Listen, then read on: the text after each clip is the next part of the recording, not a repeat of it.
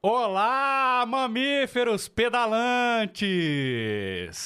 Meu nome é Rafael Silveira e este é o VO2 Sportcast, aquele meu inglês perfeito Sportcast. E aí, moçada, hoje é um dia especial, hein?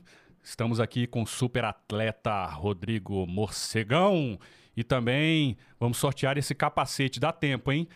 Entra lá no Instagram, veja, veja como é que são as regras lá. Indica três pessoas, segue o S, a S2 Bike Shop e segue o nosso Instagram também, beleza?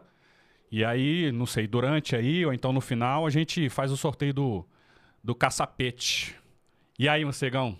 Beleza? Como é que Beleza, você tá? Rafael, obrigado pelo convite. Show de bola. Felizão de estar aqui, contar mais um pouco aí da, da história, da carreira. É, parabéns aí pela iniciativa do podcast, que é algo fantástico aí para as pessoas ficarem mais informadas, procurarem informações diversas. E felizão, vamos lá, vamos falar um pouco aí. Show de bola. Esse capacete, será que eu ganho? Você se inscreveu? eu mandei os nomes lá. Vamos ver, vamos ver quem vai ser o sortudo hoje. Vamos capacete muito bacana. Eu tenho dois capacetes da Polisport desse aí. Quando o, o, o Ábido, né, da S2, que falou que, ah, pô, vou, vou mandar um capacete. Eu achei que o capacete fosse o mais simples. Quando eu recebi, quando eu vi o capacete, falei, cara, o capacete é levinho, o capacete é bom. Muito bacana. Não é capacete vagabundo, não, cara. Não, não, o capacete é bacana, custo-benefício muito bom, É. não é capacete muito caro, peso baixo e tal, bem ventilado. Eu tô com um modelo desse daí, que é o que eu mais uso, um azulzinho. A ventilação muito boa. E tô agora com um aero também, experimentando um... Da Polisport da também. Polisport também. Ah, show de bola. Lá na S2 tem. Se alguém quiser ver experimentar, Vamos começar. A gente sempre vai, volta no, no tempo um pouquinho pra gente falar sobre, assim, por exemplo, sua infância. Você nasceu em Brasília. Onde é que você é natural de onde? Rafael, sou natural de Brasília. Nasci em Brasília, fui criado em Brasília, mas com mãe carioca e pai maranhense. Eles, cada um do, do seu estado veio para Brasília quando pequenos também. Eles vieram pequenos. Mudança de família e tal. Meu, meu avô, parte de mãe, carreira militar, então mudava muito. E meu pai veio para Brasília sozinho. Veio. Seu pai militar. Não, não. O meu avô, Avô. pai da minha mãe, carreira militar, mudou com a família pra cá. E meu pai veio pra cá sozinho. Veio do Maranhão sozinho tentar a vida aqui. Veio pra cá com 16 anos, meu pai veio pra Brasília. Tava bem no inicinho de Brasília, de Bem, construção. Isso, construção. Trabalhou aqui todo tipo de obra aqui possível, imaginável. Ajudou a construir o NB, vários prédios na- no plano piloto. E com isso ele foi tendo carreira aqui. Se formou em análise de sistema no final da- das contas. Trabalhou muito tempo na antiga Tele Brasília que tinha aqui em Brasília. E minha mãe é bancária. Minha mãe se tornou bancária em Brasília. Então, se conheceram, eu não sei qual foi o time da, deles conhecerem, não. Quer perguntar para minha mãe depois. É, mas é isso. Então, assim, fui nascido em Brasília, eu e meus irmãos. Tenho dois irmãos, um mais velho e um mais novo. É, nascemos aqui também, os três, todo mundo aqui. Desde então, minha mãe mora em Brasília, meu pai mora em Brasília, todo mundo está aqui sempre. E da infância aqui em Brasília, eu tive dois momentos, né? Assim, quando a gente nasceu, quando eu nasci, meus irmãos nasceram, a gente morava na Asa Sul, no plano piloto. E depois, logo em seguida, a gente mudou pro Lago Norte, para uma casa. Era um bairro um pouco, mais, um pouco distante na época, né? Lembro. Eu lembro que eu tinha amigo do meu pai que tava, falava assim: você vai levar esses meninos lá para pro mato? A onça vai comer esses meninos lá. Só tinha mato. Só tinha mato. Era um pouco longe. Hoje é um bairro que está super inserido dentro da cidade. Mas tem um tempo atrás a gente foi para lá. E comecei minhas pedaladas mais fortes por lá, lá pelo Lago Norte. Ali é o que eu comecei Com a... quantos anos, mais ou menos, você começou a pedalar? Olha, Você já começou no ciclismo direto? Você não fez um esporte antes, assim, normalmente? direto. É, quando, eu- quando a gente morava na Asa Sul, que foi minha infância, mais infânciazinha, eu sou meio ruim de negócio de idade, mas, sei lá, tinha seis anos de idade, cinco anos de idade. Nessa época do Asa Sul ainda, antes de ir pro Lago Norte, sempre tive um interesse muito grande por bicicleta. Minhas, minhas brincadeiras sempre buscavam um pouco de bicicleta no, no- no negócio. Então, assim, Natal sempre pedia bicicleta, sempre tava quebrando as bicicletas para deixar uma funcionando, porque tinha eu e meu irmão, né? Então sempre tinha duas bikes, furou o pneu, eu arrancava o pneu da roda dele, botava na minha porque ele andava pouco e quebrava tudo. Mas é, sempre tive um interesse muito grande por bike. Nessa época não era nem assim saber que existia o interesse. Era um objeto de brinquedo mesmo, assim, tinha ali, diversão total. Diversão total, estava disponível. Eu andava na quadra inteira bem rápido, pelas calçadas, né? Aquela coisa toda, buscando as trilhazinhas. Então, assim, era bem divertido. Assim. Era o que? Era uma, uma aquelas bicicross? Não, BMX na era época? até menor ainda. Era bicicletinha era 16. Ah, tá, tá, tá. A molecada tinha, tinha os maiores, tinha aro 20, eu tinha aro 16 nessa épocazinha. Os maiores iam na frente ditando o, o caminho e a gente ia atrás ali tentando fazer o caminho todo mundo. Com outras brincadeiras inseridas, a gente brincava muito de polícia ladrão nessa época. Então, assim, aí a bike era a moto da polícia, ou, ou, né? Tinha essa coisa toda legal. Mas no Lago Norte, quando a gente mudou para o Lago Norte, que é um, era um bairro mais afastado e tal, pouco movimento de carro, essas coisas, eu tive uma liberdade maior com a bicicleta em, em locomoção também. Ir para a escola, ir de bike. Você estudava na Zanorte? Não, no Lago Norte mesmo. Ah, desculpa, Zanorte. Lago É, no Norte. Lago Tinha uma Norte. escola lá. É, tinha, tinha escola lá no Lago Norte. Tem até hoje, as escolas lá são as mesmas. É, tem, se não me engano, são três no total. Não sei se tem outras mais agora, mas tinha uma pública e duas particulares. É, então, assim, era, era muito fácil. Ir pro colégio, voltava, a liberdade era muito grande. Ir para casa de um amigo, lá o bairro é tudo de casas. Para quem é de Brasília sabe, mas só para lembrar o pessoal de fora, não tem prédio e tal, nessa época comércio, então nem pensar. É, então era mais, mais divertido também a- os caminhos feitos. Tinha muita trilhazinha, caminho para ir para o colégio e ah, um dia eu vou mais rápido. Eu, eu gostava muito de ver meu tempo nesse momento. Quanto tempo que eu ia para o colégio, voltava do colégio pelo mesmo caminho. Quantos pulos eu fazia também, tinha muita rampinha no caminho, muita terra para passar. Mas isso sozinho, quer dizer, você, essa, essa, esses, essa, essa vontade de, de diminuir seus tempos era comparando com os amigos ou era você sozinho? Na Da escola, quando, quando, quando era para ir para a escola, era mais ou menos sozinho. Até tinha uns amigos que eu encontrava no caminho, mas acabava que não virava corrida nunca, porque eu sempre queria largar os caras bem rápido. mas a, a gente é mais de boa. Eu que queria chegar rápido mesmo, assim, ver que potência que dava mesmo da bicicleta ali, do deslocamento. Me achava o máximo, né? Assim, tipo, às vezes eu tinha um irmão mais novo, Aí meu pai tinha que pegar o mais novo, que não ia de bike. Eu tentava voltar para casa pelos cortas-caminhos que tinha no mato, mais rápido que meu pai voltasse de carro. Então, assim, era uma parada meio legal. Às vezes dava, às vezes não dava. Mas como a- o, o bairro também não tinha muito, não tinha semáforo nenhum, acho que até hoje tem, se tem, é muito pouco.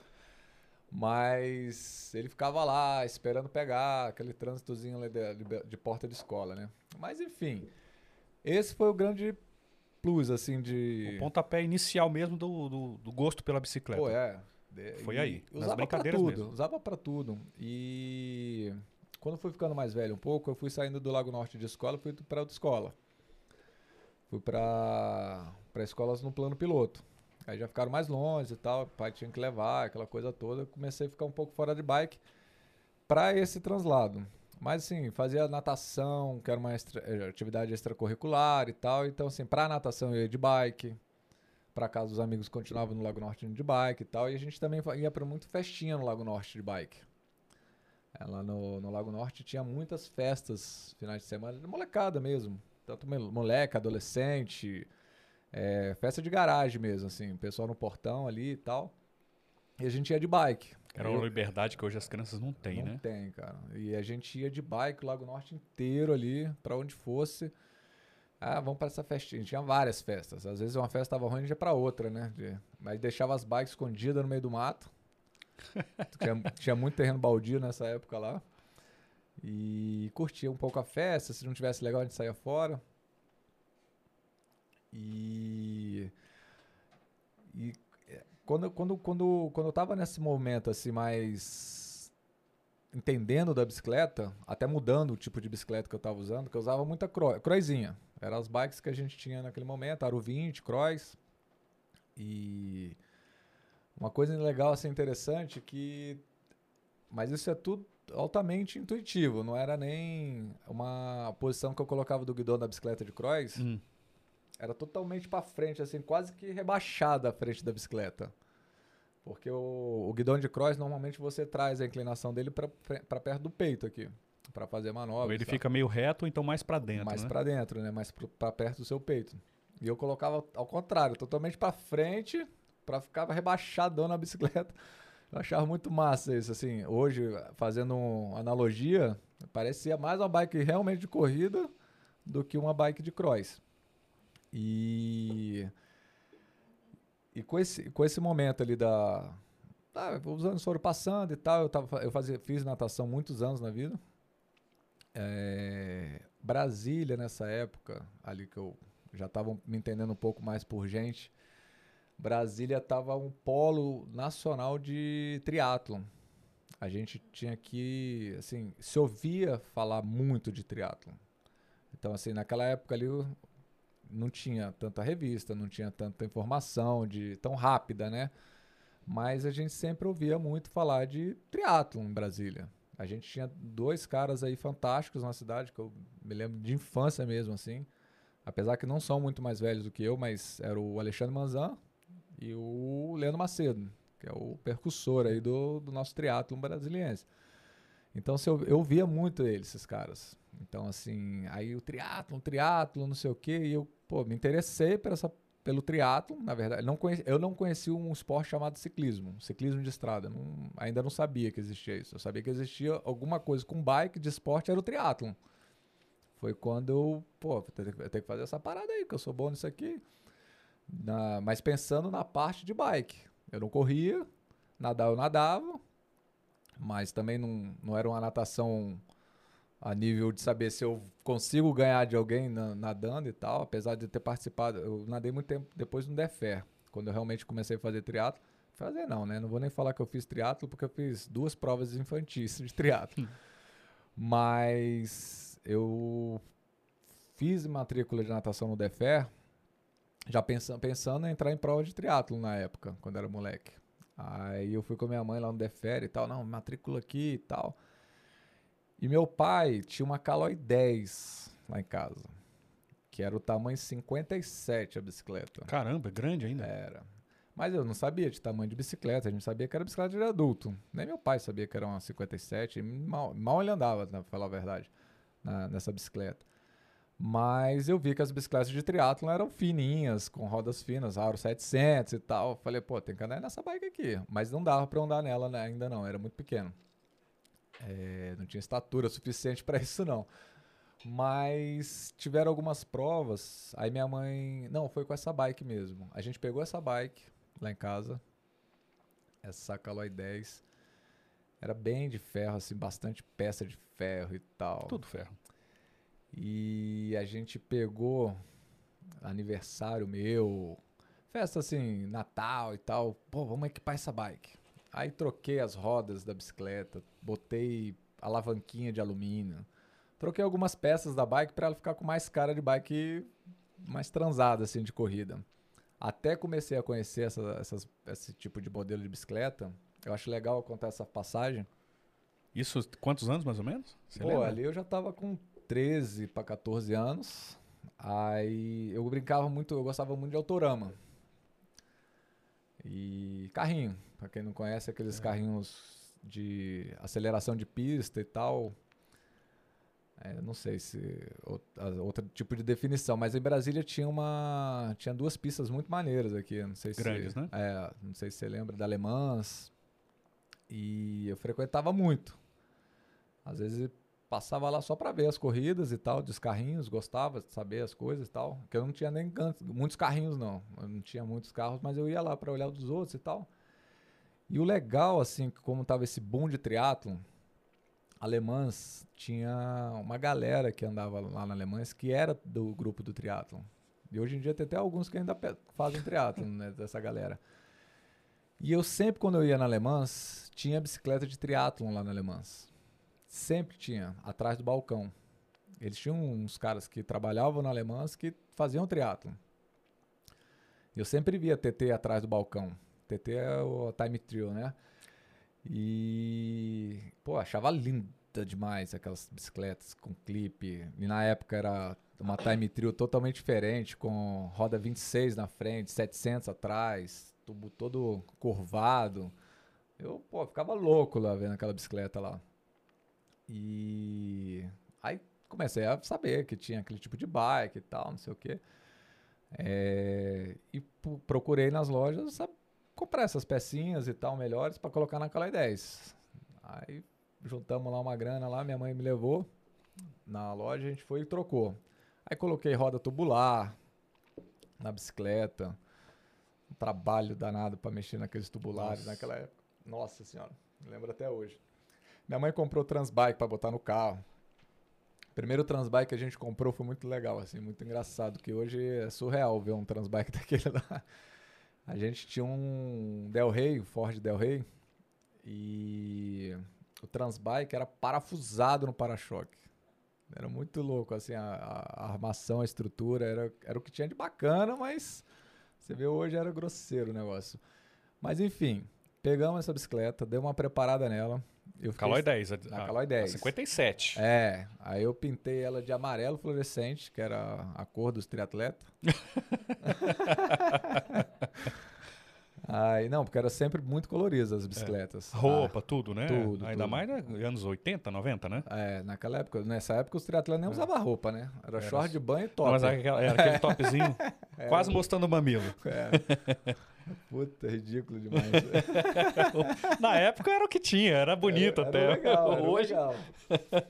Mas, cara, foi muito bom. Aí tinha, teve muitas provas nesse momento ali de duatlon. Que era muito, muito no parque, tinha muito. Pois é, foi a primeira que eu participei. Era correr, pedalar e correr. Infantil, a categoria infantil, corria 2,5 km, 20 pedalando e 2,5. Não, eram 20, 20 km. Eram duas voltas no parque. É um pouco menos de 20, né? 18 é. e tal. Mas considerava 20 km e por 2,5, 2,5. Cara, engraçado. A primeira que eu. Eram três etapas no parque e tiveram depois três etapas na Esplanada dos Ministérios. No mesma configuração. 2,5, 20, 2,5. Isso eu estava com 15 anos, virando ali 14 para 15, porque ainda teve uma prova infantil. Eu acho que infantil terminava no 14 anos. Mas o interessante, assim, que eu me lembro muito nítido assim na cabeça, era quando eu che... dava a largada da corrida do, do, do, do Atom, aquele estouro de boiada, né? Correndo, tal, não sei o que, pá, pá, pá, pá. Eu chegava no curral, tinha três, quatro bicicletas. Aí eu Era pegava minha bicicleta rabeira do, e eu voltava pro curral, tinha três, quatro bicicletas. Caramba. Bicho, eu moía no pedal. Assim, era uma parada assim que me. Eu falava, cara, eu posso correr até mais devagar aqui que eu vou dar um pau nesses caras na bicicleta, eu pego. Sempre tive isso muito muito presente assim no meu pensamento assim que na bike de chegar para pegar a bike ter bike, pouca e na hora que for entregar pegos, também tem pouca. Tem que ter tem que pegar geral na bike. Aí desde essa época eu tenho assim uma imagem muito bacana do, do dessas provas do, do parque ali. Era até perto da piscina de ondas. Do eu tenho uma imagem muito boa assim do curral dele. Tá vazio eu chegar vazio e devolver a bike tá vazia ainda. Então assim eu gostava da bike né? Assim, nem treinar corrida eu treinava. Eu me achava até muito pesado. Eu tentava lá no Lago Norte dar umas corridas lá, mas não tinha técnica nenhuma, não sabia nada. Eu para fazer 4 km me acabava para 4 km. Eu ficava louco de raiva escutando os caras falando os tempos e eu correndo. Eu falei, cara, não é possível, cara. O que eu tô correndo deve ser mais de 4 quilômetros. eu faço muito tempo para fazer isso. Mas foi assim, assim, um pouco do início, da, da parte infantil ali. E aí comecei a andar no Defer, né? Nesse momento também. Foi a época que eu entrei no Defer. E teve logo em seguida que eu estava fazendo natação no Defer, teve um triatlo infantil. Até então eu não sabia que existia ciclismo de estrada. Não tinha informação nenhuma sobre. Aí, fazendo natação no Defer, teve um triatlo infantil. Pô, configuração muito legal. Cara, tinha criança demais da conta. O que, que aconteceu que a O gente que não vê que mais isso? acontece, né, cara? Assim, a configuração da prova muito legal, interessante. A gente nadava na piscina do Defer. Acho que, se eu não me engano, eram 300 metros de natação, ou menos. Não lembro ao certo, mas era pouco. Tipo, a gente treinava 2 mil, mas no- nessa prova, que era infantil, fizeram, era bem pouco. Entre 200 e 300 metros que nadavam, dependendo da idade da categoria ali. Saiu do Defer, já tinha um curral do lado de fora ali, onde tem um estacionamento do Defer. E tudo em cone, né? E a gente entrava no autódromo e dava duas, três voltas no- autódromo. no- dentro do autódromo. Só criança, não tinha adulto, triatlon. Era um triatlon Pra infantil. criança. Pra criança, não tinha adulto. Não era categoria infantil. Não, era é- o triatlon infantil. Infantil. Assim, quem tava com 14, eu acho que tinha 14 anos. Era a última categoria que tinha. Assim, era os velhão.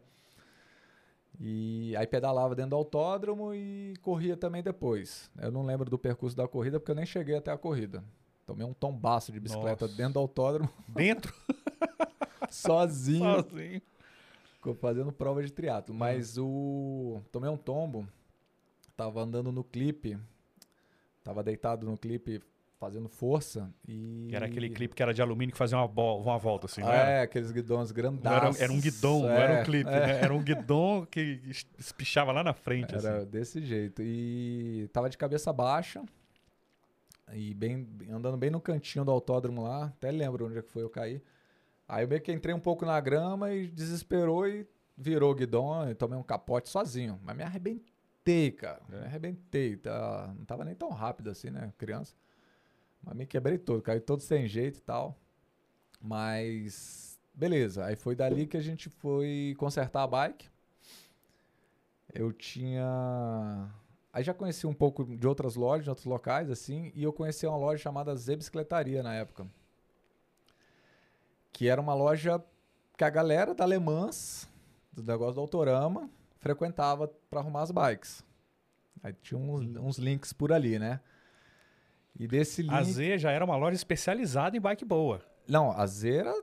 Se você... Não era? Era bike, era lugar de corredor. É. Ou você era um, um Atleta. atleta. É pra atleta. É, não era loja que meu pai fosse entrar para comprar uma bicicleta pro Natal. Não, é- não, não existe. Assim, não era uma loja para isso. Era você já sabe o que, que você tá querendo. Aí eu lembro da Alemãs, esse link e tal. Eu falei, não, vamos arrumar bike lá na Z, bicicletarias. Aí a gente foi lá na Z, minha mãe até ficou pau de raiva lá. O quê? Por causa disso. Vai chegar um garoto de É. 14 anos com a cara de idiota. A mãe não sabe nada das peças. Quer arrumar a bicicleta, vê uma Caloi 10 pintada de amarelo, fluorescente, os caras falam, bicho, esse cara tá no lugar errado. Não é que não, garoto.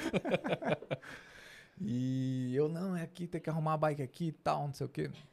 Enfim, mas deu tudo certo. A galera de lá, até mandar um abraço aí pra galera da antiga Z Bicicletaria.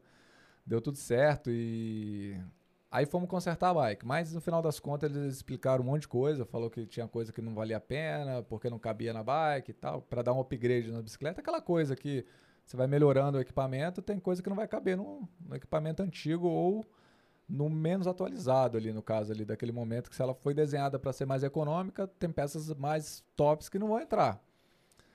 Esse, esse tipo de situação. Então, é beleza. Aí dali foi. Arrumamos a bike. Fiquei um período ali para me recuperar e tal, tava ralado. E. Depo desse negócio das Z bicicletarias.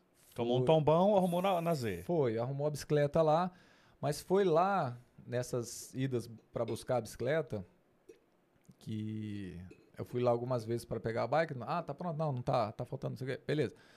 E eu vi muito ciclista lá. Vi muitos ciclistas. Aí eu falei, pô, mas... aí os caras conversando de ciclismo de estrada. E foi quando eu vi. Eu falei, pô, deve ter outro negócio aqui, cara. Aí vendo também bikes que não tinham clipe, os caras que chegavam lá durante a manhã, não chegava com bike de triatlon, com clipe e tal, bike, chegava com uma bike mais clássica, né, de, de ciclismo de estrada. Aí, pô, eu comecei a saber que tinha outro esporte, que existia um ciclismo. Aí perguntei pros caras, ah, tal, onde é que tem corrida? E. E tinha corrida. Ah, é, foi a primeira corrida de ciclismo, agora eu lembrei. Provavelmente pelo Afonso, É, com o Afonso. E da Casa do Ciclismo, da na época, época. da Casa do Ciclismo, eu cheguei a pegar a bicicletinha de cross e andar lá na, na pista de era cross na que frente tinha na, ali. Era na frente, na 410 com 11, né? Andei nessa pista e tal. Nem sabia que era a Casa do Ciclismo, era onde era a federação, que a É. gente tinha um presidente lá. E seu velho Afonso Moreno, Maria Moreno. Mandar até um abraço aí, saudoso.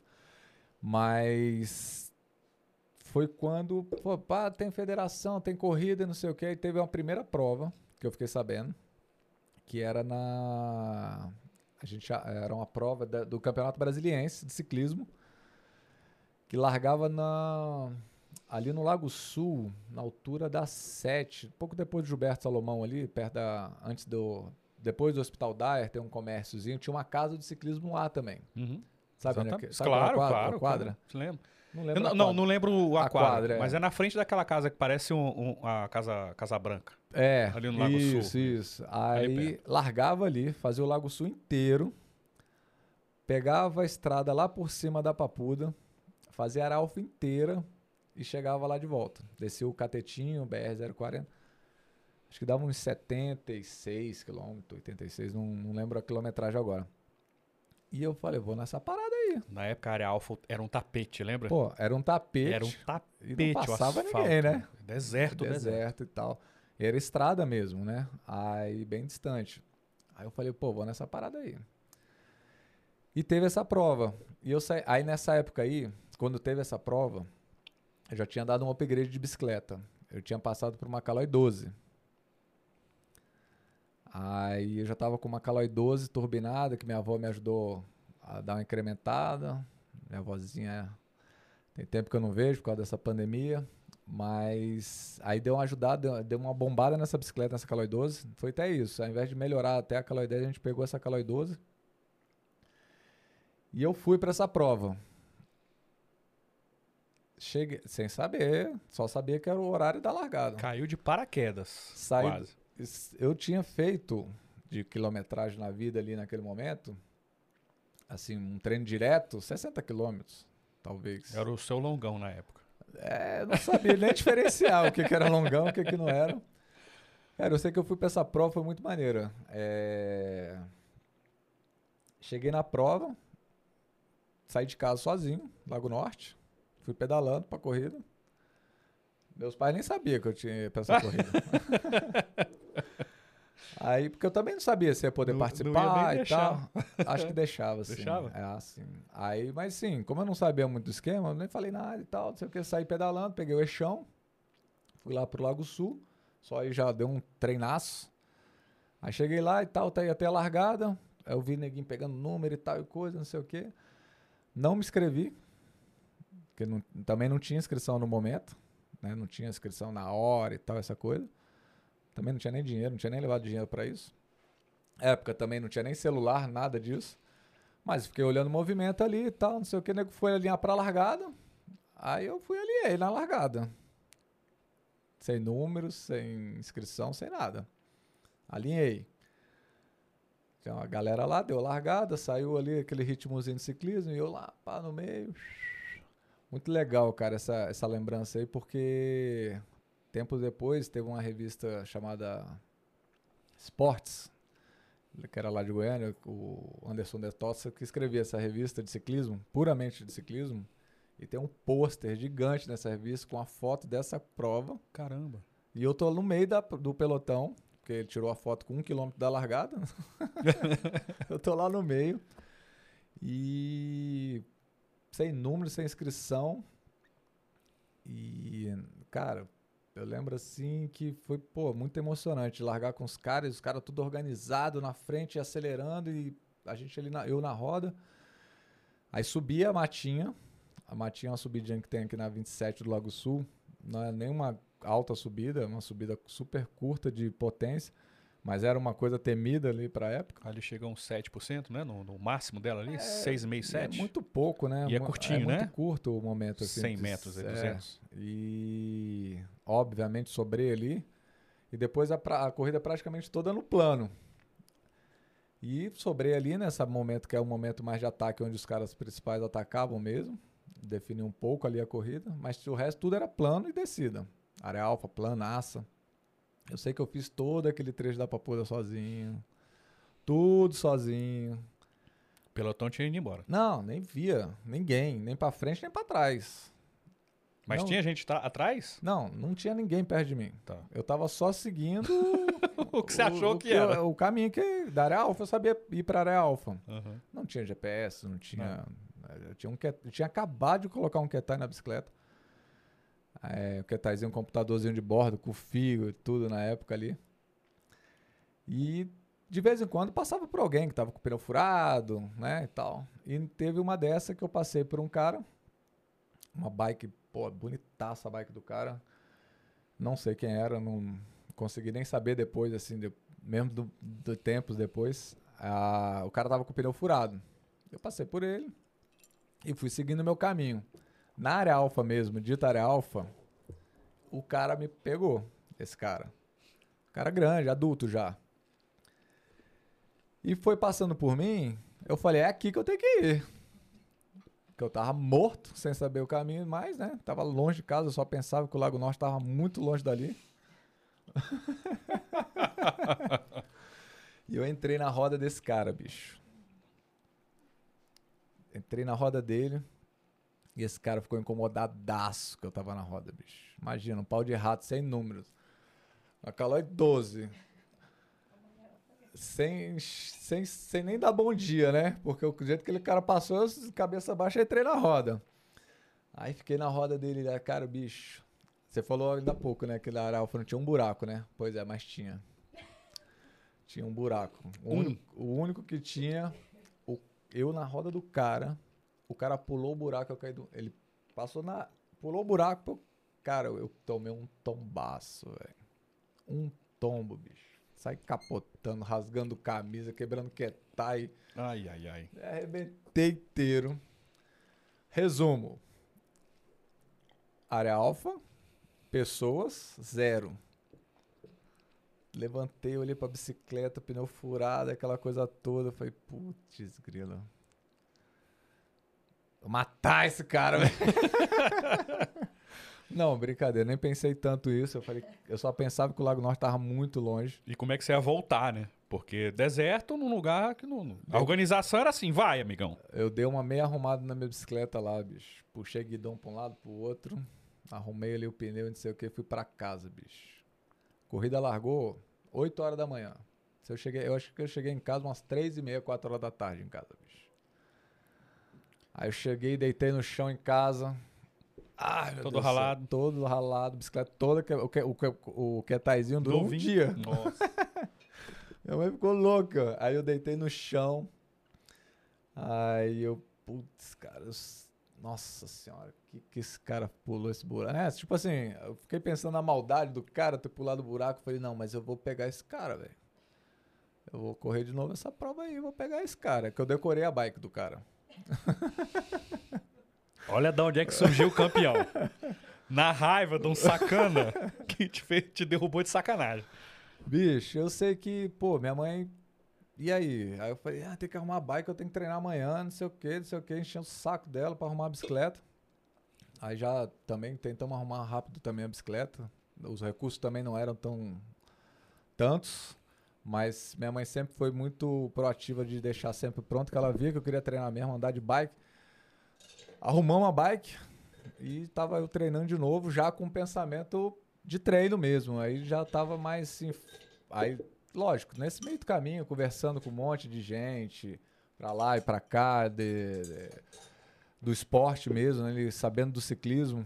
E tive, tive a felicidade. Aí chega um ponto bem legal aí.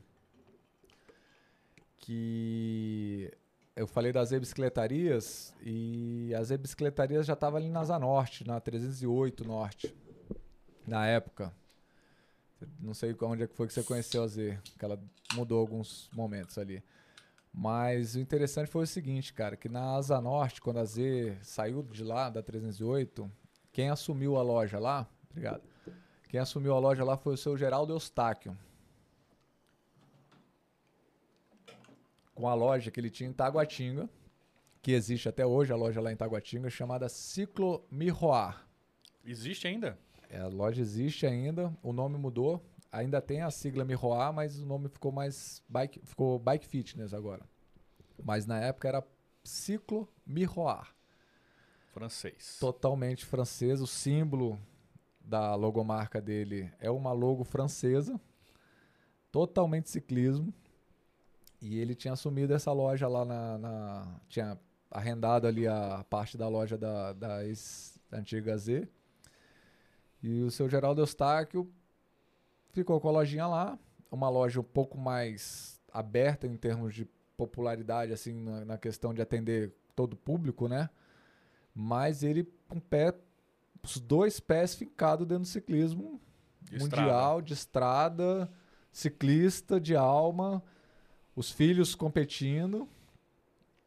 Aí eu comecei a. Aí caí dessa felicidade de conhecer o seu Geraldo Ostaque lá, frequentar a loja dele ali. E, e ser adotado por ele, assim, a questão de. de além de estar arrumando minha bike, sempre dando uma dica. Você faz o quê? Eu falo, ah, pedala pra lá. Ah, não, faz isso, faz aquilo. Começou a me orientar. Um toque aqui, um toque ali. O filho dele, mais velho, chamado Éder, que é o que toma conta da loja lá em Taguatinga hoje, já competindo, forte. E tinha um outro mais novo ainda, que era mais novo do que a gente, mas já pedalava, com toda a pinta também de ciclista mesmo. E, e eu toda hora passando por lá, tava estudando no, no Elefante Branco ali, tava, já tinha ido pro Elefante Branco, eu acho que já tinha ido. Eu sei que eu ia pra escola de ônibus, e eu sempre tinha, lá para ir pro Lago Norte tinha que pegar dois ônibus nessa época. E eu sempre fazia baldeação nessa quadra. Pra ir lá na loja, ficava lá uns 50 minutos, duas horas. e ficava lá batendo papo e tal, não sei o quê. Ele dando dica. E foi quando. Aí eu falo, fui falando um pouco o que eu fazia, o que eu não fazia, não sei o que. Ele falou assim: Ah, vai treinar com a gente amanhã. A gente vai fazer. Traz moto. lá no- ah, vai lá no velódromo amanhã. Aqui em Brasília, perto do Defere, inclusive, tinha uma pista que era um velódromo, não nada perto de um oficial, mas que daria, dava. Era de na- asfalto, bem irregular, mas existia um velódromo em Brasília. Existia uma localidade que, que era o velódromo, inclusive em mapeamento mesmo e tal. Tinha uma pista de 400 metros, uma pouquinha inclinação, mas dava para fazer alguns treinos específicos lá. E marcou o treino lá, ah, vai lá tal, não sei o que, eu quero ver você andando. Aí eu comecei a frequentar alguns treinos que ele me convidava. E igual eu digo aqui, tu- agradecimento aí pro seu Eustáquio. É, ele foi me adotando. E nessa época ali, assim como Brasília era um polo do triatlon, Goiânia era um polo muito forte de ciclismo. Lá em Goiânia tinha um Vanderlei Magalhães na época, família Magalhães que está toda inserida dentro do ciclismo. Uhum. E o Vanderlei era o cara a ser batido no Brasil, assim, no, no termos de até já viajando para a Europa, o Vanderlei Magalhães fazendo provas na Bélgica, fazendo grandes intercâmbios bacanas. E, a, e essa época também foi a época de ouro da Caloi. Ele corria na Caloi. Então, assim, a Caloi tinha uma, uma equipe dos sonhos. Todo mundo queria correr. Era o meu sonho correr na equipe da Caloi, até, né? Foi ali que começou a surgir também esse, esse interesse de saber quem eram as equipes. E todo final de semana tinha prova de ciclismo em Goiânia. E o seu Geraldo Eustáquio, ele sempre levava a gente nas provas. Era uma, assim, sábado à tarde, tinha largada lá em Goiânia no circuito, e do, sempre provas de critério. É, poucas de estrada, mas tinha também. Mas provas de critério que são mais são circuitos menores e tal, mas de ciclismo mesmo, com bike de estrada. E a gente ia pra Goiânia todo final de semana. Eu até brinco com meus amigos assim, às vezes a gente fala: "Ah, eu não tive uma vida muito social não, cara". Sábado e domingo pra mim era correr de bicicleta em Goiânia. que era mesmo, a gente passava aqui a semana treinando. Eustáquio dirigindo a gente no nosso treinamento, eu, o filho dele, o Éder. E, e a- E, e eram quantos da equipe nessa época, você lembra? Quantos atletas? É. Não, era eu, o filho dele, o outro mais novo que não estava competindo. Aí às vezes tinha um amigo, por exemplo, teve um amigo meu que começou a fazer ciclismo depois, também começou a viajar com a gente lá, o Sérgio. E tinham outros garotos. Ah, teve o Le... tinha o Leandro Salim na equipe. Essa época aí foi uma época de ouro do, da Júnior, cara, aqui em Brasília. Leandro Salim, Pablo Dias, Helder Fernandes, Sérgio, igual eu falei agora, Sérgio Magalhães, o Éder, que era o filho. Tem o Helder e o, e o Éder, que era o filho do Eustáquio. Eu aparecia. Ah, não posso esquecer nosso galo, caloroso Rodrigo Maeda. o Maedinha. O Maedinha já estava no duelo. Eu, quando comecei a conhecer o Eustáquio, ali para começar a conhecer o ciclismo, essa prova que eu falei agora de ciclismo que eu caí, quebrei o computadorzinho, essa primeira que eu fui lá no Lago Sul, que era a área alfa. O Helder, o Maedinho, o Leandro Salim e o Pablo já estavam competindo ferrenhamente. Já com o número nas costas, os caras já estavam se duelando. É, fui saber disso na segunda vez que eu fui para essa prova, é, que eu vi os caras. Falei, é, esses caras são da minha categoria. Aí o já tinha esses garotos correndo. Aí foi quando eu vi, assim, eu vi quem era o Helder, vi quem era o Leandro. O Salim frequentava com o Eustáquio. O Eustáquio também deu muita instrução pro, pro Salim. A gente correu com a mesma camisa, igual você falou, ah, qualquer equipe. Então, assim, a gente o, viajava eu, o Salim, o Éder, o Sérgio Magalhães veio um pouco depois. Cara, o que tinha, o que tivesse de garoto querendo correr, o Eustáquio levava.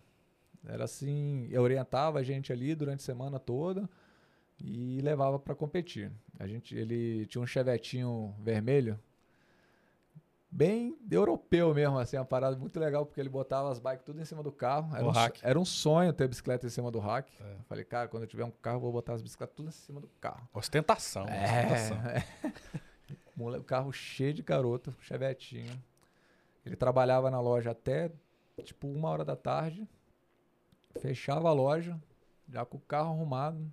A gente saía da Zanorte Parava no meio do caminho no Gerivá, 100 km, almoçava, comia. Aí dali do Gerivá a gente ia direto para a primeira etapa, ali, primeira prova. Aí largava lá, dava a gente dava um cacete tão grande nos goianos. Deixar bem claro aqui, viu, Goianada? Aí, e, não, eu tenho grandes amigos lá, foi uma, foi uma escola demais de ciclismo para mim lá. Então, assim, a gente ia para lá, aí, aí eu estava fazia toda a estrutura nossa. Aí depois a gente ia pro hotel, dormia, no dia seguinte tomar café, outra Caramba. prova. Pegava os prêmios todos, depois ia para casa. Mas assim, foi uma, foi uma época de ouro, assim, que a gente. Eu pude aprender bastante com o ciclismo. Assim, conhecer, aí a gente pensa. Eu passava a semana inteira pensando como é que eu ia ganhar no final de semana. Que a gente vai conhecendo todo o percurso ali, as provas que a gente fazia vou conhecendo também os adversários e tal. Então, assim, era muito maneiro. E os caras também iam melhorando e a gente também melhorando.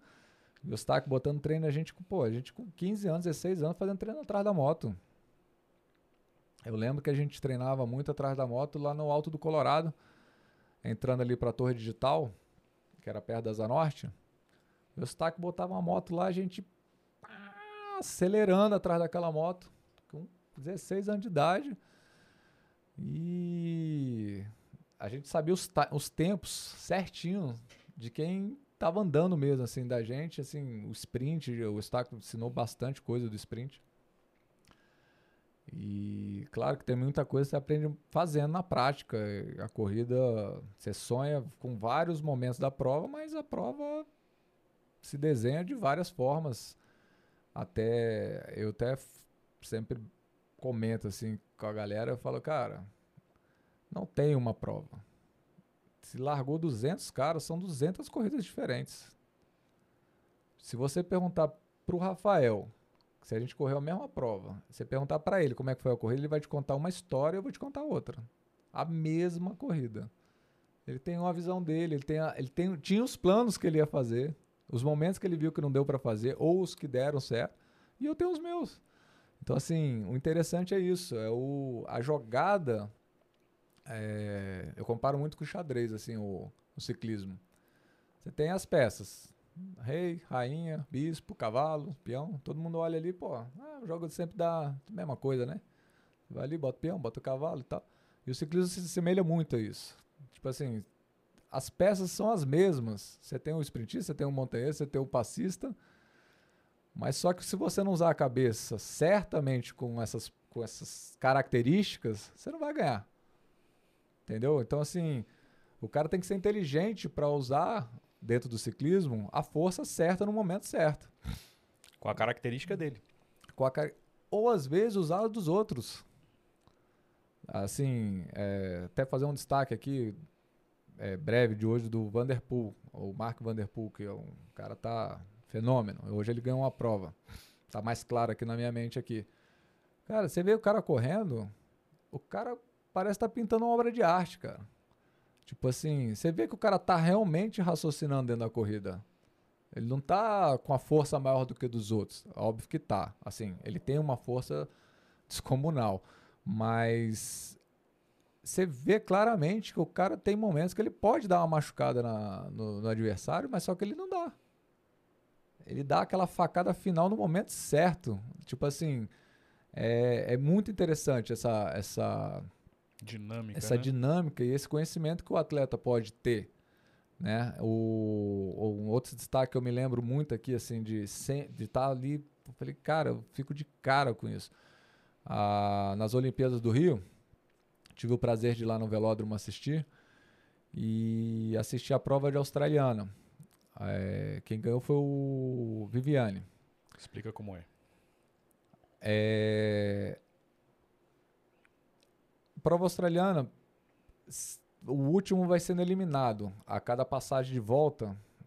Tipo, lá tá, é, cada duas voltas. Então você tem uma volta valendo, outra não.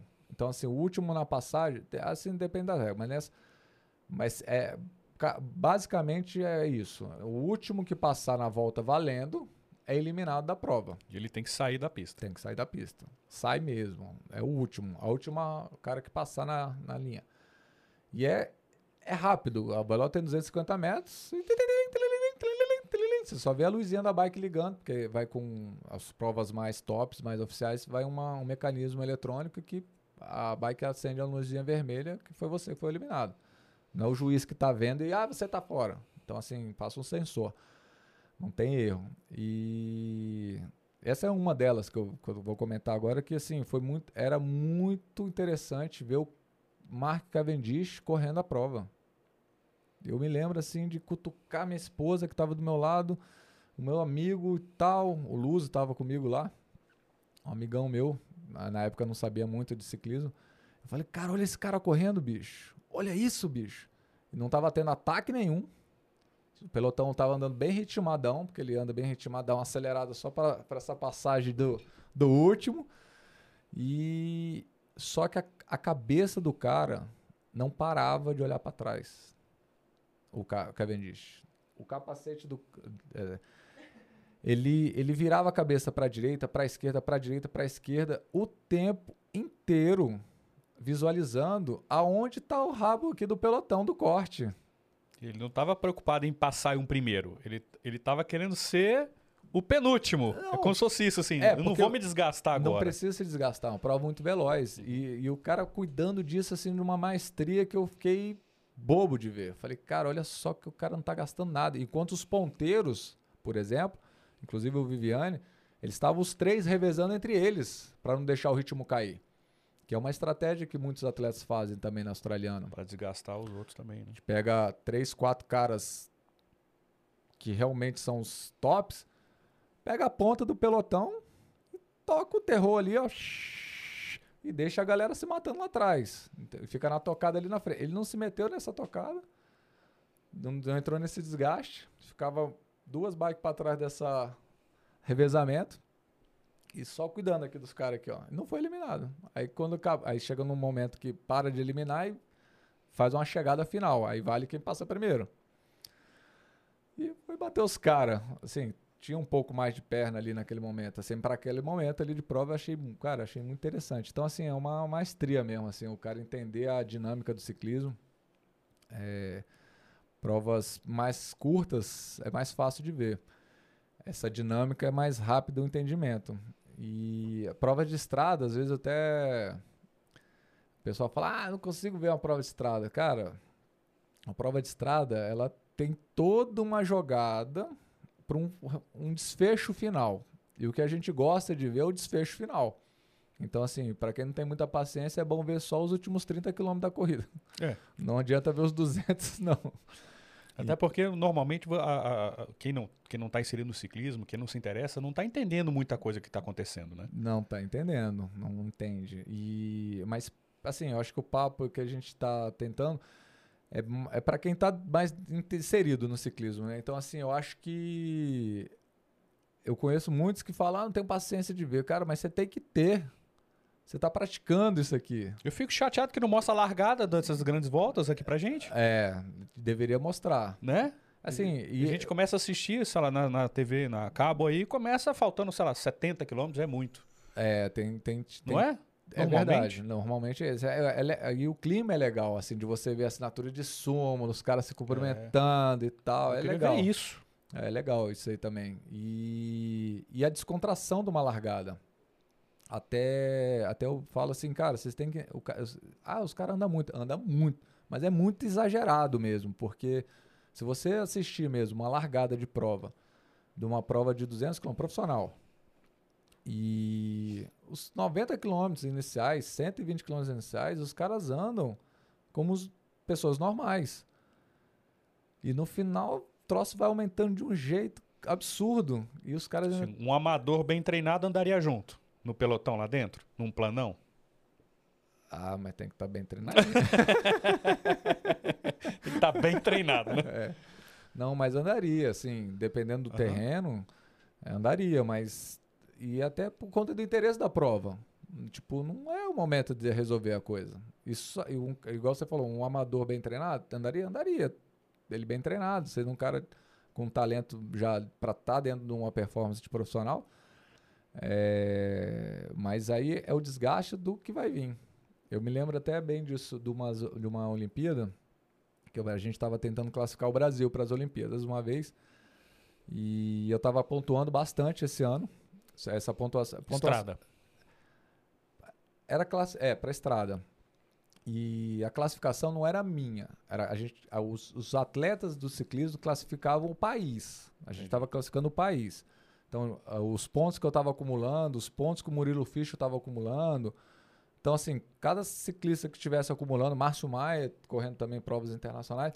Então, ele fez 10 pontos, eu fiz 2, o outro fez 3, isso aqui já vai somando, tem 20 pontos. O Brasil tem esses 20 pontos que aí entra, na época entrava no ranking mundial para saber quantas vagas o Brasil poderia ter para as Olimpíadas. Caramba. É, é uma, é uma logística assim, é- eu acho interessante. Tem seu, seu, lógico, tem os dois lados, bom, positivo e negativo. Mas eu acho bem, bem sensato, assim, classificar um país, que eu acho que até soma todos os atletas num, num certo tempo, de somatória realmente de pontos, porque nem todo mundo tá bem o tempo inteiro. Não dá. Então, assim, às vezes você, aproveitando a fase do- de alguns atletas aqui fizeram 100 pontos, aí os caras começam a ficar ruins, né? não, não ruins, eles tiram as férias, dão uma descansada, aí vem outros, continuam pontuando pro país, então chega no final da contagem, por exemplo, tem tantos pontos o país, que ao invés de uma vaga só, é porque é por quantidade de pontos na época, não sei como é que tá hoje, para ser bem sincero, mas então, assim, poderia classificar o Brasil até com seis vagas, por exemplo, que era o máximo, né? Itália, esses países mais tradicionais que têm pontuação elevadíssima, os caras vão com um top máximo. E a gente ralava para fazer 30 pontos. Entendi. E 30 para classificar o país, uma vaga. Tipo, um carinha. Então, assim, era mais demorado. Mas onde eu estava querendo chegar era, era justamente nessa estratégia até coletiva da, da coisa. Que, por exemplo, e quando chegou no momento mesmo do. Aí depois você faz uma seletiva no país. Né? Na, na época era isso, faz, faz uma seletiva depois e vê quem é o melhor para aquela prova do- das Olimpíadas naquele momento. E aí tinha saído a classificação da- das Olimpíadas, tava para sair quem que ia nas Olimpíadas. Aí o e recente eu tinha ganho alguns pontos no final, para que quando liquidou mesmo, tipo, o Brasil, o Brasil entrou em 35º do ranking. Que era só 36 países que entravam, se eu não me engano. E o Brasil fez o finalzinho ali, foi até uma prova que eu fiz no Chile. Tinha uns pontinhos lá, fiz. Classificamos e tal, o país, ai, pô, aí, ficou aquela expectativa que você vai fazer. Foi, cara, não, não é assim não. Tá, fui até dar uma entrevista no Correio Brasiliense. Falei, não, não, não, não é assim não. Não, mas não é você, vai ser quem, não sei o quê. Eu falei, cara, e na época, naquele momento, quem tava correndo profissional era o Murilo Fischer. Eu não lembro se ele tava na Canon dele ou se ele tava na Lampre. Na Lampre, não, não lembro qual Já correndo o Tour, já. correndo o Tour. Já correndo o profissional dos... Não, e já dois, France, e há dois etc. anos. E há dois anos. E eu me lembro claramente dessa entrevista de falar. Eu falei, cara, hoje eu não tenho. Eu tava correndo treinadaço. Era um amador melhorado. Igual você tá falando. Só que eu, pô, eu treinava muito, cara. Eu treinava 900, 1.200 km por semana, dependendo do momento. E eu falei pro, pro- né, nessa entrevista, falei assim, não, não é assim não, cara. Hoje, eu não consigo largar umas Olim- uma Olimpíada e, che- e e chegar. Não consigo completar um- uma prova de 200 km olímpica. Não é uma falta de desejo meu. Eu não tenho estrutura de preparo para fazer uma prova dessa. Gostaria de ir, gostaria. Mas se eu fosse, eu, eu é turistar lá. Né? Então, tipo assim, eu acho que quem tem que ir, até dei minha opinião na hora. Falei, o Murilo Fischer. O cara tá no Pro Tour. Há dois anos, na equipe profissional. Tá na Colômbia hoje treinando para as Olimpíadas. Experiência nem se fala, o cara. É, não, não entra. Né? Assim, era aquela estrutura que ele já estava tendo, ele não estava tendo da noite pro dia. Uhum. Eu já estava dois anos com a cabeça pensando para lá. Eu, quando corri, por exemplo, a- o Pan-Americano do Rio, eu comecei a me preparar para o Pan-Americano do Rio nove meses antes de saber que eu ia me classificar. Não tinha nenhuma afirmação que eu ia. Eu falei, eu vou pro Pan-Americano do Rio e eu vou estar top lá, vou estar animal. Só que temos os problemas políticos brasileiros que atrapalham bastante os planejamentos, né? Que a coisa muda da noite pro dia. Mas eu não liguei né? para isso, por exemplo. Eu queria ir pro Pan do Rio. Isso eu tinha total certeza para os jogos. E eu comecei a me preparar. De todas as formas que você imaginar. Treinamento, dormir, me alimentar, todo o gasto necessário para isso, treinamento, tudo. Ciclo total para o Pan-Americano do Rio. E teve uma ocasião que começou uma discussão de classificatória para o Pan-Americano do Rio. E a galera falando, ah, vai, vai seletiva. Começou a se falar seletiva de novo, né? Ah. É, é legal, essa parte é política mais, mais capciosa, mas eu acho que é interessante pensar também. O... Eu fazendo todo um preparo, né, já direcionado, por minha conta. E, e, e se lanç, lanç- foi lançada uma seletiva para o Pan-Americano Pan-Americano, eu não lembro se era na Argentina ou se era na Colômbia. Um pa- Pan-Americano de ciclismo, no mesmo ano. É, só para ressaltar para alguns que existem os jogos Pan-Americano e existem os Pan-Americanos. Pan-Americano você tem de cada esporte individualizado. Você tem o Pan-Americano de ciclismo, você tem o Pan-Americano de basquete. E os jogos é quando você tem a união de tudo. É uma mini Olimpíada. Né? Eu acho que você sabe disso, mas eu acho que é legal Sim, sim, salientar. para explicar para todo mundo. E foi feita essa prévia dessa seletiva. Vai ter, vai ter, vai ter. Eu, li- eu lembro de eu, eu liguei pro saudoso Di Romeu, o técnico aí que também tem que tirar todos os chapéus, chapéus né, para ele. E ele é lá, lá de, de Curitiba, lá do Paraná. Quando tinha as- a seleção ficava reunida, a gente ficava lá no Paraná no caso da pista, do velódromo principalmente, que a gente ficava lá reunido e tinha os dois técnicos, o Iverson e o Adi Romeu. Eu liguei pro Romeu e falei, Romeu, como é que vai fazer uma seletiva faltando três meses e meio para os Jogos Pan-Americanos, cara? Vai moer os caras. Falei, cara, não tem condição. Não, tem que fazer, os caras estão pedindo. Eu falei que também já não dá certo. Aí ficamos naquela conversa. Ele também com a opinião igual a minha, mas tem que fazer, tem que fazer. Aí eu falei, cara, não tem condição, cara. Aí mostrei o plano que eu tava fazendo de treinamento. Eu falei, bicho, se eu for para os jogos, pro, pra seletiva, Eu vou chegar lá. não, eu não tô pronto Entendi. hoje.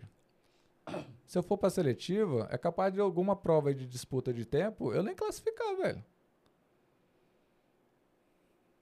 Como é que vocês vão fazer uma seletiva? Três meses antes? Não dá, velho. Você- já tem que estar com os caras no plano. Fala, não, a gente sabe e tal, não sei o quê. Falei, bicho, não dá pra fazer uma seletiva dessa. Ah, você vai ficar fora do Pan-Americano, que era esse da, da gente. Acho que era na Colômbia na Argentina, não lembro. Eu falei, bicho, eu não faço questão nenhuma. Mas eu tenho que correr os Jogos Pan-Americanos, velho. Tô treinando para esses jogos até muito tempo. Então, assim, tem muita coisa que atrapalha um planejamento, né? Eu fui para os Jogos Pan-Americanos. O Adir Romeu, depois a conversa com ele foi bem longa, não foi só esse telefonema, a gente conversou bastante. Fui para a seletiva, lá em Curitiba, inclusive. Fui, mas não participei da seletiva. Mas a gente. É, porque foi feita a seletiva com um polo de treinamento, junto com vários outros atletas e tal. Participei de todo o treinamento e tal. É interessante isso? É importante? É. Assim, eu não quero dizer que não deveria ter. Mas eu, eu fiz questão até de ir para o polo de treinamento para eles verem qual que estava meu ciclo de treinamento. Então, porque você começa a treinar de uma certa forma, se você quer fazer em um minuto, sei lá, o quilômetro do relógio, não é da noite pro dia. E muitas vezes você faz descansado, sem treinamento, sem nada, um quilômetro melhor do que você fez na vida, sei lá, você faz 1,5 que você nunca fez, e você começa a treinar e esse 1,5 não aparece. Você faz 1,9, 1,9, 1,9, 1,9 e você fala, cara, tô treinando e não consigo. Mas só que deve ter alguma coisa errada no treinamento, mas você vai treinando para equalizar, para você melhorar desse 1,5. Tem um momento certo para isso. É, Eu fico até com medo de falar muita coisa e, e tá vai lá, vai lá, vai afogando a informação, mas é, final das contas, eu fui lá, participei e tal, expus todo o meu planejamento para ele, para o Iverson, para a CBC na época. E então falou, não, beleza. Então assim, não vai para esse Pan-Americano. Falei, cara, nem quero ir. Vou tomar um pau lá nesse Pan-Americano. Só para deixar bem claro, na verdade você estava numa crescente dentro do seu planejamento, que na verdade no- na época do pane- no- na Era época da ápice. prova seria o seu ápice. É, Quer dizer, fazer três meses antes você estaria no meio do caminho ali que ia te- não, não ia chegar no ápice ali, Aham. nem que se eu quisesse em duas Sim. semanas. porque não tinha tempo. Não dá tempo, vai mudar tudo. E, e se desse, eu não ia ter outro pique em dois, três meses. É, é. Dois meses, né, Uhum. praticamente. Não, não dava outro pico. Não tem como Aí o dar. que você defende é essa seletiva existir, mas muito antes Tem que ser. E planejada. e planejada junto com com, com a equipe técnica ali para fazer esse planejamento com a equipe inteira. É, pelo menos a virada do ano, por exemplo, em janeiro tinha que ser lançado. ó, A seletiva vai ser. Pode poder ter sido até na mesma época, ali em Aham. abril, por exemplo. Vai Sim. ser dia 1 de abril. Só que a gente já viraria o ano sabendo. Agora a gente não pode saber duas semanas antes que vai ter a seletiva. Aham. Com jogos pan-americanos há três meses. Faz todo sentido, claro. né? Então, assim, isso acontece demais no, cicli no esporte amador, e no meu caso no ciclismo, a gente tem muitas surpresas nesse sentido. De você treinar para uma coisa e daqui a pouco, não, não, vai ser agora não. E agora com a pandemia piorou Nossa, bastante, agora né? arrebentou todo mundo. Mas esse caso específico foi isso. Foi assim, foi uma seletiva que foi pressionada por alguns órgãos que não estava sabendo do que, tá, do que teria por vir. sabe? Nunca foram ciclistas, pelo jeito. Porque não faz nenhum sentido. Mas acontece. É, Mas continua acontecendo O amigo meu ou não? é raro, mas acontece com frequência. Claro, mas acontece muito. acontece muito. O, eu não eu não, não tô dentro assim Uhum. do, do métier igual eu já estive inserido de desse tipo de informação, de estar bem mais latente assim, mas deve ocorrer. O sistema não mudou, né? Assim, eu acho que ocorre menos porque tá tendo menos prova. Tipo, a gente não vê a seleção viajando, a gente não vê novos talentos aparecendo pra, com novas seleções. É, tá, tá devagar. Então, acho que por isso que não está acontecendo tanto. Equipes grandes, não, tão, não tem tantas equipes mais grandes. A gente não vê assim. A gente vai ter agora, até fazer um. Falei dos goianos aqui, né? Até lembrei do família Magalhães. Da semana que vem vai ter a volta do Goiás, né? É, Aí tá a família Magalhães, por exemplo, há anos no ciclismo. Já fez de tudo no ciclismo e ali batalhando ainda, assim, pelo um esporte bacana, uma volta muito legal. Corri diversas vezes. Então, assim, vai ter semana que vem uma provazinha aí, que muito tempo a gente não vê uma disputa acirrada aí do, do pelotão profissional brasileiro. E aí explica só como é que é a volta do Goiás, só o pessoal entender. A volta do Goiás tem um perfil e acho que são seis etapas, se eu não me engano. Seis em cinco dias. Tem um dia que tem duas etapas, que eu acho que é uma prova de estrada e uma contrarrelógio à tarde.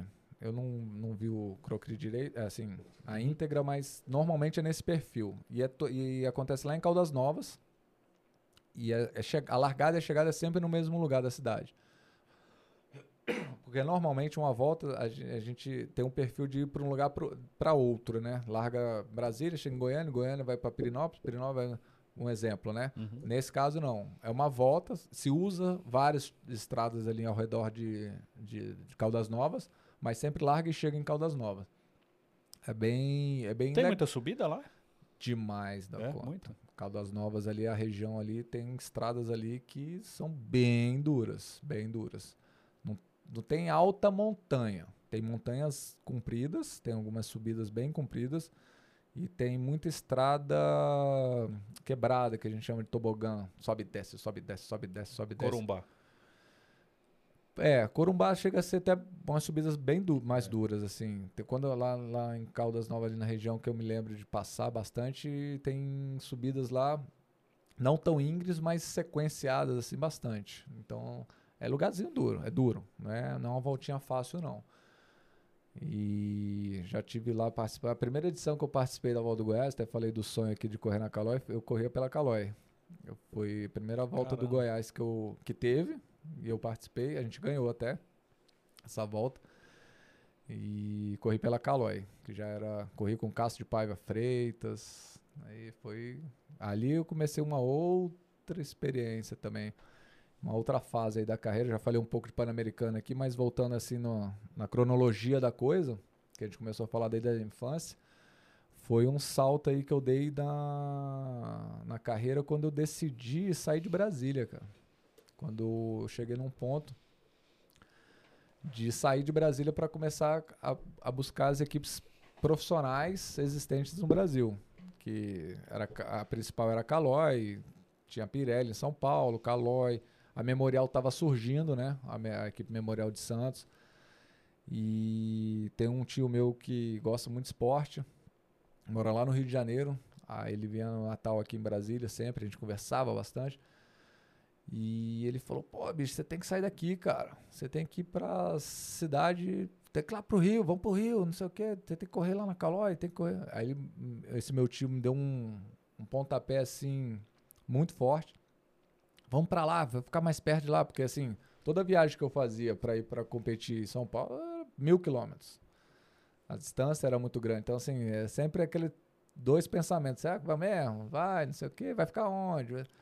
A primeira 9 de julho que eu fui competir, antes dessa fase aí, quando eu comecei, eu falei, não, tem que começar a viajar para São Paulo. Aí, de ônibus, óbvio, menor de idade, e as, as corridas nessa época, acho que até hoje, mas sempre tinha uma indicação de alojamento. Né? Então, assim, pegava o ônibus aqui na rodoviária, sozinho, com 17 anos, viajava para São Paulo, descia no, no, Esqueci o nome da rodoviária lá. É... Eu não conheço. Tem, a, tem um Jabaquara, né? Mas tem a, é a outra grandona lá, que eu esqueci o nome da rodoviária. Descia na rodoviária, dava um jeito de metrô. Barra Funda, né? Tem, é, tem, a Barra Funda e tem, tem outra que era mais interestadual. É Barra Funda lá? Perto do Campo de Marte ali. Eu ah, não, vou, é depois eu... E depois eu vou lembrar. Mas enfim, também tem grande importância. Mas o ia para alojamento, carregava roupa de cama na mochila, carregava bicicleta, carregava bomba de pé nas costas Muitas vezes ia da rodoviária pro alojamento pedalando para correr uma 9 de julho. Tietê. É, do lado de Tietê, é isso mesmo. E para correr uma 9 de julho, que é a prova super, hiper classuda aqui no Brasil. Eu... Talvez seja a mais clássica do Brasil. Eu acho que é a Mais famosa? é famosa, sim, mas assim, por idade, eu acho que é a segunda mais antiga. E desejo de vitória, todo, todo ciclista que se preze ali conhece essa prova. E. Pô, eu chegava lá para correr. A primeira que eu fui. Inclusive, a primeira que eu fui era no Campo de Marte mesmo, a corrida. Que ela te, já mudou, já foi, já foi em vários lugares. E eu lembro da, cara, uma galera tá alinhando a corrida. A gente chegar na corrida fui eu, Marcelo Iannini. Olha oh, só, Iannini. cara. Tava contando aqui a safra de ouro de Júnior aqui de Brasília. Esqueci do nome dele. Marcelão, um abraço. Marcelo Iannini. É, foi ele também. Da gente largar, cara. Os caras deram a bandeirada de largada. Chapito largou lá. E a gente viu os caras da Calói acelerando. e a gente com o pé no chão ainda. De tanta gente que tinha, cara. Entendi. Mas tinha gente, parecia uma São Silvestre quase assim. Dentro uhum. da sua proporção. Cara, mas os caras já virando a curva lá, a gente com o pé no chão ainda, Cheio cara. de bike na frente. Cheio de bike. Bike, tudo quanto era jeito. Enfim, largamos e correndo. Cara, a gente não ficou nem meia volta no pelotão. Que na hora que a gente conseguiu pedalar, o pelotão já tava em sete pedaços, já assim, super desnivelado. E a gente, cara, que coisa louca é essa aqui, bicho? Os caras andam demais. então, assim, foi. É, cada uma dessas aí é uma experiência muito, muito grandiosa, assim. Acho maneiro, assim. E tem que ir. Não tem que se importar, assim. A gente sabia que os caras andavam mais, mas, pô, tinha que ir lá. Uma coisa que meu tio, esse meu tio Sérgio lá do Rio de Janeiro, falava assim, é, depois de um período ele falava, vamos morar, vamos para cá. Aí eu fui até morar na casa dele lá no Rio, mas é, o negócio era o seguinte, quem são os melhores? Aí eu falei, ah, os caras da Calói. Aí ele falou, então você vai descobrir aonde esses caras vão correr. Faz um roteiro aí de onde que esses caras vão estar. Tá. Aí, aí eu buscar, perguntar para um, perguntar para outro e tal. Fiz amizade com o mecânico da Calói, o Evandro Coquinho. É o. Acho que dentro do ciclismo é o cara que mais foi para a Olimpíada, foi ele.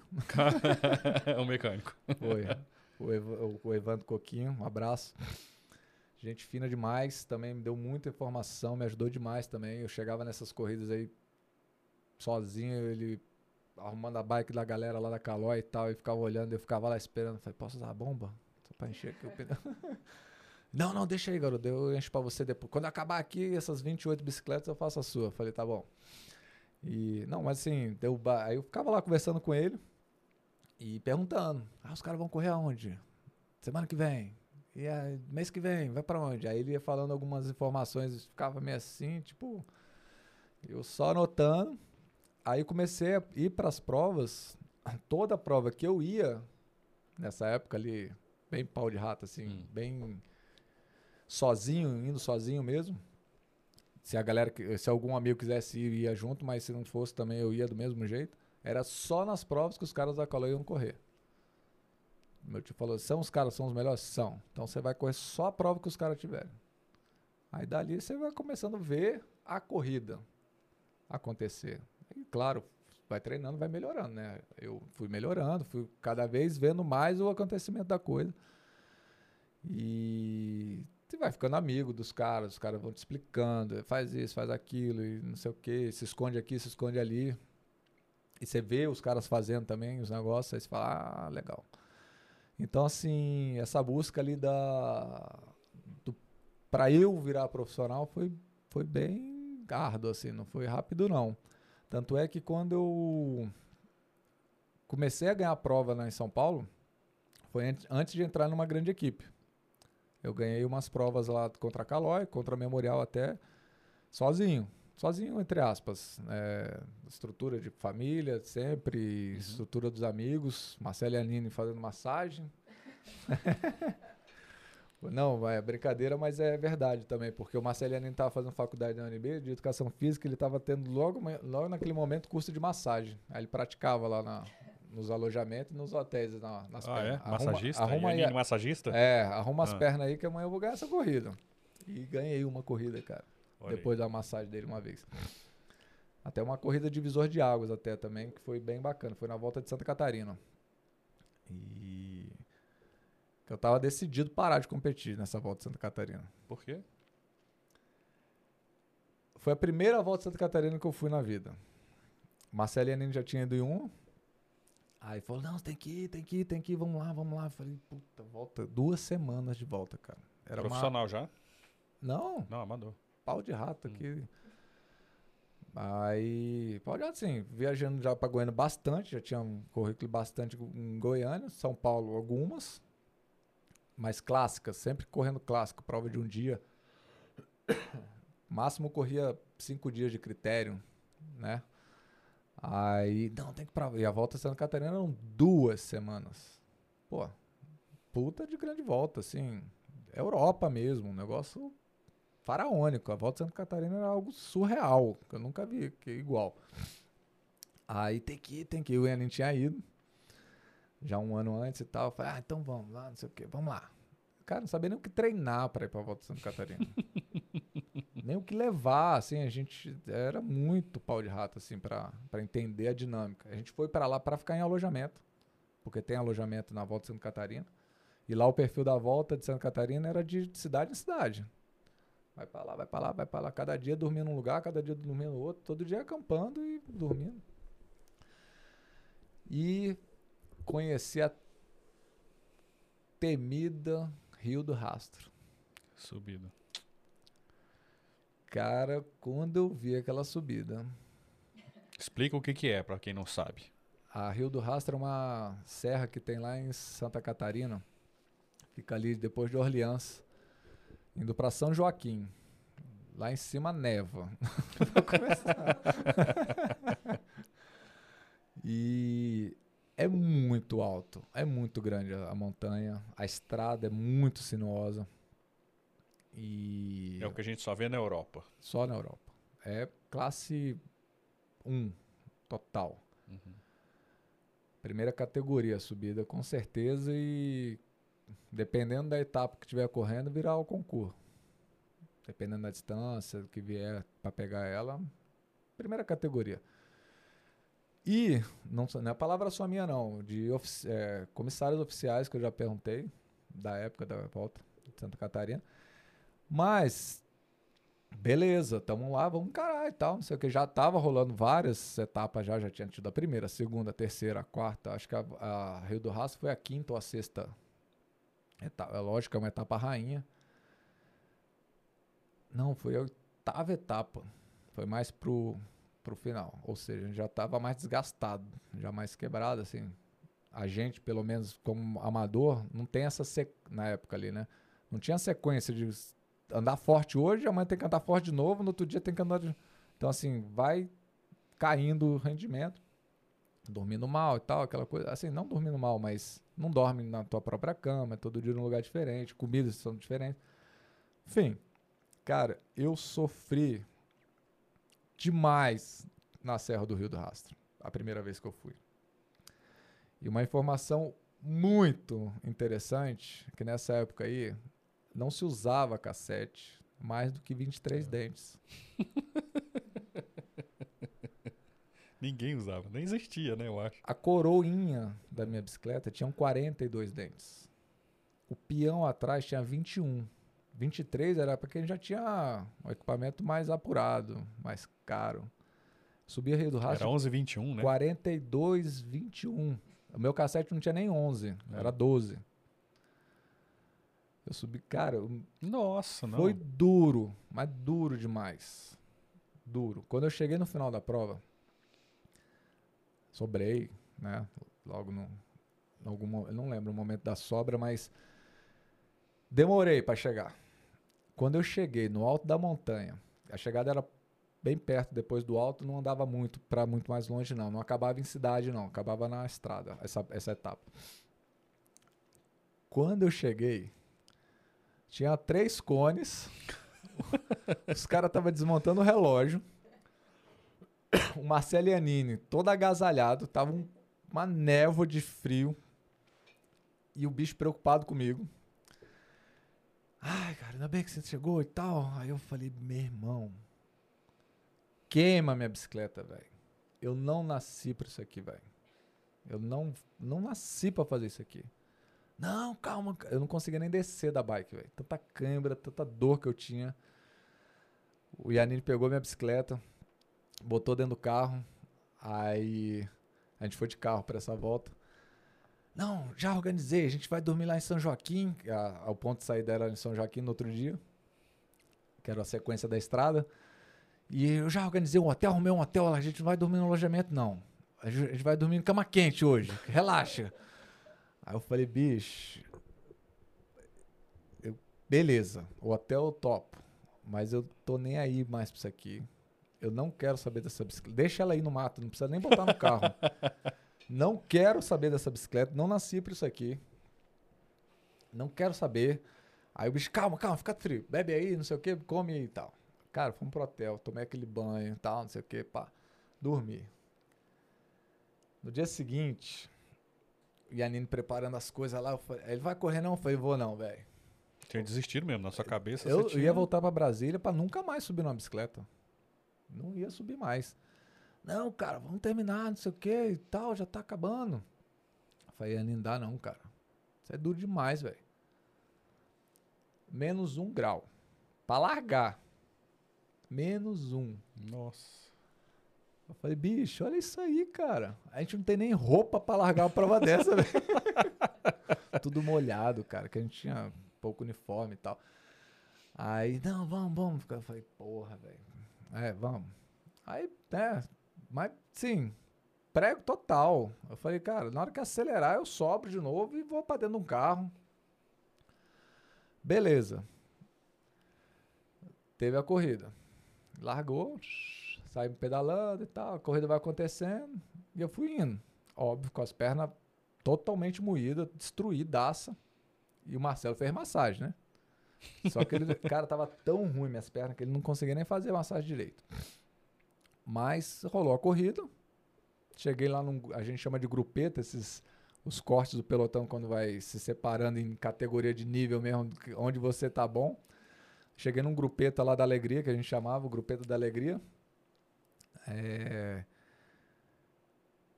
Decidido não pedalar. Tipo, vou concluir essa parada aqui e tchau. Pedi pra você botar o microfone mais pra cá Ah. um pouquinho. Aê, você tá muito na, na frente. E- Bota aqui assim.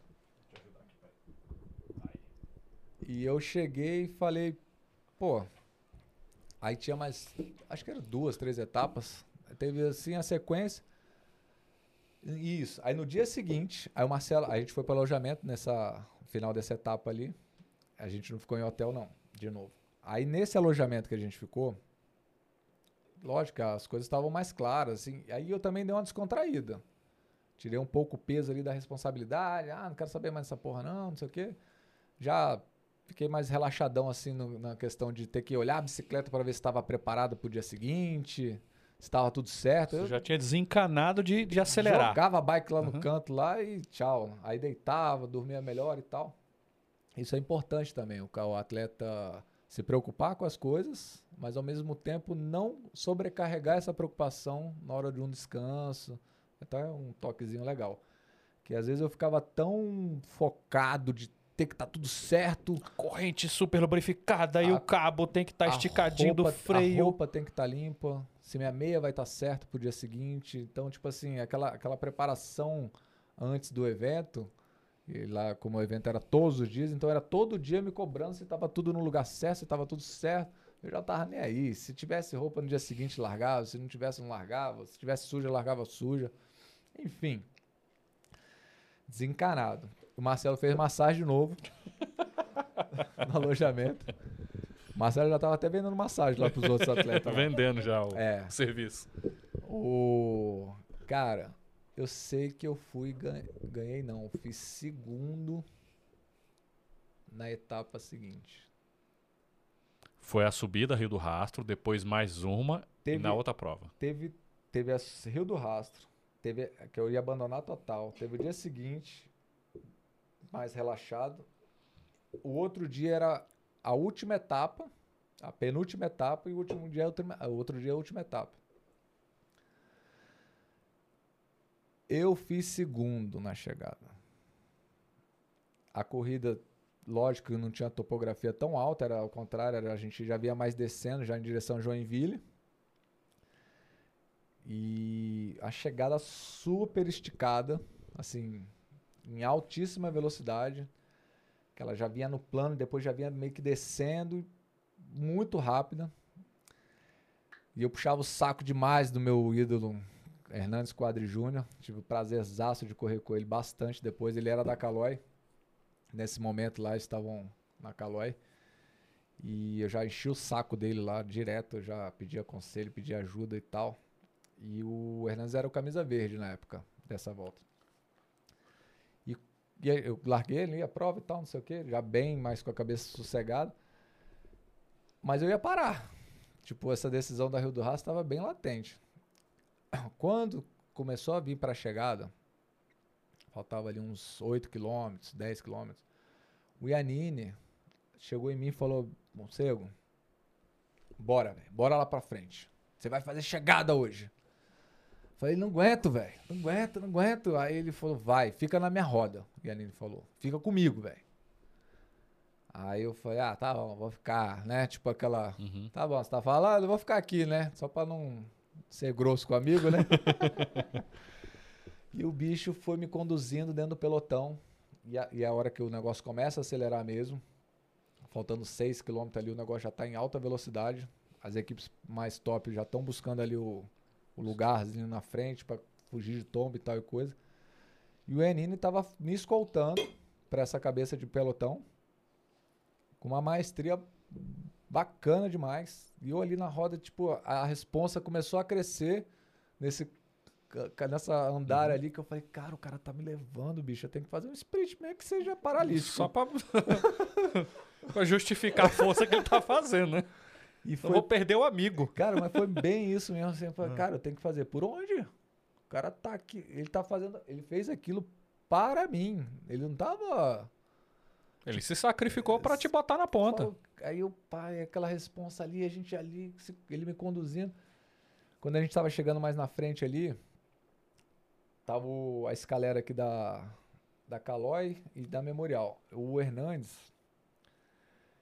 olhou assim, entra aqui, cara. Aí pediu para entrar atrás dele. Que o, o Marcelo já tava muito tempo no vento. Aí o bicho entra aqui, entra aqui. Aí eu falei, Marcelo, entra. Aí o bicho, aí o Marcelo deu uma entradinha. Só que aí já mudou a estrada, a gente mudava, virava para direita, aí que descia mesmo para a chegada, um falso plano descendo bem forte. E tava um negócio rachado. Aí na hora da curva, o Marcelo não fez a mesma tangência. Os caras abriram um pouco mais eu fiquei na roda do, do Hernandes troço desceu, bicho. Aí meio que foi o momento que eu falei assim, cara, agora eu tenho que fazer o que o Anine pensa que eu posso fazer. Aí, cara, eu sei que o pau cantou para baixo. Os uruguaios começaram a arrancar de um lado, do, do outro e brasileiro por um lado. Cara, bicho, na hora que eu levantei do banco, no, com o eixo engatado, é, aí sprintei com tudo, bicho. Aí fui passando alguns caras, na verdade eu não fui o ponteiro de sprint, assim, eu fui ultrapassando pessoas. Aí chegou em primeiro lugar um cara top da época ali também, que era o Valsemar Justino. Vou mandar um abraço para ele lá de Blumenau. Vi ele ganhar um campeonato brasileiro, cara, que eu falei, puta, eu tenho que fazer isso aí, velho. O cara ganhou um brasileiro uma vez que eu vi. Aí ele fez primeiro, eu fiz segundo. O Uruguai terceiro. Caramba. Cara, eu passei ele de chegada numa felicidade, velho. Eu falei, cara, eu nasci pra isso aqui, velho. Três provas atrás, queria tocar fogo na bike. Cara, mas foi, foi assim, do inferno a.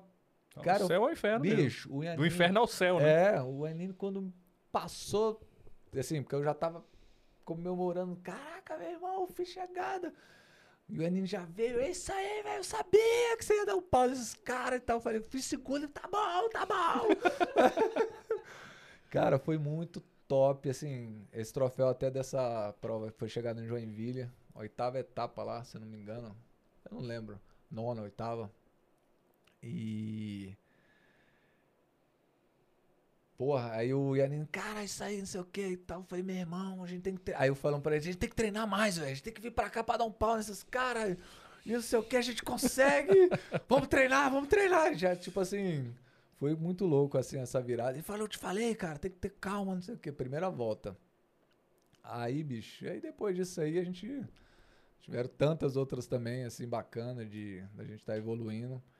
E comece... aí viajando, cada uma dessas aí, uma cabeça vai melhorando e vai diferenciando. O Hernandes, cara, o Hernandes, nessa, nessa chegada aí, ele passou do meu lado assim, nem me conhecia, não tinha me conhecia porque eu enchi o saco lá do mecânico deles lá e tentava falar uhum. com eles. Mas aí o bicho veio, me deu um abraço, falou, cara, isso aí, meu irmão, valeu, parabéns. Aí eu, porra, meu irmão Hernandes veio falar comigo aqui, velho. então, assim, é muito legal, cara, assim, a, algumas coisas que a gente não, não projeta, assim, né, igual a gente tava falando de estratégia, o que que eu vou fazer. Pô, largava a corrida meio que, pô, tem que chegar, velho. Não, não, assim, não pensava nem que ia ter que sprintar nem estudava a chegada nessa época aí. De pegar o livro de da prova, porque numa volta dessa você recebe o livro com mapa de chegada, onde virar onde, que curva que vai para direita, que curva que vai para esquerda, né? Você tem essa, essas informações antecipadas. Eu não tinha nem pensava em pegar um livro desse para ler, de ficar no hotel estudando. Amanhã tem chegada, pá, deixa eu ver aqui. Ah, se, vamos puxar até aqui, vamos virar para ah, para direita, velho. Então a gente tem que estar tá com a escalera do lado esquerdo aqui pra gente fechar os caras pra cá e segurar o bloco e virar pro outro lado. Então, assim, as coisas acontecem também, né? É igual a gente tava falando, que a prática vai te levando para mais informações. Então, assim, teve esse, esse, andar da carruagem aí também. Show de bola. a gente tem uma, uma pergunta no chat. É, não é bem pergunta, era um, era um comentário. São vários comentários, né? O ah. chat está cheio de comentários. As pessoas estão querendo que faça o sorteio só com quem está assistindo a live, mas essa não é a regra. É. Eu acho que o próximo vai ter que ser assim, inclusive. É, eu, eu só, é, é que só tem dois assistindo, imagina. Não, não minha tem. Mãe é minha, meu tio. Não, tem bastante gente. Ah, o chat começou a rodar aqui que eu tô procurando. É, era alguém pediu para você contar uma história. Eu tô. É isso aqui. Equipe é isso, equipe Arisco Goiânia, só tinha maluco. Patrícia Brito, acho que é sua esposa, né? É, minha esposa. Beijo, amor. Pede pra é, ele então é contar é a história. A Aí, só as duas que estão assistindo só. Pede pra ele contar a história da corrida em Timão Piauí. Ah, meu Deus do céu. Conta aí. Se é pra ser amador, vamos falar de amador, né? Amador ainda. Ah. Não, essa de Timão foi uma época que eu corri na equipe lá em Goiânia, chamada. Era patrocinado pela Arisco.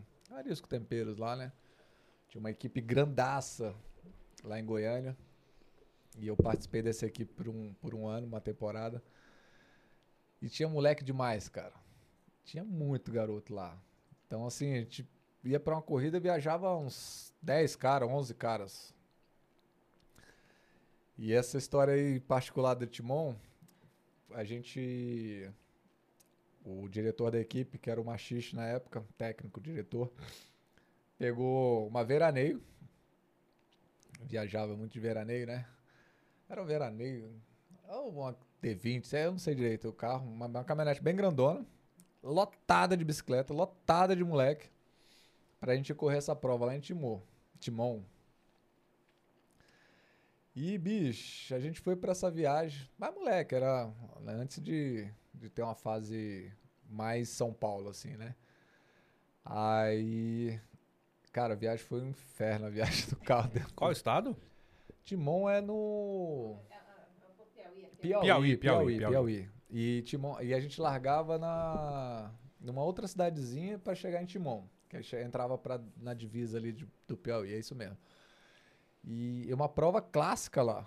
Assim, todo ano tem, ou tinha pelo menos, todo ano era o aniversário da cidade, Timon, no Piauí. E tinha os campeões de lá. E assim, mó premiação faraônica lá. A premiação era surreal. Tipo, enquanto lá na 9 de julho tava dando 2 mil, lá tava dando 7 mil. Caramba. E não tinha corredores profissionais correndo. Era ah. pra galera de lá o negócio. Aí a equipe da Aris sabia do, do, negócio, vamos levar a molecada lá, vamos ver esse troço. Não, é corrida pequena, de uhum. dava 60 quilômetros, eu acho. Não me recordo certinho a quilometragem, mas era pouco. Aí fomos para essa prova, cara. Tínhamos, éramos sete atletas. Agora eu lembrei bem por causa do resultado. Sete ciclistas. E o Machixe. Resumo, que eu também sou muito detalhista às vezes. Mas o, o resumo foi o seguinte. A gente fez de primeiro a sétimo. A equipe. Tinha prêmio de dinheiro só até o quinto. Uhum. E era muito dinheiro. Muita grana. Meu irmão. A cidade fechou, velho. não vai levar o dinheiro, não. Como é que foi isso? Meu irmão, foi muito engraçado, cara. E o. O machi... Aí fechou, a premiação não era entregue. E fez o pódio, mas não deu o prêmio, não vai pegar depois. Depois a gente manda o depósito. E o machista, eu não vou sair daqui sem esse dinheiro, não. Eu preciso do dinheiro pra botar gasolina pra voltar com esses meninos pra casa. E, cara, eu sei que os caras falaram que ia depositar. Aí o machista, então a gente vai dormir aqui. Aí a gente foi pro hotel e tal, aquela. Cara, foi uma confusão, bicho. Eu não lembro também, assim, tanta confusão, porque eu, eu tava com planejamento, eu fui lá correr, eu fui até o último da equipe, eu fui o sétimo, no caso, que o resto da equipe inteira escapou, só eu fiquei no pelotão. Aí eu fiquei no pelotão e ganhei a chegada do pelotão, mas eu, a equipe chegou toda escapada. Mas eu, eu, no dia seguinte eu ia viajar para. No dia seguinte não, no mesmo dia eu, via, eu viajei até pro para São Paulo para correr uma seletiva, uma primeira seletiva que eu corri de profissional. É, que é aí que tá o lance do, do saber que é que vem, né? Depois até falo dessa seletiva, que eu acho que tem um, uma parada legal. O, eu lembro que o Machixe, cara, lá atrás do prefeito lá da. Não sei quem que é que dá o dinheiro, cara. Eu sei que o Machixe vem com, com a caixa de ferramenta que ele levou pra, pra corrida das bicicletas, cheia de dinheiro, amarrado no braço com cadeado aqui assim, dormindo abraçado com ela. Falou, velho, cara, e do lado de fora, um buzinaço. Sério? Uma confusão lá do lado de fora do hotel. Revolta da cidade. Revolta, velho. O campeão lá deles lá falou, meu irmão, isso, pô, que roubo, velho. Os caras ganharam, Roubaram dinheiro. Os caras escaparam, bicho. Porque eu cheguei lá, a gente chegou lá, mas assim, o, o perfil pra ganhar a prova era pra mim.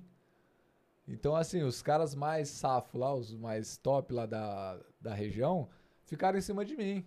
E foi saindo um atleta, da risco, depois Entendi. saiu o outro, depois sa... E eu fiquei lá como um besta, igual um- uma âncora aqui, né? Aí eu pensava assim, até na corrida, eu falei, cara, não é possível que esses caras vão ficar comigo. Até que horas?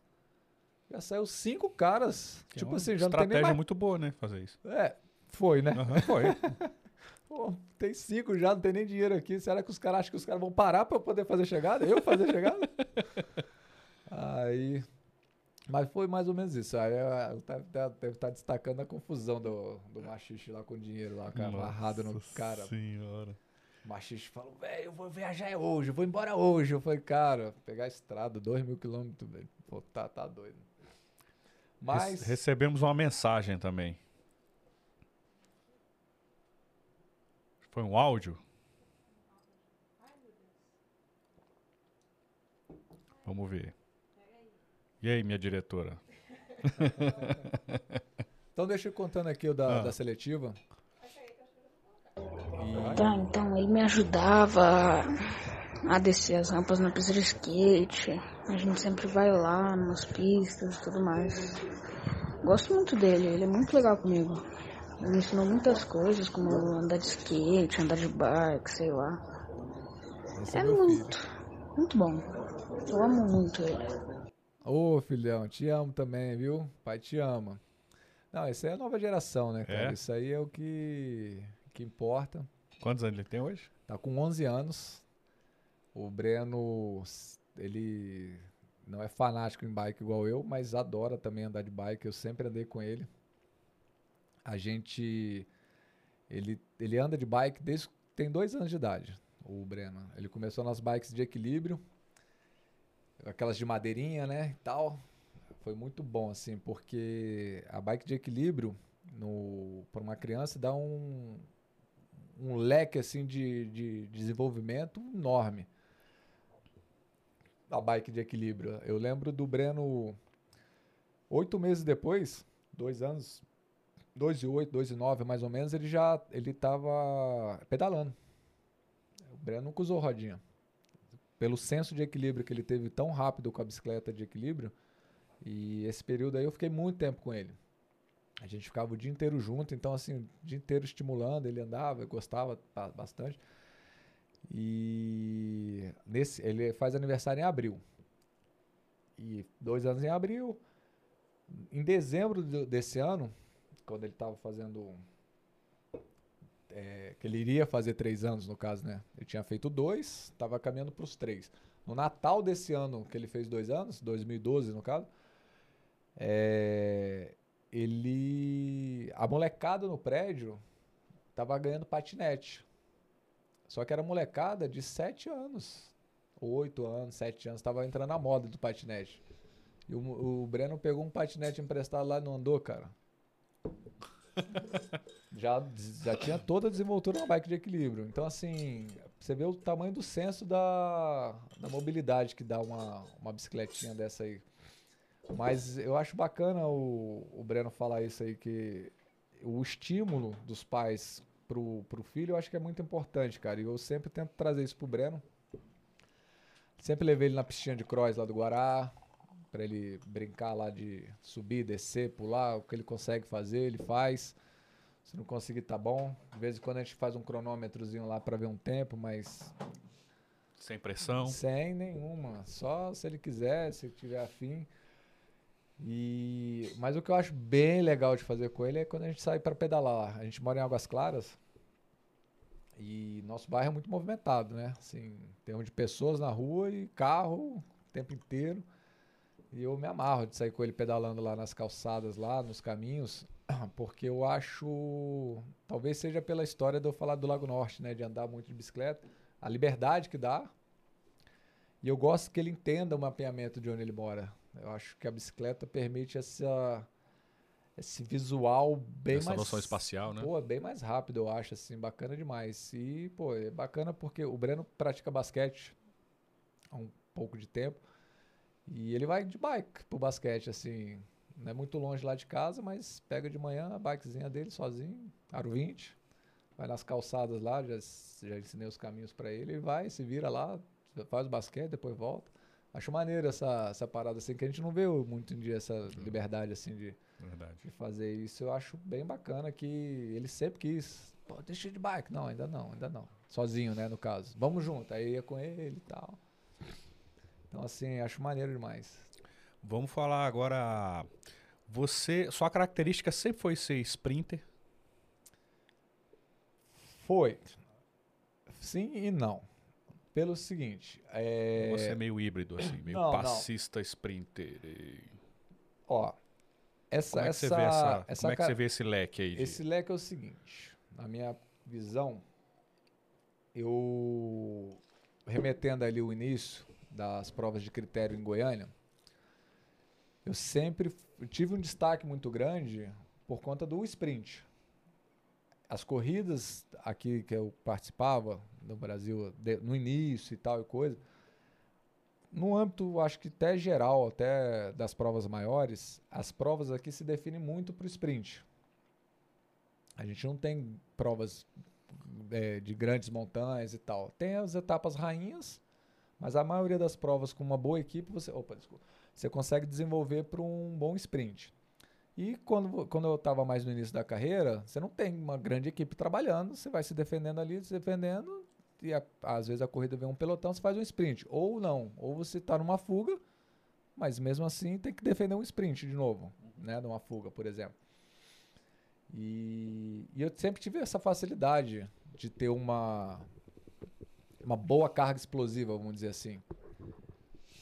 Por, por momento, eu vou dizer uma boa carga explosiva, que eu vou chegar lá para explicar. E sempre tive esse tipo de treinamento. O Eustáquio sempre me conduziu para um treinamento de sprint, sabendo essa desenvoltura das provas que a gente ia competir e tal. A estratégia, sempre procurei saber. Sempre fui muito fã do Mário Tipolini. Assim, quando começou a ter um acessozinho de fita VHS, na época ali, sempre procurava as provas que tinham o Mário Cipollini sprintando para ver como é que o cara fazia o sprint dele, aonde que ele arrancava, para saber a distância que era um sprint de verdade. Porque você tem vários tipos de um sprintista de estrada, por exemplo, você tem várias características. Um cara que arranca mais perto, outro mais longe e tal. E varia também com o tipo de treinamento que você quer fazer para isso. eu sempre fui intitulado como baita sprintista. Que não tá errado. Assim, não tá errado. Realmente eu ganhei praticamente todas as minhas provas em sprint.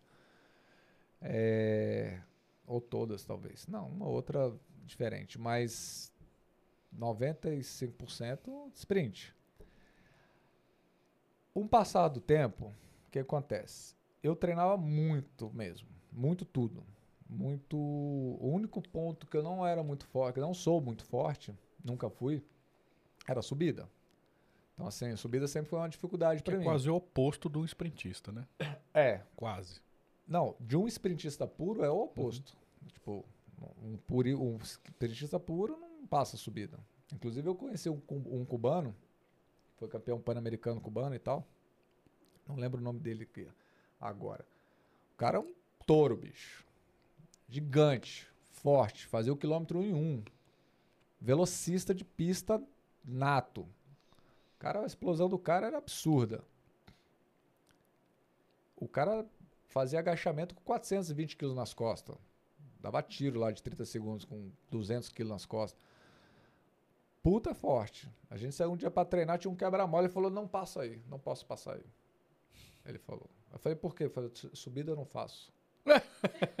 Quebra-mola. Sério? Assim, ele falou brincando, mas foi, foi um tom brincadeira, mas tão verdade que eu falei: Não, então vamos voltar, velho. Tipo, o cara não passa uma subida. Mas não ter, se arrancar com o cara daqui ali, bicho, o cara tá lá três dias antes de você. Aí, mas não fazia subida. Esse era um cara puro. Velocista puro. Ah, que ainda tem essa subdivisão, né? Do velocista puro do, velo- do sprintista. Mas, voltando aqui o, o fritar dos ovos, é, eu sempre fui muito intitulado. Sprintista, sprintista, sprintista. Realmente defendi várias camisas verdes. Tive campeão de camisa verde de volta de Santa Catarina, campeão de volta do Goiás, camisa verde, por pontos, volta do Rio de Janeiro, por exemplo, camisa verde. Tenho várias camisas verdes na minha carreira. Que é normalmente um sprintista que ganha, com uma pontuação de meta volante, de sprint e tal. E tive sempre essa característica mesmo. E o meu sprint se assemelha muito com eu, pelo menos, tentava fazer muito característico, muito parecido com o do Mário Tipolini. Um sprint de longa duração, uma arrancada não muito explosiva. Eu não acho que a minha arrancada seja muito explosiva. Nunca achei que ela fosse pá, uma arrancada muito explosiva. Por alguns momentos ali, os adversários e tal, uma vez ou outra, a minha arrancada era mais explosiva, mas talvez por um pouco mais de treino. Mas eu nunca considerei minha, minha chegada uma chegada tão explosiva, mas muito forte. Por quê? Eu arrancava, fazia uma arrancada muito de longe, com uma progressão da velocidade, uma elevação da velocidade em força. Eu sempre treinei com grande distância para a meta da chegada. Então, assim, enquanto os caras estavam sprintando para 150 metros, eu estava arrancando com 240. Então, eu começava meu sprint muito mais cedo para eu terminar em alta velocidade no final. Então, assim, eu conseguia perdurar com uma alta velocidade por um pouco maior de tempo do que um velocista puro. O cara atingiria, por exemplo, 70 por hora de uma vez, eu demo- demoro mais um pouco assim, atingir os 70 por hora, dando um exemplo. 70 por hora, mas permaneço por alguns segundos a mais. Me possibilitava ter essa finalização de chegada maior. Você acaba pegando de surpresa esse, spin- esse sprintista puro, né? Peguei Porque você, muitos. Você, peguei mu- você arranca no, no momento que o cara. Peraí, tá muito cedo ainda. né? É, e foi, e foi uma estratégia muito usada, assim. Tipo, quando eu entrei nas grandes equipes, então, aí que foi o desfecho mesmo, porque. O cara vai querer pular na roda, mas ele não vai dar conta. Pô, pode ficar aí, velho.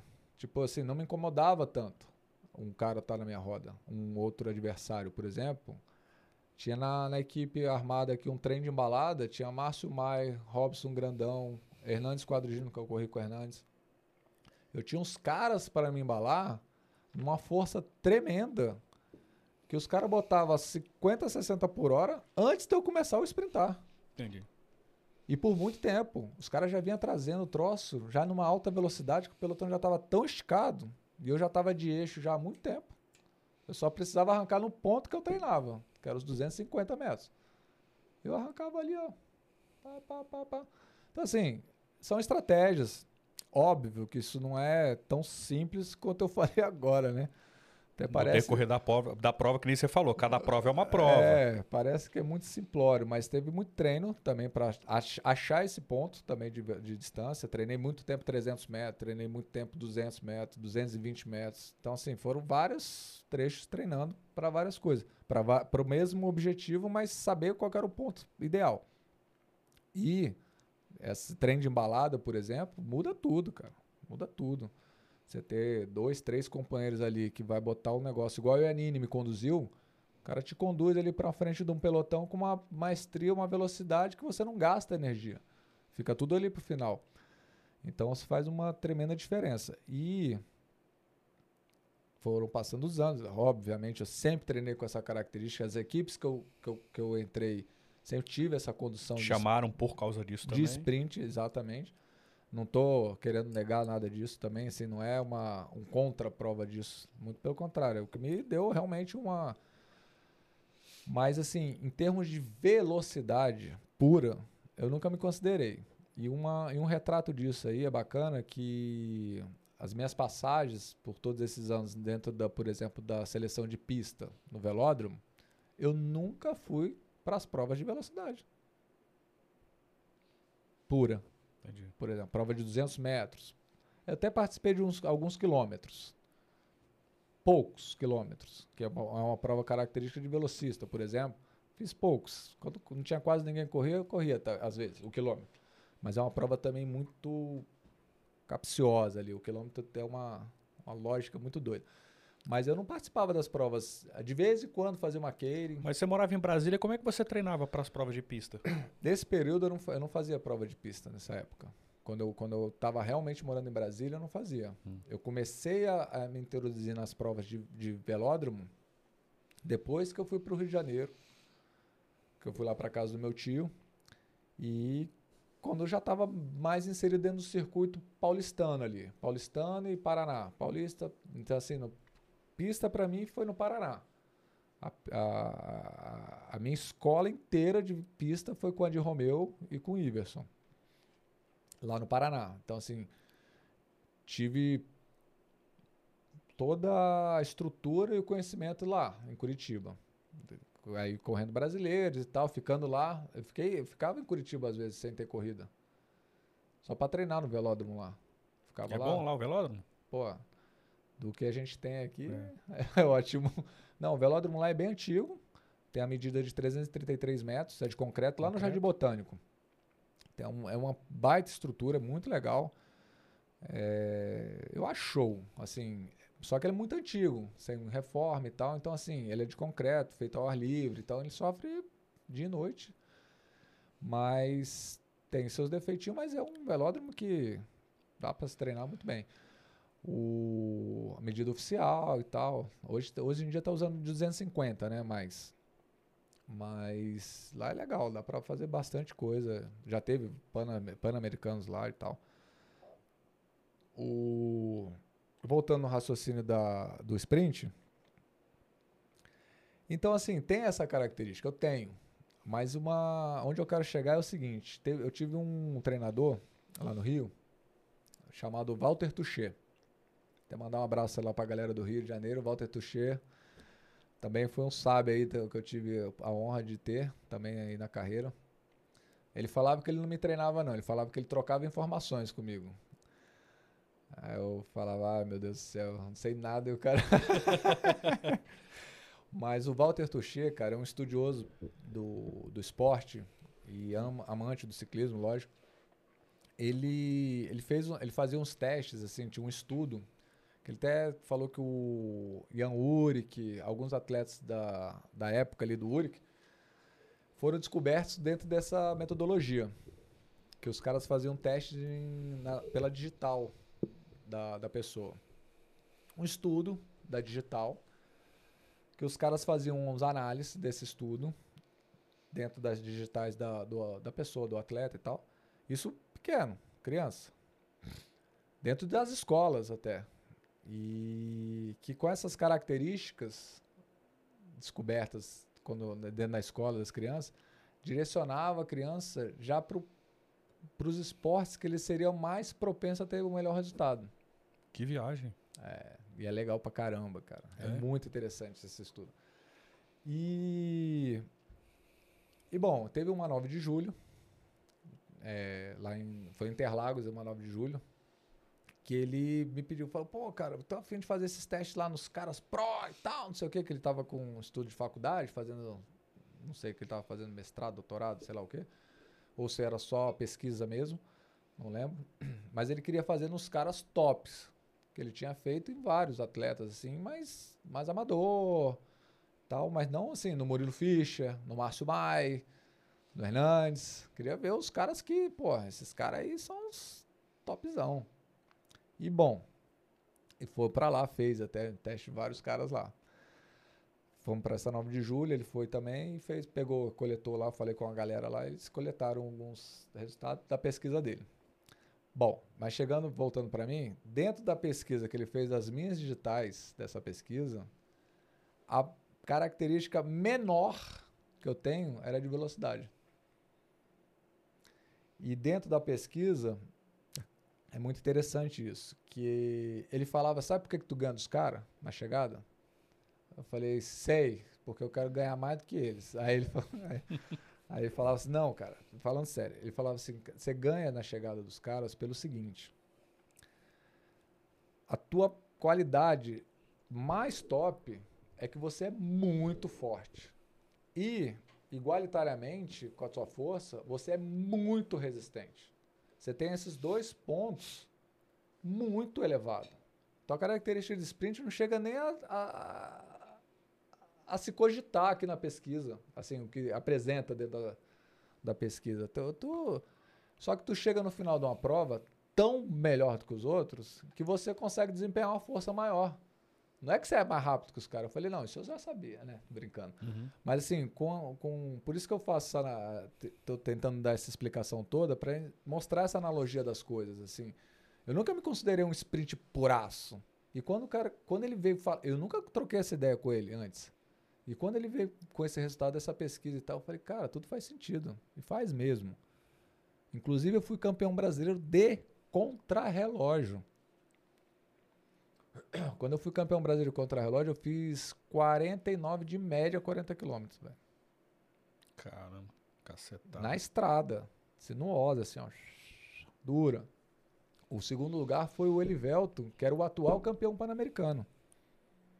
Ganhei por dois segundos dele. E não se, não se fala no sprintista ganhar um contrarrelógio. Uhum. Tipo assim, não é, Sim, sim. não é, não é a lógica da coisa. Também não vou dizer que não ganha, mas sim, não é a lógica do contra e assim, em voltas, todos os contrarrelógios que eu fiz, lógico quando eu estava em alta performance, melhor, mas sabendo o que estava fazendo, eu sempre fui muito bem no contrarrelógio. Então assim, que é o quê? É uma característica de força, resistência, de perdurar em alta Passista, né? passista com uma qualidade extrema. E até que até quando eu quando eu ganhei o brasileiro, encontrar os caras falaram, pô, mas você ganhou o brasileiro, cara.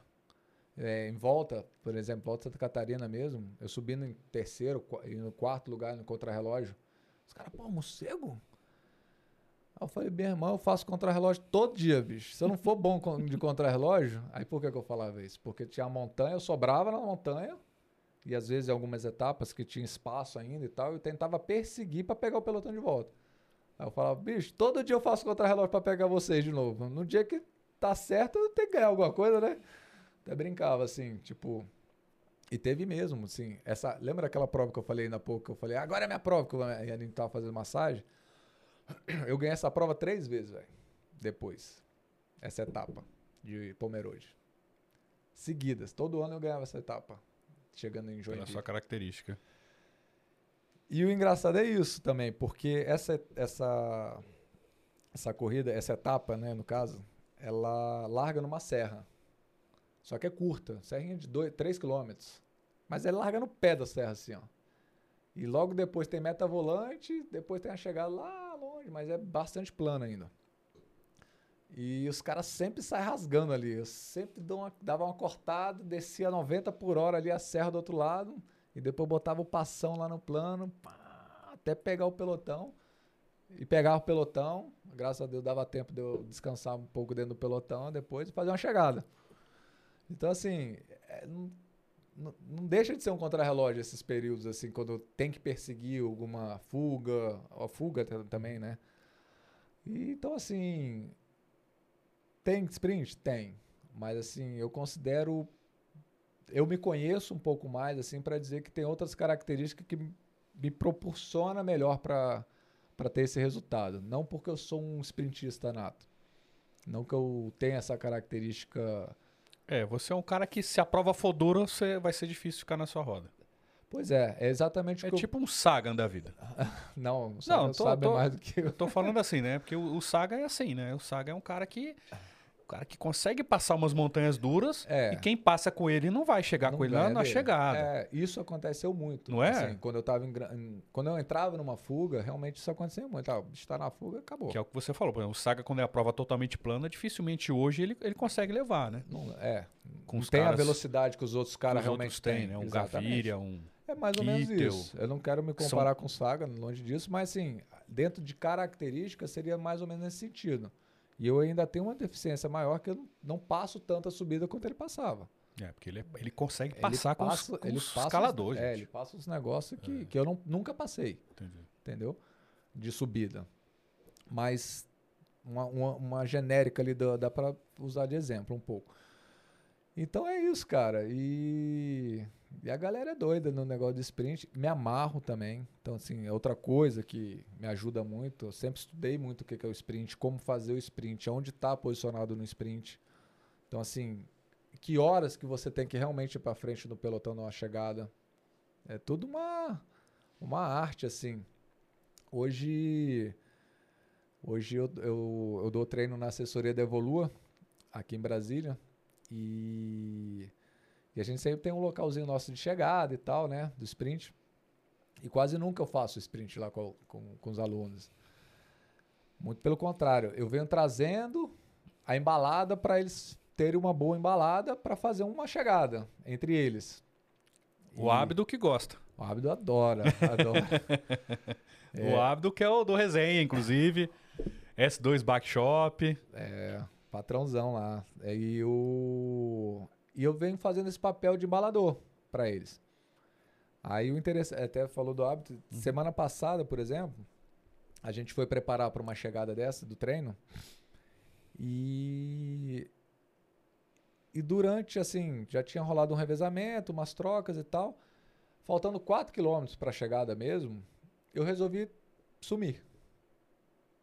Eu falei, quer saber? velho? Eu vou fazer chegada hoje. Uhum.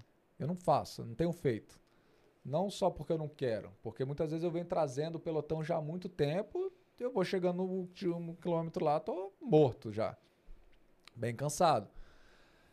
Porque eu quero manter uma performance de qualidade de balada bacana para eles e não tem como eu vir puxando 5, É. 10 quilômetros e ter que sprintar. Isso é, não existe. Mas enfim, aí eu sumi, faltavam uns 4 quilômetros para chegada. Me posicionei num lugar, num pelotão mais escondido. Vim durante esse pedaço escalando o pelotão, ali o pedaço que tinha de pelotão. E fiz uma chegada. Com o Ábido, inclusive. O Ábido achou que ia ganhar mole. Porque ele achou que ele só ia ter que bater nos outros alunos. Quando ele percebeu, eu passei do outro lado, fazendo uma chegada. E os alunos se amarraram, assim, tipo, o feedback que eu tive assim, caramba, que massa, bicho, você tem que fazer mais chegada com a gente e tal. Eu falei, então vocês me ajudam a puxar o pelotão mais tempo pra eu poder descansar o tempo, bicho. Porque não tem como eu vir puxando e fazer chegada, igual eu fiz agora, fiz hoje. Não, não, então beleza, então beleza. Então, tipo assim, foi legal até assim, porque nunca tinha tido essa oportunidade de mostrar essa situação. E a semana passada eu consegui mostrar isso, que não tem como o cara ser super-homem de fazer a embalada e puxar e sprintar e tal. É porque só que eu acho que quem gosta ou que de repente pratica um pouco de ciclismo que entende toda essa, essa esse jogo de xadrez que você falou. Né? Essa, essa posição de você estar ali, onde é que você vai sprintar, quem que tá atrás, quem que tá na frente, para onde é que eu vou abrir.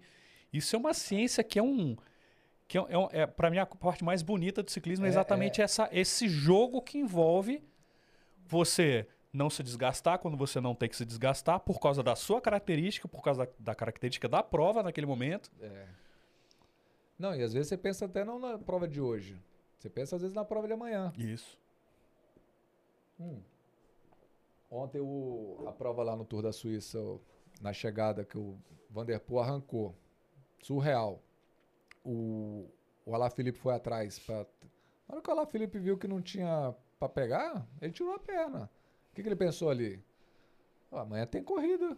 Daqui a dois dias tem montanha. Então, assim, ele não pensou só que ele tinha que passar naquela linha da frente ali. Então, o atleta tem que estar sempre nessa visão também. O, não adianta você desgastar tudo em alguns momentos. Esse xadrez é, é legal E demais. de onde né? é que surgiu o morcegão? Você deve ter contado isso um milhão de vezes, mas Pois é, o morcegão surgiu com, com essa característica de sprintista. Foi uma, uma coisa assim. Foi quando que surgiu? é, a- o apelido mesmo, assim, tem um. Vou dar um, um resumo aqui. Ó, gente- eu tinha um amigo, esse Sérgio Magalhães, por exemplo, que eu falei, aqui de Brasília. Ele estudava com meu irmão e e, e tinha outro colega que estudavam junto, que chamava Marcelo. Chama Marcelo. Eles eram amigos do meu irmão, um ano mais velho que eu e tal. E eu pedalava já. Esses dois amigos, o Sérgio Magalhães e o Marcelo, frequentavam lá em casa e tal, não sei o que. Eles começaram. O, Magalhães, o Sérgio começou a ficar mais interessado por bike, começou a pedalar. E o Marcelo mudou para o Espírito Santo. Isso rapidamente falando. Mudou para o Espírito Santo e o outro começou a pedalar. Chegou na férias de julho de escola, de molecada, coisa de cinco meses, seis meses depois, o Marcelo, que nem pensava em mexer com bicicleta, estava competindo lá no Espírito Santo. E ligou pra gente e falou: Cara, vocês têm que vir pra cá, não sei o que, não sei o que, vem pra cá, vem pra cá. Ia ter uma competição lá na- em julho, na época, nas férias de julho de escola. Três semanas. Era todo domingo ia ter uma prova. Três corridas. Vocês têm que vir pra cá, não sei o que. Resumo, a gente foi pra lá, eu e o Sérgio daqui, pra competir lá e ficar lá de férias. Molecada, moleque. As três etapas lá eram de montanha, velho. Era campeonato de montanha. O que, que eu fui fazer lá, né? E o Sérgio, o apelido do Sérgio era Graveto. O Sérgio ganhou as três provas, velho. Cara, era surreal. Júnior, molecão mesmo, Júnior. E ganhou na categoria disparado e chegava junto com o primeiro e segundo ponteiro da Elite, velho. O moleque subia muito, cara. Muito. Mas enfim, nessa viagem, a gente lá no Espírito Santo, a gente, pô, moleque. Aí tinha um outro amigo do Marcelo que era surfista, que era o Big Loira. Um dando apelido pro outro, já viu? Morcegão, Big Loira, Graveto, pegou o graveto, pegou lá. E o outro era Lombriga, o Marcelo Lombriga. Lombriga, Big Loira, pra chegar em Morcegão foi um pulo, né? De molecagem mesmo, assim, da gente Não tinha referência nenhuma com ciclismo. Não com ciclismo. Ah, era tá. da, é, eram três ciclistas, o surfista, mas assim, de molecada, de praia e não sei o que, de noite, aí vai dormir, a sobrancelha é grossa, o bicho é feio, outro é não sei o que, outro é lubriguento. Coisa assim. Beleza. Quando a gente voltou para Brasília, o Sérgio trouxe o morcego. Morcegão. Era morcegão. Morcegão, morcegão, morcegão. O, o Sérgio ficou com, esse na- com ele, para mim. Que o Sérgio era amigo do meu irmão. Só que comigo ele me conheceu mais como morcegão mesmo, assim. E ele trouxe esse. Só me chamava de morcegão. E foi o período que estava indo para Goiânia bastante, aquelas histórias que eu te falei de Goiânia, todo final de semana, todo semana. E eu tava começando a ganhar corrida lá no sprint, lá em Goiânia. E o Sérgio viajava com a gente, com o Eustáquio ali, tem aquela molecada. Morcegão, pai! Comemorava e falava. Quem ganhou? Ah, foi o Morcegão. Ele deu uma disseminada nessa parada, assim, o Morcegão. Porque ele só me chamava de Morcegão. E o troço pegou muito forte, cara. Aí tem a referência do ciclismo.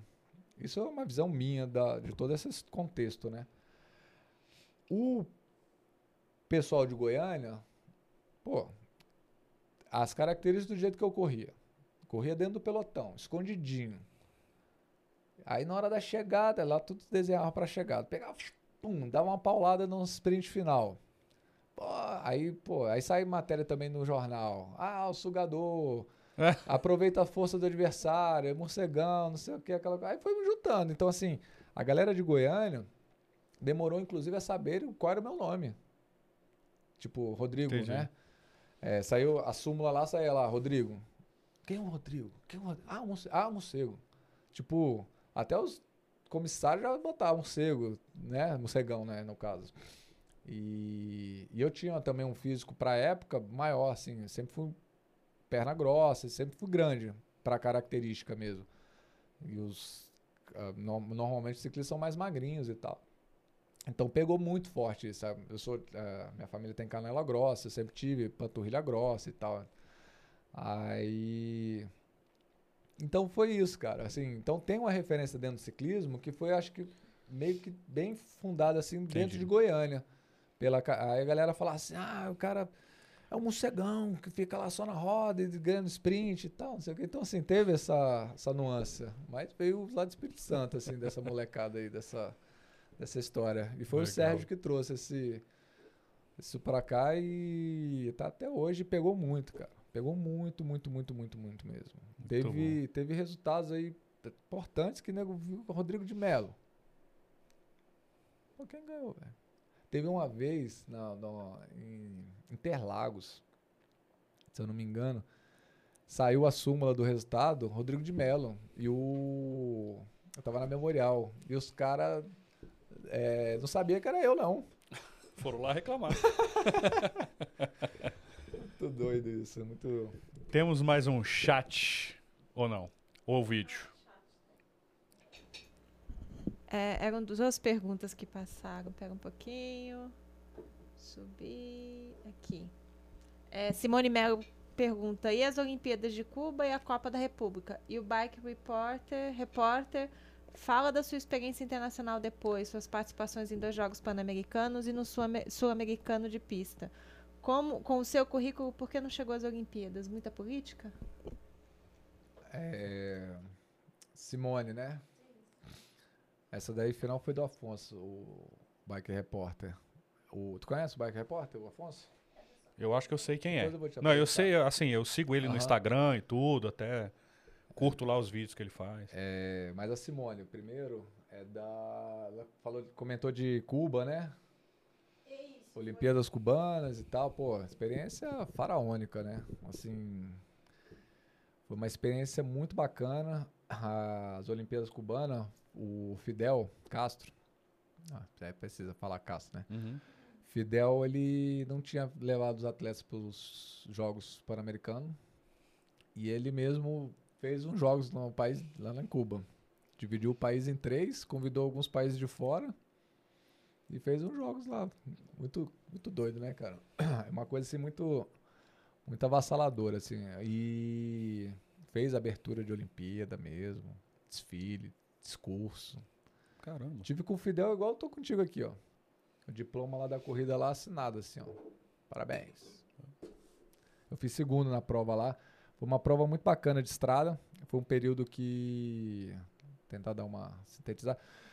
Foi um período assim que, que eu tava num auge assim bacana de performance de provas mais longas. Essa prova deu 220 quilômetros, essa lá de Cuba. E eu fiz segundo. Mas foi a prova assim pau demais, cara. E foi uma fuga. E a fuga depois no final diminuiu e tal. E eu fiquei contra três cubanos. E eu tive que escolher uma estratégia no fim ali, que os caras, esses três cubanos, começaram a se duelar. Na hora que eles viram que não ia conseguir me largar, aí eles duelando entre eles. Aí eu pegava um, pegava o outro, isso já desenhando a final da prova. E, e eu falei assim, pô, não vai dar certo, né? Se eu ficar saltando em todo mundo. E dos caras lá, desses três, dois era da mesma, do mesmo país, vamos dizer assim, apesar que era cubano, mas o cara, como dividiu o país em três, eles tinham três seleções. E o outro não era dessa seleção, mas eram os três eram cubanos. Só que aí deu pra ver que tinha um que era o dentre os três era o cara mais cabeça, mais forte entre eles. O outro também era um bom e tinha um ruim.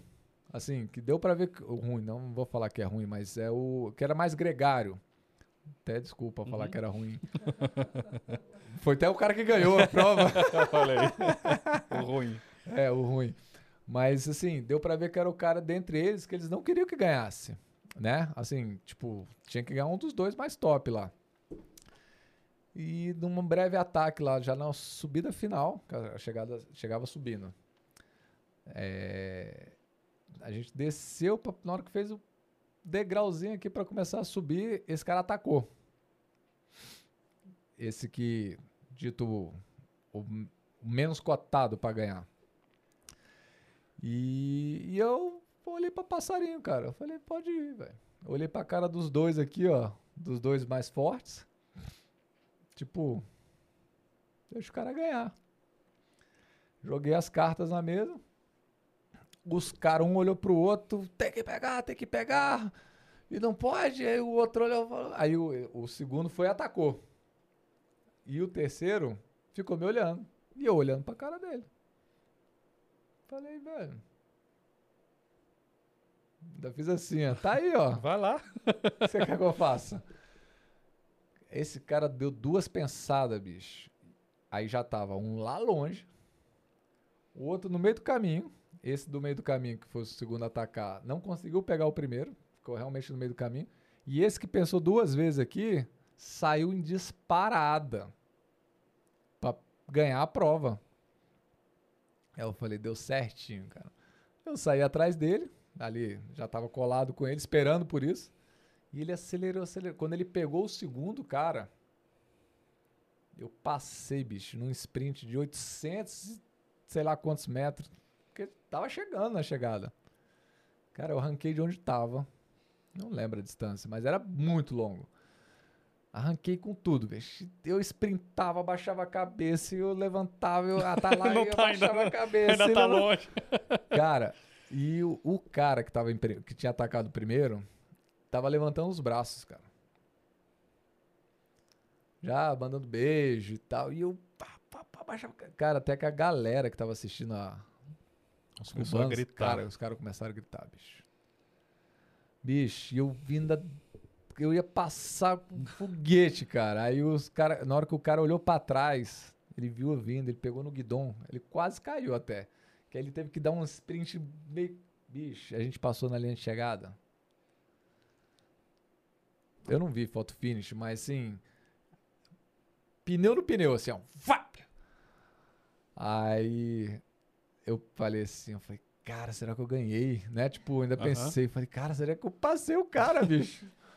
Mas não, não passei, o cara ganhou, eu fiz segundo. Mas já deu pra conhecer o Fidel, ganhar um diplominha assinado É. dele. E, pô, eu achei muito massa essa corrida, assim, porque além de eu ter feito uma prova de 200 e poucos quilômetros, um puta performance, assim, uma puta maestria que eu... Era difícil de ter provas aqui, mesmo no Brasil, de 200 quilômetros. Tipo, mesmo eu estando numa época de alta performance, eu não participei de várias provas de 200 quilômetros. Eu conseguia ver isso quando ia pra volta do Uruguai, fazia três dias seguidos 200 quilômetros. Aí no outro dia é 180. Vamos descansar, vamos fazer 175. Então, assim, é bem diferente. Aqui no Brasil não tem provas tão fundas assim. Aí eu tava, pô, super orgulhoso, assim, dessa prova, assim, acho maneiro. É boa lembrança da Simone. E do Bike Repórter, no caso. Hã? Por que, que não Ah, chegou tá, nas tá. Olimpíadas? O, a o- das Olimpíadas a gente chegou a falar um pouco, né? Daquela situação da pontuação do Brasil e tal e coisa. Então, assim, eu, eu acredito que eu não, che não cheguei para umas Olimpíadas. Óbvio, acredito que uma politicagem e uma, uma falta de momento de preparo também. Eu não tive nunca um preparo suficiente para bater no peito e falar, eu tenho que ir. Então, assim, por exemplo, igual se eu tivesse numa condição, não tive, não estou apontando nada. Mas, por exemplo, se, eu, se fosse o contrário, eu tivesse no lugar do Murilo Fisch numa- naquela Olimpíada que eu dei de exemplo aqui. É, se eu tivesse no lugar dele, numa equipe profissional, e eu não ser convocado, aí eu ia ficar enfurecido. Mas assim, eu tenho uma consciência plena que, assim, não fui não por falta de mérito. Aí a parte da politicagem, que eu acho que existe mesmo, tem. ocorre. Então, assim, e poderia ocorrer para melhor. Então, assim, o Brasil podia fazer politicagens melhores para ter mais vagas, ou melhor, para dar essa condição para o país ter mais vagas, de levar a gente para mais provas, por exemplo, entendeu? Então, por, é, mesmo eu estando em seleção por algum período, eu corri muito pouco internacional dentro do que deveria. E uma coisa que me chateava às vezes era o seguinte: depois, quando eu fui conhecendo as coisas, é, eu tive em Jogos Pan-Americanos, tive em Pan-Americanos, e eu encontrava a seleção do, do, dos Estados Unidos, por exemplo, quase nunca, das via de todas as viagens que eu fui, assim, de encontrar a seleção dos Estados Unidos, era dificilmente ver o mesmo cara competindo na seleção dos Estados Unidos. E isso me intrigou na época, assim, um pouco. Eu falei, cadê o fulano? Ah, não, tá correndo mundial. Eu falei, ué, mas, ah, tá bom. Não, não entendia. Teve um papo uma vez que o cara da americana lá me explicou que é o seguinte, além dos caras ter um capital fudido, assim, de grana, é igual os caras falam da equipe Inos, né? É uhum. o que precisar. Quanto que precisa? É. E mas era assim, a sistemática que eu acho que poderia ser copiada aqui no Brasil, e eu acho que não é muito difícil isso, que até facilita a fazer o projeto de seletiva e de ápice dos atletas, que é aquilo que a gente estava falando aqui no começo. Tem que ser casado, não tem como ser desvinculado. E, exatamente. E não tem como você ter um cara só que vai correr tudo. Não tem. E o sistema lá nos Estados Unidos, que me, me entregou, e eu acho que falta demais isso aqui, é uma coisa fácil de copiar, que é esse exemplo, que eu não encontrava os caras de novo. Porque assim, eu corri o Pan-Americano, eu corri o Pan-Americano hoje, o Pan-Americano de ciclismo, por exemplo. Vamos lá, Pan-Americano de ciclismo. Aí tá lá a seleção Estados Unidos, de Pan-Americano. Os caras correram, tal, pá, pá, pá, pá, pá, pá, às vezes toma pau, às vezes não, não sei o que, tal, enfim. No outro ano, se você, a gente ia para o mesmo Pan-Americano, né, em outro país, tal, outro pan-americano. Seleção dos Estados Unidos também ia. Aí tava lá eu, o Hernandes, fulano, Beltrão, os brasileiros, os mesmos brasileiros, eu incluo, que correu um ano antes, e a seleção dos Estados Unidos não tinha nenhum repetido, velho. Aí eu, pô, cadê fulano? Não, tá no Mundial. O que acontece lá? Resumidamente, os caras fazem o seguinte: os caras têm várias seleções. Se você já foi um, um cara de seleção de pan-americano, você não corre mais pan-americano. Você já teve seu momento. Se você foi satisfatório, positivo para ser um bom atleta, você já passou para a seleção de mundial ou de jogos pan-americanos, sei lá. Eles fazem um, um, um deg... tem... olímpico, tem um degrau. Se o cara é olímpico, ele não vai para pan-americano. Vai fazer o quê no Pan-Americano? Uhum. Deixa o garoto lá de 20 anos ganhar medalha no Pan-Americano. Resolve aí, ganha a tua medalha das Olimpíadas. A gente vê muito isso na natação. Isso. Na natação, o ah, Brasil vai lá, arrebentou nos Jogos Pan-Americanos, mas a seleção americana nem foi. Não, e quando vai, vai só os meninos. É. Leva ali para cara para aprender, para sentir a emoção Quase do coraçãozinho bater, entendeu? Não desmerecendo os atletas brasileiros que ganham, pelo amor de Deus. Não, né? não estou falando não é isso. isso. Até porque eu estive nesse é. momento. E não ganhei tantas medalhas assim, uhum. para poder falar, ah, fui lá e ganhei tudo. Não, tomava pau também. Então, a gente toma pau. Até por falta dessa constância. Assim, eu viajava para o Pan-Americano, aí passava três, quatro meses, prova nenhuma. Internacional, por exemplo, nesse âmbito desse padrão. Aí, pô, vai, ah, tem um Mundial. Aí ficava aquela expectativa, vai, não vai para mundial, vai, não vai. E não, não vai. O Brasil não vai para mundial. Aí ninguém tinha seleção de nada, não tinha armação de nada, assim, não tem essa expectativa evolutiva. Então, assim, é, é uma coisa, acho que é parte dos políticos, assim, parte da, da, da esfera mais administrativa da coisa. Porque o atleta, é, ele quer fazer o ciclismo e quer ganhar. Só que ele não entende dessa dinâmica uhum. toda. Claro que tem uns que entendem mais, mas não entende. A parte burocrática é outros 500. É outra coisa, é outra disputa, é outro xadrez. Então, assim, não está na cabeça do atleta resolver isso.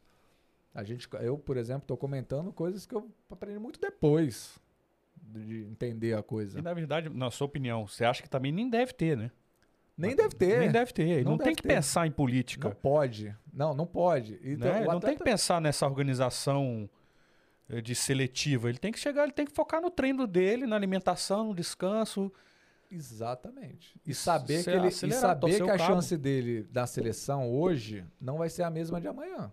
Se ele não for bom esse ano na seleção, ano que vem ele tá fora da seleção. Pode continuar sendo um bom atleta? Pode. Mas se ele for bom, fizer tudo certo, no ano que vem ele vai pro Mundial. Se ele for bom e fizer tudo certo, no ano que vem ele vai para as Olimpíadas. Entendeu? Tipo, Entendi. O cara galga um degrau para mais. Então, assim, agora ficar na mesmice, tipo feijão com arroz. Você, você acha, você é, eu não tenho esse conhecimento, mas nos Estados Unidos a gente vê muito, por exemplo, o cara que é um expoente no esporte, ele consegue uma vaga na universidade lá. Isso tem no ciclismo também nos Estados Unidos? Você, você tem esse conhecimento? Tem, Tem, tem, tem. muitas universidades que têm isso. Tem essa- demais. Inclusive tem o, o filho de um professor de educação física que eu tive, o saudoso Márcio Tepedala. O filho dele está estudando nos Estados Unidos por conta de ciclismo. Está competindo Pela universidade X. pela né? universidade. Pra mim, esse é o maior- uma- a coisa mais genial do esporte. Olha como é que o Brasil é, é, bem é legal. o americano que faz isso, cara. Ele, Não. ele dá oportunidade pro garoto estudar numa universidade espetacular E não, e tem tudo. e tem tudo.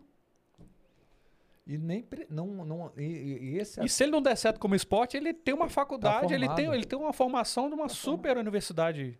E esse, esse atleta, por exemplo, no caso, eu não sei o caso especificamente Uhum. dele, mas assim, eu vejo muito o seguinte: o cara tá fazendo um papel, tá defendendo uma equipe numa prova, tá, beleza.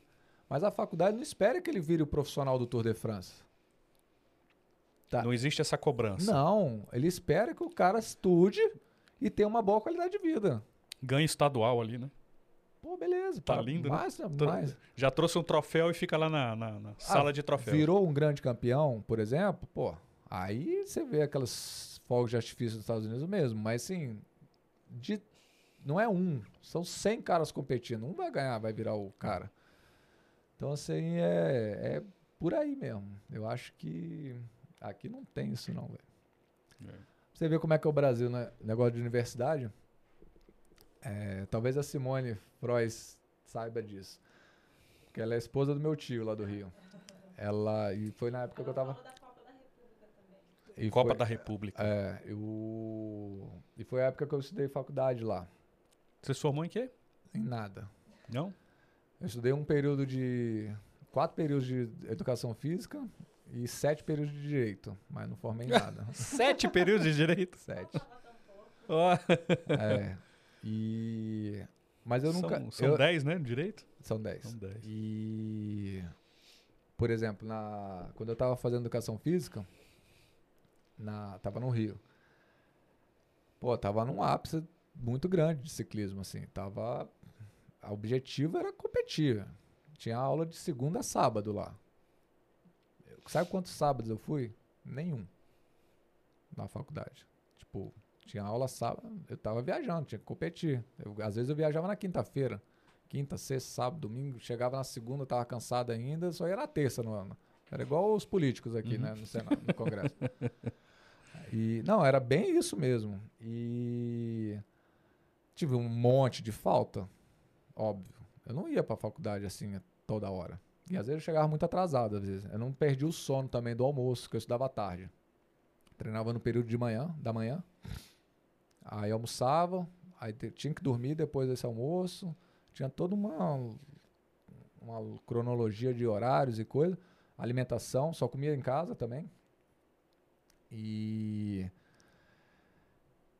ia para a faculdade depois desse lanche que era após a, almo- a dormida e, o, e o, o almoço e a dormida. Aí depois desse lanche eu podia ir para a faculdade que eu tinha um tempinho ali para ficar sem comer.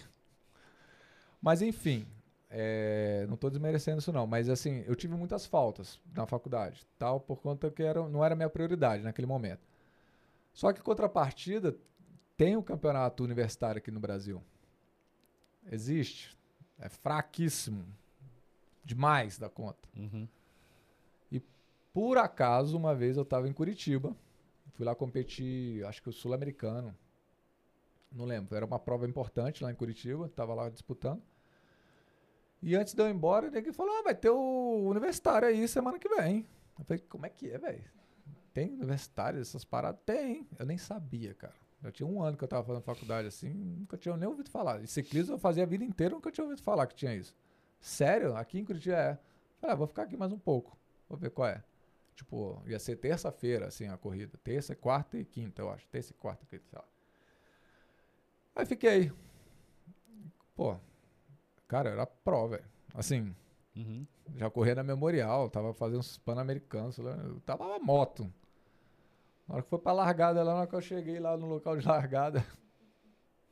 Não, era uma corridinha assim, igual você vai treinar ali. No, ah, vamos ali no lago treinar, nós cinco aqui. Uhum. Tipo, eu, você, mais três amigos. Vamos lá treinar ali. Um larga o outro. Era tipo, tipo assim, tinha cinco gatos pingados na largada. Um cara com a bandeira. Aí eu cheguei. Eu disse, "Eu vou correr também. Não, só universitário, eu sou universitário. Aí peguei a carteirinha e tal. Os caras, puta. Beleza. Mas enfim, o resumo da obra que eu quero chegar é o seguinte: a parte mais burocrática. Que eu não estou defendendo isso, mas não, não. Eu vou chegar lá. É, Ganhei todas as provas que eu corri, acho que foram cinco, seis provas lá do, do universitário, dessa, dessa semaninha ali. Eu larguei, ganhei, larguei, ganhei, larguei, ganhei. Das medalhinhas universitárias. Aí foi, porra, maneiro, né? Vou lá na minha faculdade, vou tirar uma onda, malandro. Da- Educação física, É, pá. levou a medalha, o troféuzão Ó, lá um pra... monte de medalha no peito, né? Tal. Aí, e na época eu já tinha pedido pro seu Bruno Calói. Eu tinha feito um pedido pro seu Bruno Calói, que era presidente da confederação. Eu falei, seu Bruno, eu preciso que o senhor me ajude. Ô, pode falar, filho, o que, que você quer? Eu falei, cara, o seu Bruno, eu preciso de uma carta de recomendação para eu levar na faculdade, que eu tô com muita falta lá, cara. Os caras falaram que eu vou reprovar por falta. Eu queria uma carta. Antes das medalhas de universitário. Aí ele, não, vamos preparar uma carta para você. Como é que é que tem que ser? Aí eu, ah, só falar que eu sou atleta realmente federado, profissional, não sei o quê, que às vezes eu viajo mesmo nessa condição para competir mesmo. Não, tá bom. Aí beleza. Aí ele me mandou até essa carta. E foi antes de eu pedir, de eu ganhar as medalhas, que eu nem sabia que ia ter essas medalhas. Cara, eu fui na faculdade com a carta da confederação do seu Bruno Calói, assinada, quase que feita à mão, e mais um punhado de medalha de universitário oficial para me apresentar dentro da faculdade como atleta, que até então não tinha chegado na secretaria, eu era, era faculdade paga. E não era um aluno normal, um aluno faltante normal.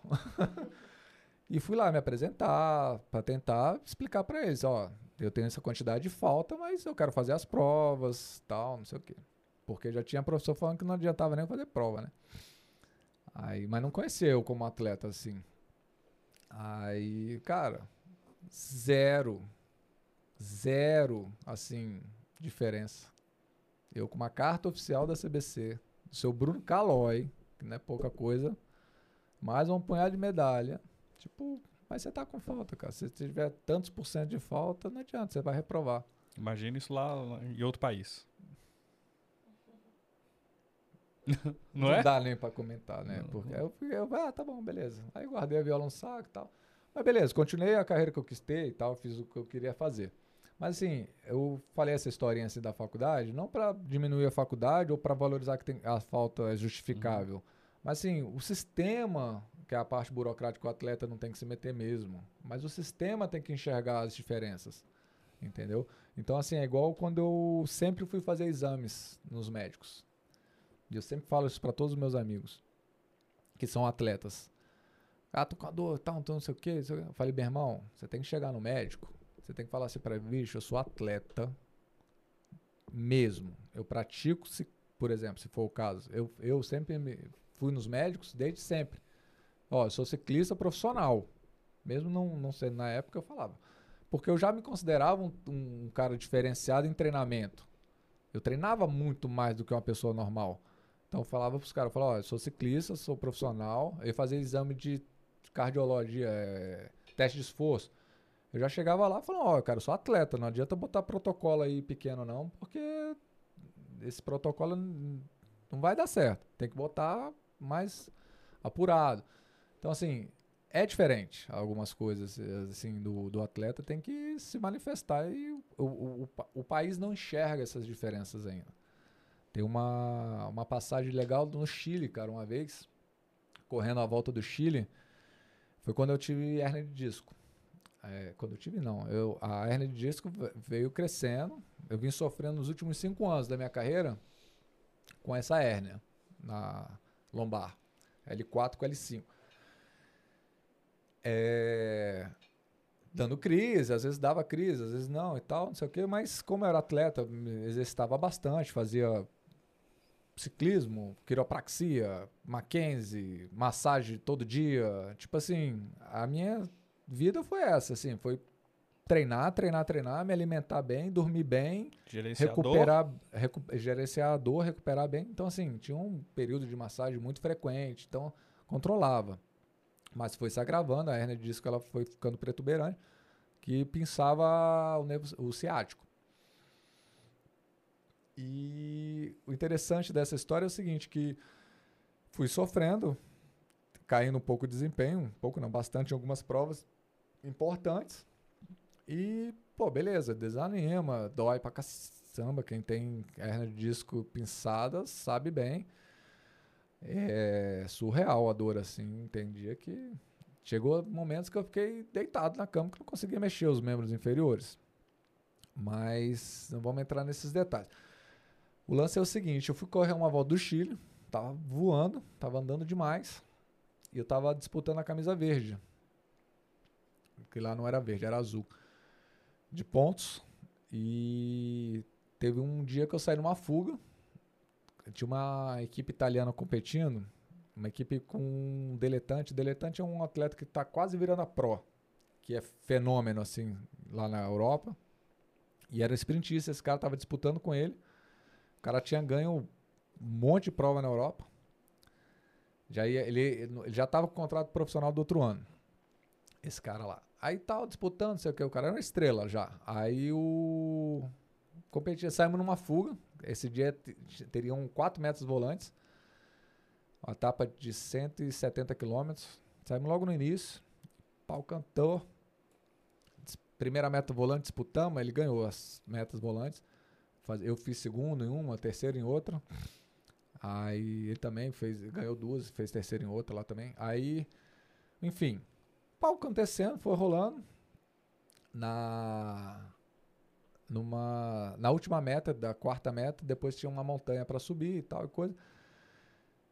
Travou a coluna. Deu pontou, acabou as forças. Aí comecei a ficar para trás, a fuga também já estava bem menor caiu o rendimento assim, tum, de uma vez. Cheguei no hotel estragado. Já sem força, já de nada. Já não sentia direito da musculatura e tal, não sei o quê. No outro dia, etapa de novo. Nem figurei. Tipo, fui no bloco ali. Ainda pedalou? Não, tem que correr.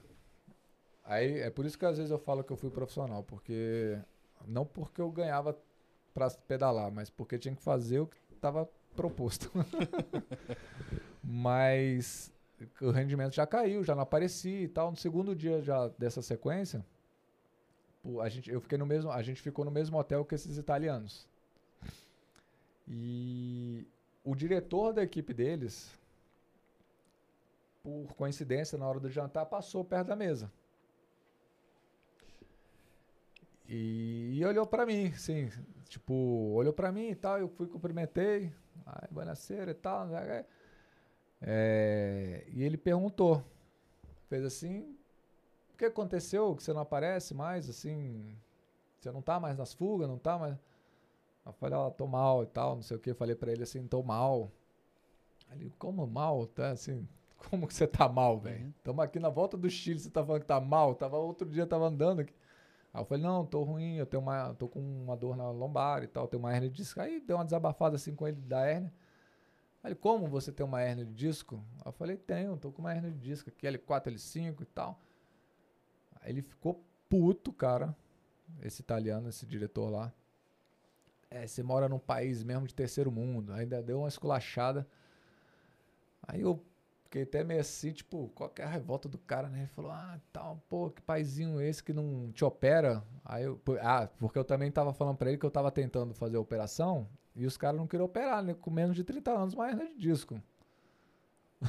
tipo, não, não cabe, né? No plano de saúde, né? Não, não é o, o, o, o bom senso geral, né? de- disso.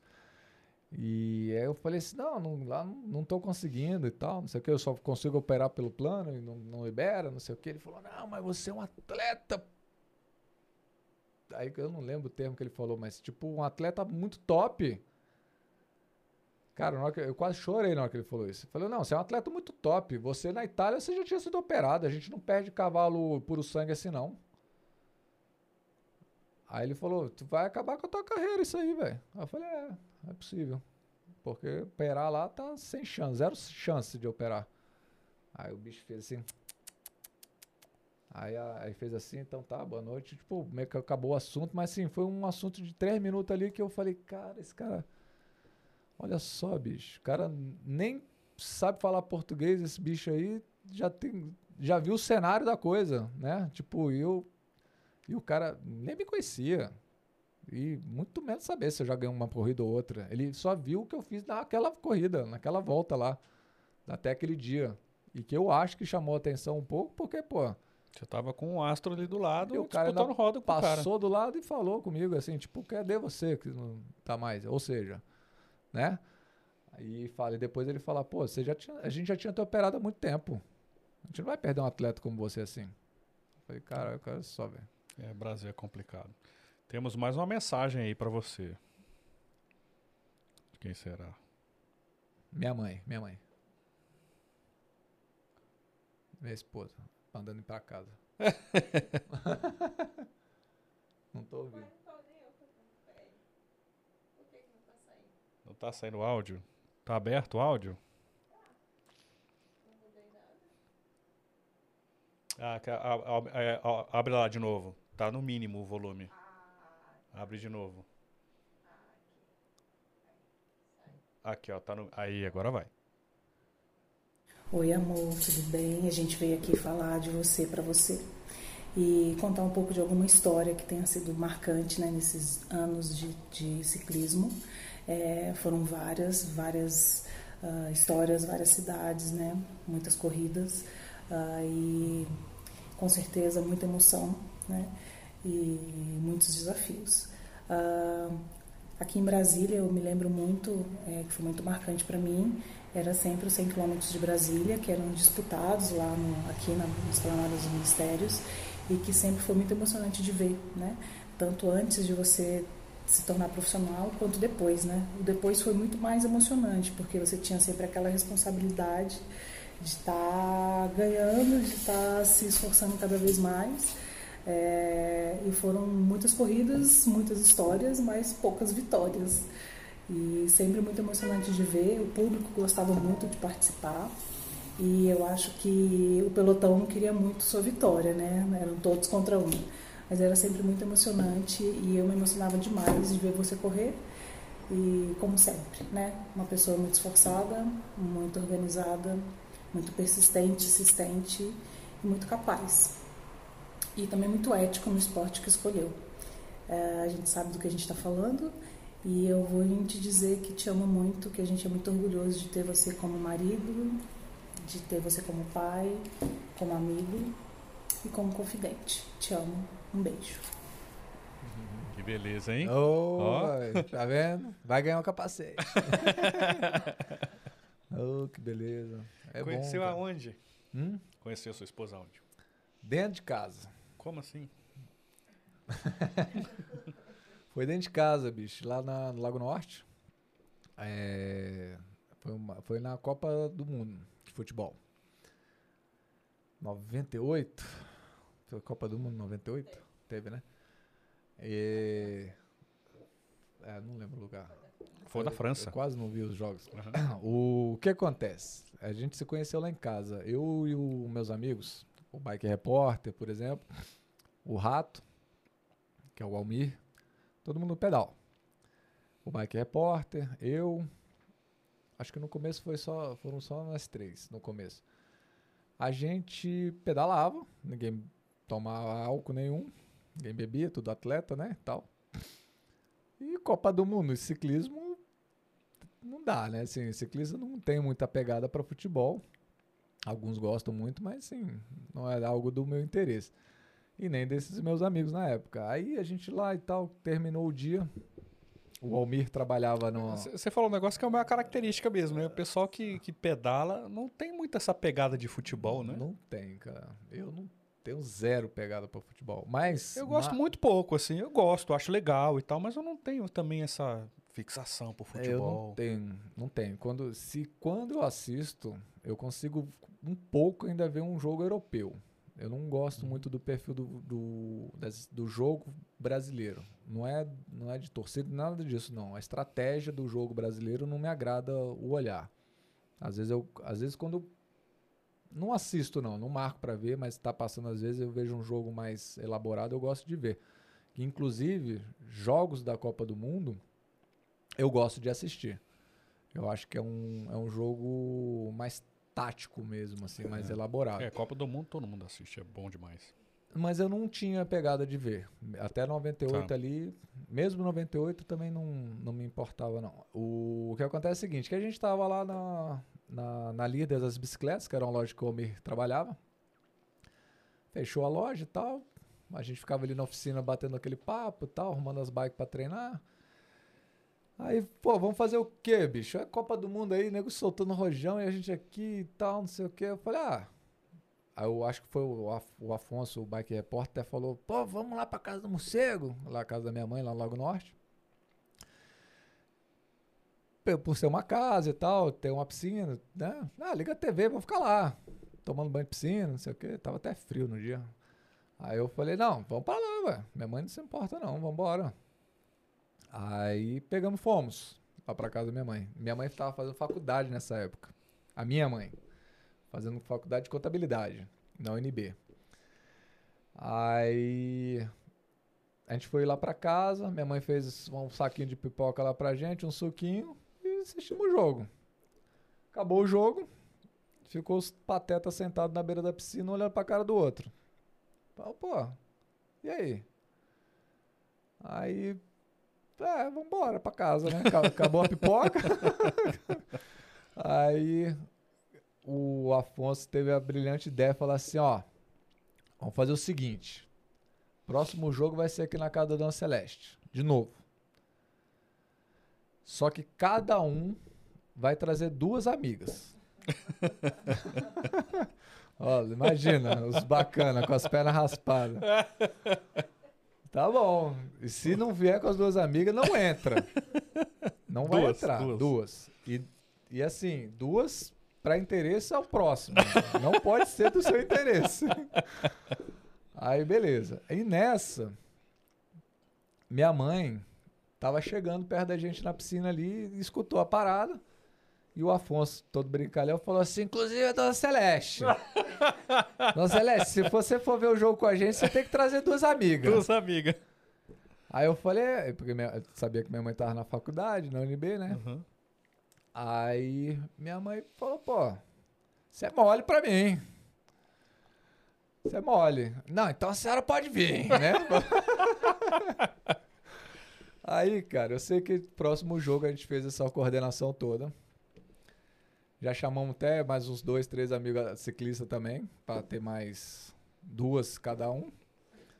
Para aumentar o eleitorado lá, porque duas, duas, ia sair uma, né? Mais ou menos. Dentre nós, né? Eu, eu, nem, eu nem conhecia duas meninas para levar. Eu falei, vou fazer como, né? Eu não vou assistir o jogo em casa. Mas enfim, eu sei que nessa, a, a minha mãe trabalhava com uma, uma colega de trabalho lá do banco a Estelita era mais jovem. Do, e minha mãe comentou no banco. Falou, pô, Estelita, aquela, sei lá como é que foi o convite. A minha mãe falou assim: não, você vai ver o jogo lá em casa, que os meninos estão combinando isso, isso e isso, eu tenho que levar duas amigas. então você arrumou uma amiga para levar. E a Estelita tava fazendo o FGV com a Patrícia. Eram a Estelita e a Patrícia, a minha esposa. A FGV. Não, posso levar uma amiga? Não, você deve levar uma amiga, falou minha, mãe falou. Então tá bom. E não deu outro, teve outro jogo. A gente tava lá com a casa arrumada, televisão ali em cima do fogão, pá, do fogão eh, na churrasqueira ali, né? Arrumando um canto lá melhor pra TV pra mais gente ver. E suco pra todo lado. e pipoca e tal. E, cara, aí chegou. As amigas chegaram também, cada um cumprindo seu papel, duas, duas, duas, duas, duas, duas. E, pô, tinha quatro ciclistas e 18 meninas. Cara, aí chegou a Estelita e a Patrícia. E chegaram as duas, minha mãe recebeu lá e tal. Eu fui no portão até. Aí já foi amor à primeira vista, quase. Que já bateu e a gente já Pô, que legal. só que a gente não se, né, a gente mal conversou esse, esse dia lá em casa. A gente mal conversou. O ela ficou lá e tal, não sei o quê. Eu achei que era muita areia pro meu caminhão. Eu nem fui encostar lá no, para conversar.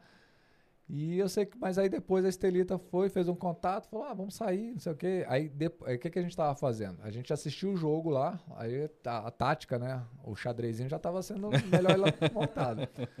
A gente já fazia o métier ali, aquela galera toda, depois dali acabou o jogo, a gente ia para algum lugar. Ia para uma boate ou ia pro pro Gilberto, Salomão, né, que ficava lá muvucado depois. Uhum.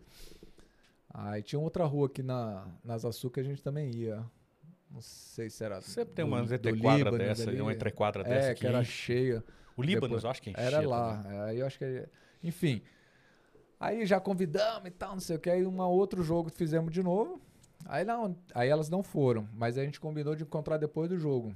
Aí a gente foi para uma boate lá no Sushi Blue, lá na é, Su- Sushi Blue, acho que tinha na época lá em Taguatinga, lá na Praça Day.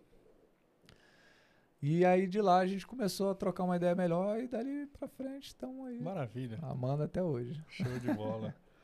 Você, na sua carreira, você teve algum adversário que você falou assim, cara, esse cara, esse cara é duro, cara. Foi um cara que você, porque geralmente os adversários que são muito duros são os que te levam pra frente, né? Tipo o Ayrton Senna do Prost, por exemplo. O Ayrton Senna fala, pô, ainda bem que eu tive o Prost, porque foi um cara que me fez melhorar demais, né? Ele era um cara que eu eu tinha que ganhar dele. Ele tinha uma gana de ganhar do É, Prost e tal, é. dos caras, dos caras só. Você teve algum adversário assim? Tem, tive. Eu acho que eu acho que são por fases também, assim, Uhum. por um momento de evolução também. Tendo um, tendo um destaque assim no momento mais pró, numa, numa- numa na- dentro da esfera mais profissional, eu posso acho talvez destacar o Nilceu, Nilceu Aparecido, conhecido como The Flash. É, era um, é, um, é um sprintista muito, muito, muito veloz. Muito veloz. E era um calcanharzinho ali Duro. duro de roer, porque o bicho era muito rápido. Muito rápido. E o cara era é muito bom. Assim, não dá. Todos foram muito bons, assim, os atletas ali naquele padrão são muito bons, mas ele era um cara assim que era difícil. Ca- Cada arrancada que eu tinha que fazer, que tanto é, por exemplo, eu treinei muito sprint na vida, muito. Acho que todo aquele papo que a gente teve de sprint, mas assim, as pessoas não imaginam tanto que eu treinei para sprintar. Não foi, pouco não, foi muito de, de desmaiar mesmo, de gosto de sangue na boca, dor na cabeça. E ele foi um ponto assim de muitas referências para sprint.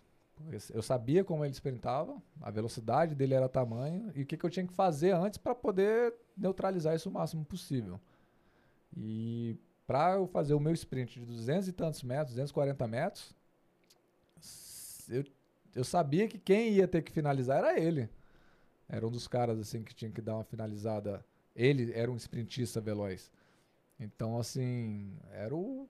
Se ele tivesse muito próximo, já complicava. Então, se eu não conseguisse levantar tanta velocidade por muito tempo, ele ia ganhar. Ele ia passar. Então, ele foi um carazinho encardido. Eu tive. Assim, eh, se for esse o ponto de destaque, eu acho que tem ele.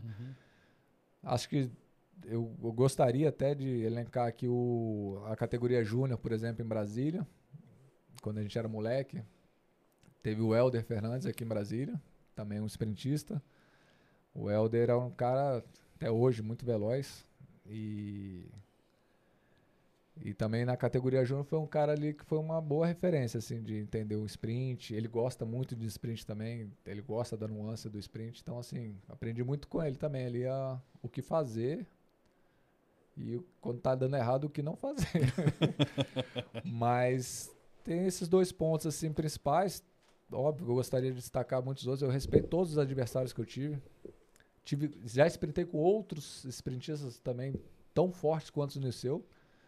É, eu acho que esse nome todo mundo vai saber quem quer, porque o, quem assiste a ESPN ali, o, o comentarista do Celso Anderson, sempre, sempre destaca o nome dele, que é o Jean Coloca que é um grande sprintista também. Tive a honra de disputar com ele vários sprints, que é da mesma safra ali também, que da época de Niceu. A gente teve uma safra muito boa de sprintistas nesse período ali. O Jean Coloca é um cara que também destacaria assim também, porque é um cara.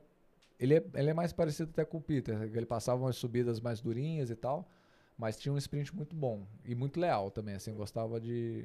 A gente sempre disputava uns sprints Acho que foi, foi isso. Acho que não tem. Eu gostaria de destacar todos, assim, porque eu, eu sempre respeitei muitos adversários, assim, eu sempre. Eu sei o que, que, que é preciso para o cara ter naquele padrão ali. Assim, eu acho que acho que é mais isso que eu destacaria. Você pegar um, um cara pro ali e ver o cara andando, não é porque o cara comeu só melhor e só deitou melhor. O cara, o cara se abdicou de muitas coisas na vida para a gente vê ali o Vanderpool hoje ganhando. Cara, o cara para fazer aquela força ali. Não tem vida social.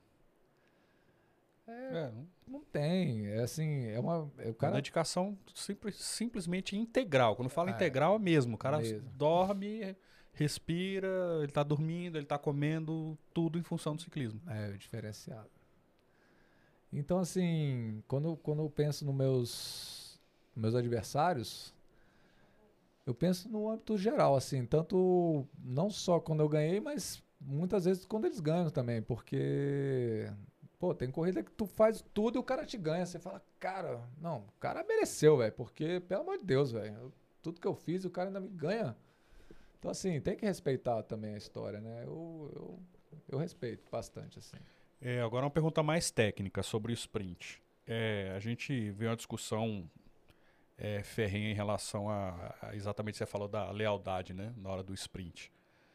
É, tivemos acidentes sérios nesses últimos nessas últimas grandes voltas, né? Uhum. Na chegada, acidentes seríssimos, inclusive. É, o que, que você acha dessa dessa nova? Parece que essa nova visão que a que o ciclismo está tendo, que assim, você, cara, você tem que fazer o sprint literalmente reto, você não fecha a porta. É, essa... o que, que o que, que você, o que, que você fala sobre esse assunto específico? Essa regra do, do sprint em linha reta é uma regra mais é bem antiga, assim, não é de agora. Uhum. Não é, não é uma característica que você tem que fazer um sprint em linha reta total. É, é, uma, é uma nuance de mudança de direção. Então, o que eu quero dizer com isso? O cara inicia o sprint aqui, na linha reta dele, e ele não pode mudar de trajetória de forma abrupta, né? É, de uma vez. Entendi. E ele pode fazer reto, mas cruzando a pista, né? Uma pode, certa pode dando uma diagonal, uhum. assim, tem essa essa possibilidade dentro de uma chegada se houver espaço para isso, para tal. Porque também não adianta o cara começar uma diagonal na hora que o cara tá passando, o cara já tá aqui a 65, o outro tá passando a 70, ele vai fazer a diagonal? Tem que ter um discernimento, não adianta. O cara tá 5 por hora mais rápido. Então assim, essa mudança de trajetória tem que ser muito sutil. Isso é permitido, é, é natural, é, natural, é cabível. E... Mas normalmente essa, essa, essa, essa mudança é você tá fechando uma porta, certo? É possível, só que, só que é uma. Vai fechar. Assim, faz parte do jogo. Sim, entendeu? Sim. Ninguém quer deixar o outro passar.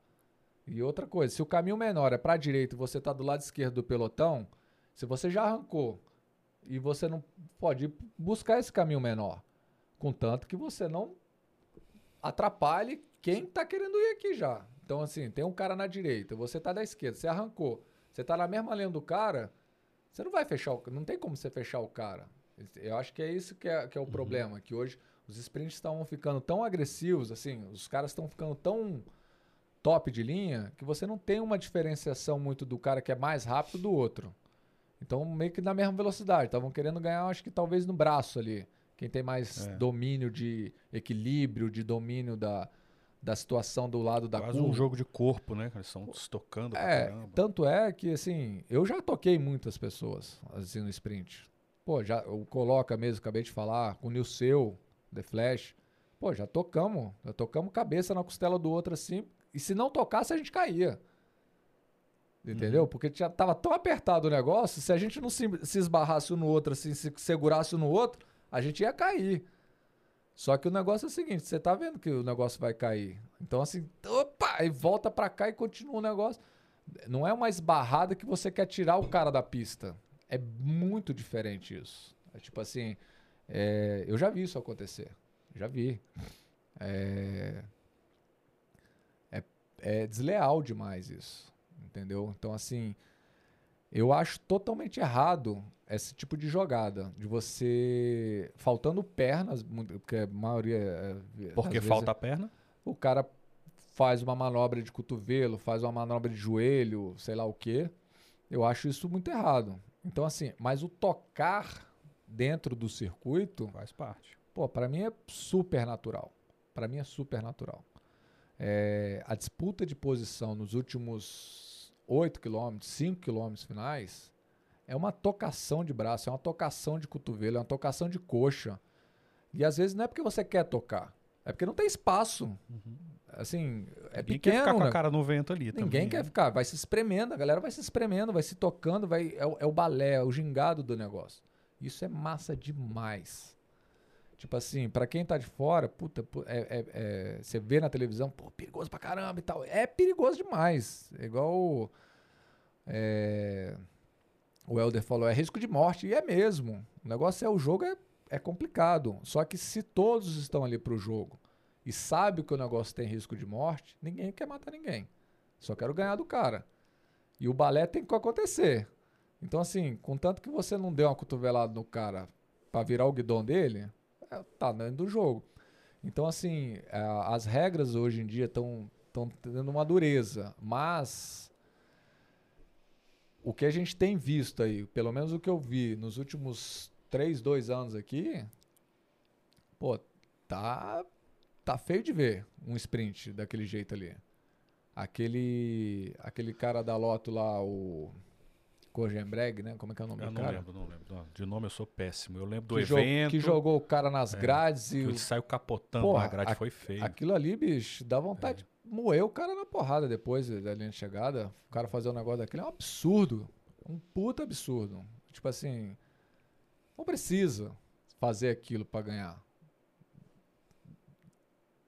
Ca... e, a, e, a, história do ciclismo, o, o que mais é, me, é, me contradiz, parece que se contradiz um pouco, assim, a história do ciclismo, o esporte, o ciclismo, parece que vem de uma coisa tão ética e de tão bonita. Porque você vê, por exemplo, Pro Tour. Na área de, fazer xixi, ninguém ataca. É, tem umas, tem umas culturas. Por quê? Mas, não é? Na hora de, da, da alimentação, na área de. Na, na, na área de... Não, e, e, muitas vezes. Ninguém ataca. Às vezes, se cair uma galera, o nego para o pelotão. Para o pelotão. Às vezes, né? é, às vezes. Vimos há pouco tempo atrás o, o, o, o acho que era o Nairon que estava ganhando uma prova e o e o e o, e o, o Dumoulin, quando ele se cagou lá, que ele saiu foi. pro mato, uhum. o, o, o Nairon ficou esperando ele chegar no pelotão. É e ele falou, eu tava esperando ele chegar. Fair play, né? É o fair play. O ciclismo... E aí é, é tão é um contradiz, é, se contradiz tanto nesse ponto, é. né? Até que ponto é, você vê uma coisa tão bonita, tão ética dentro do ciclismo, que parece que vem da, da mas é... antes e de repente o cara tá batendo o cotovelo para derrubar o cara. Mas a, a cultura, né, essa ética, né, o, o velocista, o sprintista, o velocista na pista, o uhum. sprintista que é o de estrada, O cara é doutrinado a ser matador. O cara tá lá pra matar a prova, pra resolver. Então, assim. Você acha que a característica é pessoal mesmo? Pô, não. Não é que. Se for pessoal, o cara fica mais nervoso ainda. Igual esse cara que derrubou lá o. Também não lembro o nome dele, da Loto lá. Esse cara aí, ele já deve ter uma personalidade muito agressiva. Tudo bem. Mas o, o sprintista, cara, ele é, ele é, é direcionado a ter sangue, vontade do, do negócio, porque ele só tem aquele curto espaço para resolver a vida dele. Para ganhar ou perder. Se o cara for um sprintista que não chega, não adianta. Então, os caras é vida ou morte. Então, assim, é um pouco diferente de você pegar o Quintano, do Molan, Entendi. Que são os caras que podem resolver a corrida numa montanha de 30 quilômetros depois. E tem outro dia tem outra montanha, outro dia tem outra montanha. É, o sprintista É. não tem esse negócio. Meu irmão, Uma grande volta ele tem três, quatro chegadas, acabou. Então, assim, tem essa parte cultural também, assim, que os caras são muito matador, cara. Um bom exemplo disso, assim, eu conheci o, um boxeador lá da Memorial. A Memorial lá em Santos tem muitos, eh, patrocina vários esportes, né? E tem muito boxe. O, o dono da Memorial, até faleceu há pouco tempo, ele é amante de vários esportes e tal, e principalmente de boxe. Pô, a gente encontrava os caras do boxe velho, do Brasil na, na vila e tal, em algum momento. Aí, e aí, meu irmão? Como é que tá e tal? Não sei o que. Os caras, meu irmão. O cara já tava com olho de sangue, velho. Aí vai lutar hoje. O cara tava pingando já, meu irmão. Meu irmão, vou matar o cara hoje, velho. Quem que tu vai lutar? Nem sei, meu irmão. Você quem subir no rio vai morrer, meu irmão. Vai morrer. Vou matar os caras. Então, tipo assim, até eh, dá pra entender um pouco isso, assim, o o cara já tem que estar com a cabeça que não importa quem vai estar lá, ele vai ter que dar murro no cara até o cara cair, sacou? Então, assim, o sprintista tem muito dessa característica cultural também. De ser o cara, meu irmão, você é o cara a decisão da prova, bicho. Você chegou aqui, tu vai ter que decidir. Então, assim, tem esse, essa Da pegada personalidade da, da própria posição que você tá dizendo, né? Quer dizer, da posição. da posição. da se ele, é, que se ele é sprintista, normalmente ele tem essa característica de, de ser agressivo. de, de ter que ter essa. essa. essa esse ímpeto, essa, essa vontade maior de, de solucionar em um curto espaço, custe o que custar, tá? Então, assim, e a gente tem visto isso, né? Como os caras estão ficando cada vez... Aí ali, a gente falou do circuito profissional, do Pro Tour e tal. Cara, ali são os melhores dos melhores. Oi? Ah, Carlos Gordinho falou o nome do ciclista. Dylan Groenewegen. é um negócio desse É aí. isso, obrigada. Esse cara aí é cabuloso. Assim, eu nunca gostei dos sprints dele. E, por exemplo, vou dar uma característica aqui que eu. Que, assim, pra mim.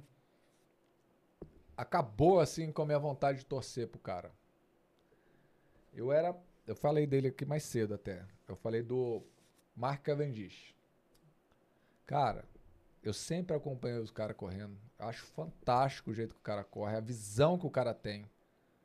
Assim, sempre gostei muito do jeito que ele corre, a visão. Até falei das Olimpíadas aqui, que eu- o jeito dele correndo e tal, ele tá atento, tá ligado, tá sabendo. Eu sempre acompanhei o cara demais. Eu sempre acompanhei. Fã do cara, era, era deixar claro isso, eu era fã do cara demais. Tinha compra... Mark Cavendish. O Cavendish. O cara lançava óculos, eu comprava. O cara lançava não sei o que, eu comprava. Tipo assim, fã do cara, mesmo assim, tipo, Uhum. por saber que o cara era bom, por saber que o cara enxerga as coisas, sabe das coisas. Acabou com essa vontade, assim, com esse ímpeto, assim, quando eu vi o cara correndo nas Olimpíadas, por exemplo, do Rio. Teve uma outra prova lá, o cara foi calculista, frio e derrubou um cara pra prejudicar o Viviane, velho. Tipo assim, isso é a minha visão do acontecido. E o cara foi muito frio, velho. E eu por acompanhar ele, por assim, por dar todo esse crédito pra ele, que eu sei que ele sabe o que ele fez, eu pelo menos acredito nisso, ele, pelo que eu já vi ele fazer a vida inteira, ele tava plena consciência do que estava acontecendo. Cara, ele derrubou um cara que o outro cara derrubou outro cara porque o Viviano tava vindo e, e podia pegar no boliche. E pegou. Só quem não caiu foi ele, velho. O cara foi extremamente, na minha visão, sujo. Uhum. Todos os aspectos. De fazer o acontecido. Cara, ele viu o que estava acontecendo. Derrubou um cara. Isso lá no dia das Olimpíadas entrou em discussão de desclassificação. desclassificação. Ele foi medalhista lá, foi medalha de prata, o Cavendish. Mas antes de sair o pódio, entrou em discussão. E o, teste, o Iverson era o chefe dele- chefe de pista geral. Geral não sei, mas geral Brasil, assim, era a cabeça máxima brasileira era o Iverson. Foi o técnico da seleção, meu amigo, lá de Curitiba, que eu falei mais cedo. Tava por perto ali, eu falei, irmão, tem que desclassificar esse cara, bicho. Falei assim, né, de longe, né? Eu tava numa posição de torcedor. Absurdo isso aí que o cara fez. O Will só fez assim, ó. Será que vai desclassificar? Eu falei, mas não pode, bicho. Aí Ele falou assim: os caras estão julgando. Comitê julgador. Quatro ingleses. Sério. O cara é inglês. Então, desclassificou. É. Mas enfim, Uhum. também não posso entrar em mérito qual foi a discussão dos caras. Mas, a minha opinião, eu vi aquele momento como uma maldade, assim, da parte dele. Acabou, velho. Eu falei, cara, não, eu- só se eu não sei nada de ciclismo pra não entender o que, que ele fez, velho. Com a habilidade, com a experiência Com a dele. habilidade que eu sei que ele tem, É. com o entendimento um erro que ele tão tem de grave, tão- pista, tão- de, de- da dinâmica da coisa, as entrevistas dele no Tour de France, todo mundo elogiava. Todos os comentaristas do mundo. elogiavam. Cara, a visão que esse cara entende da chegada é impressionante. O cara dava entrevista coletiva depois da- da- das etapas que ele ganhava. Os caras ficavam de boca aberta. Cara, o cara viu todos os métodos acontecerem, velho. Pelo menos nos últimos dois quilômetros ele contou tudo que aconteceu. Uhum. Fulano passou pra cá, outro passou pra lá, outro não sei o quê. E o cara foi e ganhou, velho. O cara sabe o que tá fazendo. Então, assim, eu achei uma puta deslealdade. Eu, eu, eu não pactuo, assim, com, com essa parada. Acho que o encostar tá no jogo, mudança ali da trajetória e tal. Tudo com a sua nuance possível, tá? Hum, acho que não dá pra ser mais detalhista. É.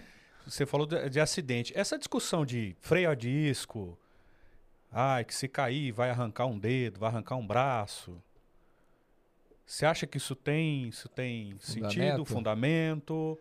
Você acha que o freio a disco é perigoso numa queda? Não é? Não O que, que você. Eu acho o seguinte, É a sua visão, né? é a minha visão. É a sua visão. tudo que eu falo é tudo que eu falei até agora, Uhum. tudo que eu me pronuncio, eu falo com uma sinceridade minha. Então assim, se alguém tem uma- alguma opinião contra, não Tudo tem problema, Claro, é claro. uma é um posicionamento só. Mas freio a disco. Se tem perigo ou não tem perigo? A resposta minha é que tem perigo. Assim como um guidão sem a tampinha da fita na ponta do guidão. Assim como a ponta de uma maçaneta de freio. Assim como a ponta de uma blocagem de roda. Entendi. Entendeu? Assim como uma coroa sem corrente vira uma estrelinha. A gente até brincava lá no Uruguai quando começava a rolar tomba, a gente gritava: joga a coroinha, joga a coroinha! Joga a coroinha e puxa a roda dianteira, né? Pra coroa grande dar nos caras que caíram, né? Entendeu, né? Nossa senhora. É brincadeira, mas sim. A bicicleta tem várias peças muito perigosas. A própria roda, por exemplo, a- o raio rodando lá aerodinâmico, uma navalhazinha. Então, assim, tem vários pontos perigosos assim na bicicleta. Não é um, o- só o freio a disco, a- só o disco do freio, vamos botar aqui. É. É, mas é perigoso. É perigoso. É, é o único objeto que tem perigo? Não, não é. Tem outros mais, tá? E não é da sua bike. Às vezes o cara até, ah, não vou usar freio disco, vou me machucar. Aí, o resto do pelotão inteiro tá usando freio disco, por exemplo. O outro cara que caiu tá usando. Enfim. E não é o freio só a disco, é a maçaneta do freio. Tem tudo isso que eu falei que são coisas perigosas. Por isso que eu sempre bato na tecla lá na, na, na assessoria, por exemplo. Gente, presta atenção. Vamos parar com a conversa. Quando começa uma escalera, quando começa um exercício. Mais rápido. Começa a ganhar velocidade o, o negócio, tem que prestar atenção. Tanto é que o, é, a concentração tem que ser plena. Porque um tombo é muito, é, é, é, é muito agressivo, um tombo, e tem outros mais para cair por cima. Como é uma sessão de boliche, né? Blá, blá, blá, blá. Um vai cair em cima do outro. Por, por exemplo, destacar aqui um quadro de carbono dependendo da quebra do tombo que estiver rolando, o quadro quebrar no meio, a, Ele, a nossa, ponta que vira, fica. Vira uma, uma estaca. Uma estaca. É verdade. Uh, não, é, não é parte da bicicleta, mas, por exemplo, no Pan-Americano do Rio, na, nos Jogos Pan-Americanos do Rio, agora esqueci o ano. 2016? Não. 2007. É, o primeiro, é. 2007. É, é, o velódromo não tinha sido lixado de madeira que fizeram. Eu, esse eu corri, tá? O velódromo tava zerado, assim, tinham acabado de fazer e tal, não tinham lixado o velódromo. Tava cheio de farpa, cara, a madeira. Se a gente andava com a bicicleta assim, ó, ficava. Nossa. Desse jeito, esse barulhinho mesmo. Farpinha subindo na bicicleta, batendo. Ai. Eu cheguei na ambulância lá. Ai. A gente aquecendo, treinando e tal. Eu cheguei nos ambulâncias lá, eu falei, meu irmão, é o seguinte, velho. Se eu cair, decora meu número aqui, ó. Se eu cair, você me dá uma anestesia geral, velho. Que eu não vou aguentar essas farpas em mim, não. é muita farpa, cara. A Janilza até caiu nessa, nesse episódio lá. Cara, ela ficou com as costas cheias de farpa. Então, assim, é muito perigoso o ciclismo. Uhum. Não, é, não é fácil, não. É Qual foi a queda mais feia que você já teve? Punk. Pô, já tive queda demais, cara. Você se machucou mais assim? Nossa, tanto assim que você tem, tá até mano. tentando buscar na Não, tem muita queda, memória. tem muita queda. Cada tem muita. Assim, eu, não em corrida, teve uma queda que foi mais um atropelamento, né? Um caminhão lá na Bandeirantes, em São Paulo, antes da, da volta de São Paulo. Eu, inclusive, nunca consegui correr a volta de São Paulo bem. Sempre tive algum, algum BO antes da volta. Foi lá na banda. Essa, essa, essa foi bem sinistra. O caminhão bateu em mim. Ele deu aquela sambada assim para o acostamento. As três rodas do eixo traseiro assim. Chacoalhou aqui do lado. Cara, foi um, foi um esquisitaço. Essa me machucou bem. Eu fiquei três dias de UTI, lá em São Paulo. Mas mais por observação. Tá. Aí tinha, Chegou trin a quebrar? tinha trincado aqui, o externo. O externo. Ah, tá. A, ba a bacia eu fui descobrir. Eu fiquei no hospital público lá, né? Quando eu, quando eu fiquei lá nessa UTI. Depois, quando eu voltei para Brasília, ainda cheguei a largar a volta de São Paulo. Faltava nove dias para a volta de São Paulo. Saí da UTI, fiquei três dias bem, ainda larguei a volta de São Paulo no segundo dia. Falei, não dá não, velho. Sem chance. Aí depois vim para Brasília e fiz umas. Fui nos hospitais particulares. Aí tinha trinca na bacia. Não tinha só isso aqui, tinha um monte de merda que aconteceu. Mas esse foi um tombaço, assim, que me deixou prejudicado por muito tempo. Não, assim, não de ralado e, e trinca, mas até psicológico. Barulho de caminhão, já eu juntava a musculatura Entendi. toda, assim, ó, só de escutar um barulho mais alto de carro vindo por trás. Caminhão, então, então demorou ali uns oito meses eu perder um pouco esse, esse medo é, assim, da muito estrada. Muito pouco você não morreu. Foi esquisito. Caminhão? Foi esquisito. Caminhão encostou no ciclista, nada, né? Ixi, na hora que bateu, porque eu não vi. Não, eu tava com a bicicleta zero quilômetro da equipe. Foi em 2006. Nossa. E não era dia de treino. Eu fui para São Paulo, que era. Eu tava morando em Brasília. Aí fui para São Paulo. A, eu tava correndo por São Caetano, pela equipe da Sandal. E sexta-feira, eu fui na quinta, e sexta-feira, eu fui na quinta noite, cheguei lá no alojamento, que a gente tinha um alojamento lá em Caieiras. E na sexta de manhã, sexta-feira era dia de folga da galera que ficava lá em Caieiras, morando lá nessa, nesse alojamento. Esse alojamento era da nossa equipe. E tinha alguns atletas que moravam nessa casa. E toda sexta era dia de folga. Então não estava todo mundo em casa e tal. Só que eu estava me preparando para a volta de São Paulo, já estava com treinamento. E, a, e, quando eu cheguei na quinta, a bicicleta estava lá. A bicicleta, a sandal, a sandal. E eu falei, pô, amanhã vou treinar, né, velho? Aí tava capacete novo, tava bike nova. Tipo assim, a gente tinha recebido alguns equipamentos que não tinham chegado no começo do ano. Aí eu, pô, amanhã eu vou sair para treinar. Aí saí para treinar sozinho nesse dia. Só tinha o mecânico lá que tava no alojamento. Aí eu falei, ó, vou lá, vou sair para treinar, fazer 150 km, beleza. Aí eu saí sozinho para treinar, fui lá para Bandeirantes, que a Caeiras é pertinho ali. Aí peguei a rodovia, a estrada e fui, fui treinar. Direção a Ribeirão Preto. Com a bicicleta. Tava até sem fita de guidão. Tava, Caramba. tava Não, mas tava de propósito para fazer um, um bike fit de estrada. Já vai. Aí eu deixo sem a fita do guidão, porque aí eu vou mexendo no meio do caminho, onde que eu quero que o guidão fique, onde que eu quero que a maçaneta da, da, dos freios fique. Aí eu já vou com a chavinha no bolso, já vou ajustando. Então, enfim, tava treinando e tal. E já tava quase chegando em Ribeirão. Tava com 72 quilômetros de, de pedal. Quase para hora para voltar. E tava chegando num, num pedágio. Faltava um quilômetro para esse pedágio, talvez. E deu essa porrada do caminhão. Caraca, bicho. É, o que eu me lembro, assim, bem na hora de relatar para minha esposa e tal, para os familiares, cara, a, a, sensação que eu tive parecia que a mão do Hulk, uma mão gigante, tinha me agarrado aqui pelas costelas, assim, ó, velho, sacudido, assim, jogado no chão. Assim, pá, jogado embora, assim, ó. Fui parar debaixo do guarda-reio. Tipo assim, a roda pegou em mim, me jogou pro chão e me cuspiu assim, ó, velho. A minha sorte é que eu acho que a cuspida é. foi para fora, não para para dentro não do pra caminhão. sugar, não sugou, né? Enfim, aí, bicho, a bicicleta quebrou em três, a bicicleta zero quilômetro, velho, da sandal. Aí, eu lembro até hoje que essa bicicleta saiu um monte de propaganda, que era aquele carbono, não sei se chegou a ver um carbono prateado que a Sandal uhum. fez. É. Era essa bike. Tinha propaganda dela Bonita pra caramba. Bonitaça a bicicleta, toda dura ace e tal. Aí, esse foi o topo, foi sinistro, cara. Foi. Nossa senhora. Mas não foi de corrida, mas de corrida. De corrida sinistro, sabe qual que eu tive? Ah. Um sinistraço de corrida. Esse aí virou até vinheta lá em, lá em Santos. Torneio de verão.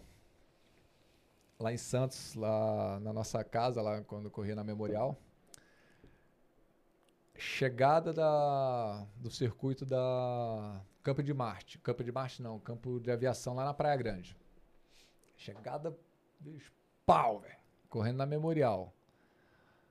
Os caras embalaram o troço, bicho, de um jeito. A, a minha equipe, Márcio Maia Hernandes, os caras embalaram. Quando eu parti para arrancada, já estava a quase 67 por hora. Na hora que eu parti para arrancar. Já estava ponteiro lá no vermelho. Eu, o Márcio era o último embalador. Na hora que o Márcio tava embala, começando a tirar para sair, foi a hora que eu comecei a partir. Na hora que eu dei a primeira, segunda pedalada, terceira, na quarta pedalada, mais ou menos, quebrou a corrente da bicicleta. Putz. Bicho, 200 metros pra linha.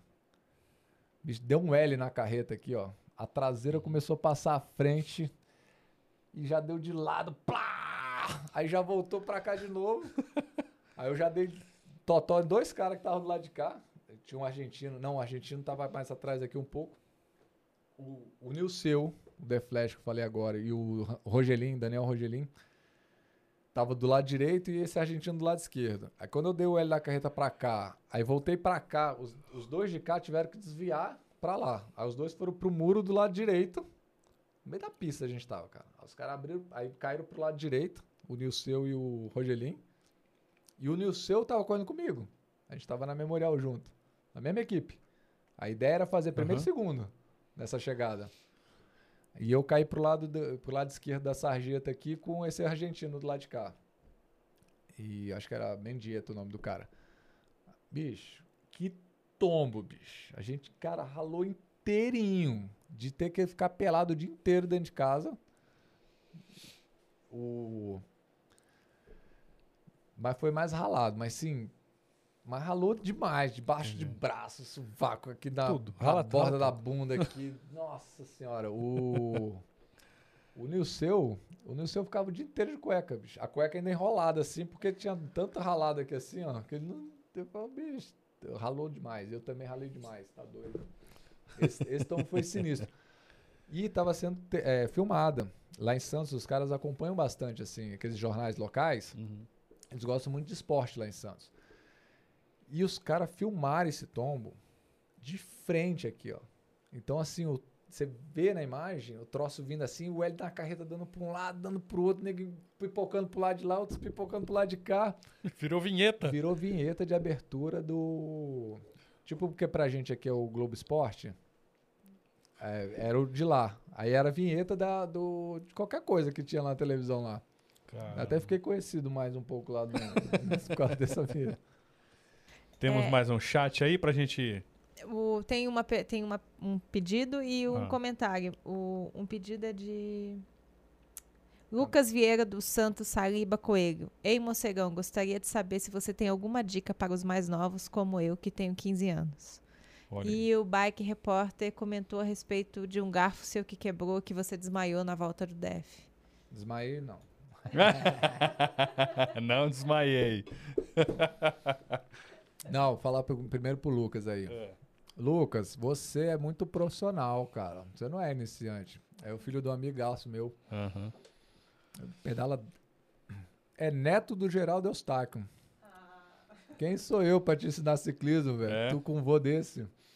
Mas, meu irmão, acredita no sonho. Tu tá competindo, que eu sei. Tô vendo aí. Você tem a faca e o queijo na mão, cara. Teu avô aí, teu pai gosta demais. E você sabe que você, sempre que você precisou de mim, eu te ajudo. E, cara, mas o principal é você acreditar e correr atrás do sonho, cara. E é onde tem que ir pra fazer acontecer. Como é que a gente mantém um garoto desse é, motivado? Porque motivação é tudo. É tudo. Dentro do esporte, você acordar todo dia, ainda mais ciclista, né? Acordar super cedo. Cara, é muita dor, é, é- é tenso, é perigoso. É, o jeito. Né? Assim, essa motivação, a sua motivação você buscava onde? Na, na, na gana de vencer, era É. o quê? Eu sempre gostei muito de treinar. Então, assim, também era uma vantagem. Eu sempre gostei muito de pedalar. Então, já, já era um- algo, não, não, não era sacrificante. Ah, se torna em alguns momentos, lógico. Tava até falando de sprint um pouco atrás, voltando aqui um pouquinho. Por exemplo, hoje eu não tenho tesão nenhum de treinar sprint. Caramba. Treinar para sprintar. Ah, entendi. Aham. Então, assim, ah, fazer uma chegada lá com o pessoal, ali no CNPq tal, brincar, legal. Agora, eu treinar para voltar a ser um sprintista é um negócio que não tenho zero motivação. É um negócio que eu não quero fazer. Até outro dia eu falei com o Helder isso, ele falou, não, eu treino. Eu falei, velho, eu não aguento mais, eu não quero. Nossa, não- só de pensar já dói tudo. Mas assim, é a tal da motivação. Só que eu tinha que fazer aquilo se eu queria ganhar, se eu, queria, se eu quero ganhar. Então, assim, para motivar o- um garoto de 15 anos da, no, no cenário que a gente tem hoje, é algo muito complicado. Muito difícil. Muito difícil. Então, assim, eu sei que ele é um, é um garoto que tem todo um, um histórico familiar dentro do ciclismo. E um puta apoio, pelo jeito, né? Puta apoio. Então, assim, o pai dele faz trilha, leva ele também pra trilha e tal. Ele tá mais inserido dentro da trilha, o Lucas, por exemplo. É algo até mais fácil, mais palpável para um garoto de 15 anos. Então, assim, o cenário para uma motivação, de uma, de uma busca de um sonho, se for esse o caso, não sei também se é esse do Lucas, de estar competindo em alta performance, é, é buscar corridas para melhorar. Então, assim, isso que tem que motivar ele. É um resultado. É onde quer chegar. Então, não, eu não quero fazer grandes coisas. Quero treinar todo sábado, por exemplo. Pô, beleza. Então, se ele vai treinar todo sábado, ele vai encontrar com alguém na trilha e muitas vezes são os amigos. Até brinquei outro dia. é, a gente estava falando da Grão Fundo e tal. Aí, os caras, ah, vai treinar, não sei o que, pra Grão Fundo Brasília. Aí eu falei, não, vou dar uma treinadinha e tal, não sei o que. Não, mas vai ganhar, não sei o que. Eu falei, não, Pra mim, eu quero chegar na frente dos meus amigos. Já me satisfaz, né? Bater só nos meus amiguinhos que eu sei até onde eles aguentam. Não vou disputar com os outros. Então, assim, é um tipo de motivação, por exemplo. Então, assim, se você, ah, eu, não, eu quero ganhar a corrida. Então, pô, você vai ter que fazer uma estratégia para isso. Ah, não, eu quero só ganhar dos meus amigos. Não, eu quero ganhar da, da assessoria X. Aí você tem que entender qual que são os caras, você tem que entender o que, que os caras podem fazer, qual tipo de estratégia os caras podem usar. Então, assim, você já vai mudando o jogo. Ah, não, eu quero ganhar de fulano e beltrano. Ah, então, assim, são motivações. Eu acho que o atleta tem que buscar muito isso. Muito, muito mesmo. Por exemplo, falei para você que eu é, e, e, é sabido por todos, na minha, a minha pior qualidade é a subida. Mas eu treino subida demais na vida. Demais. Eu morava no Rio de Janeiro, eu subia oito vezes o Alta Boa Vista. Subi o Cristo Redentor cinco vezes. No mesmo treino. Sobe, desce, sobe, desce, sobe, desce, sobe.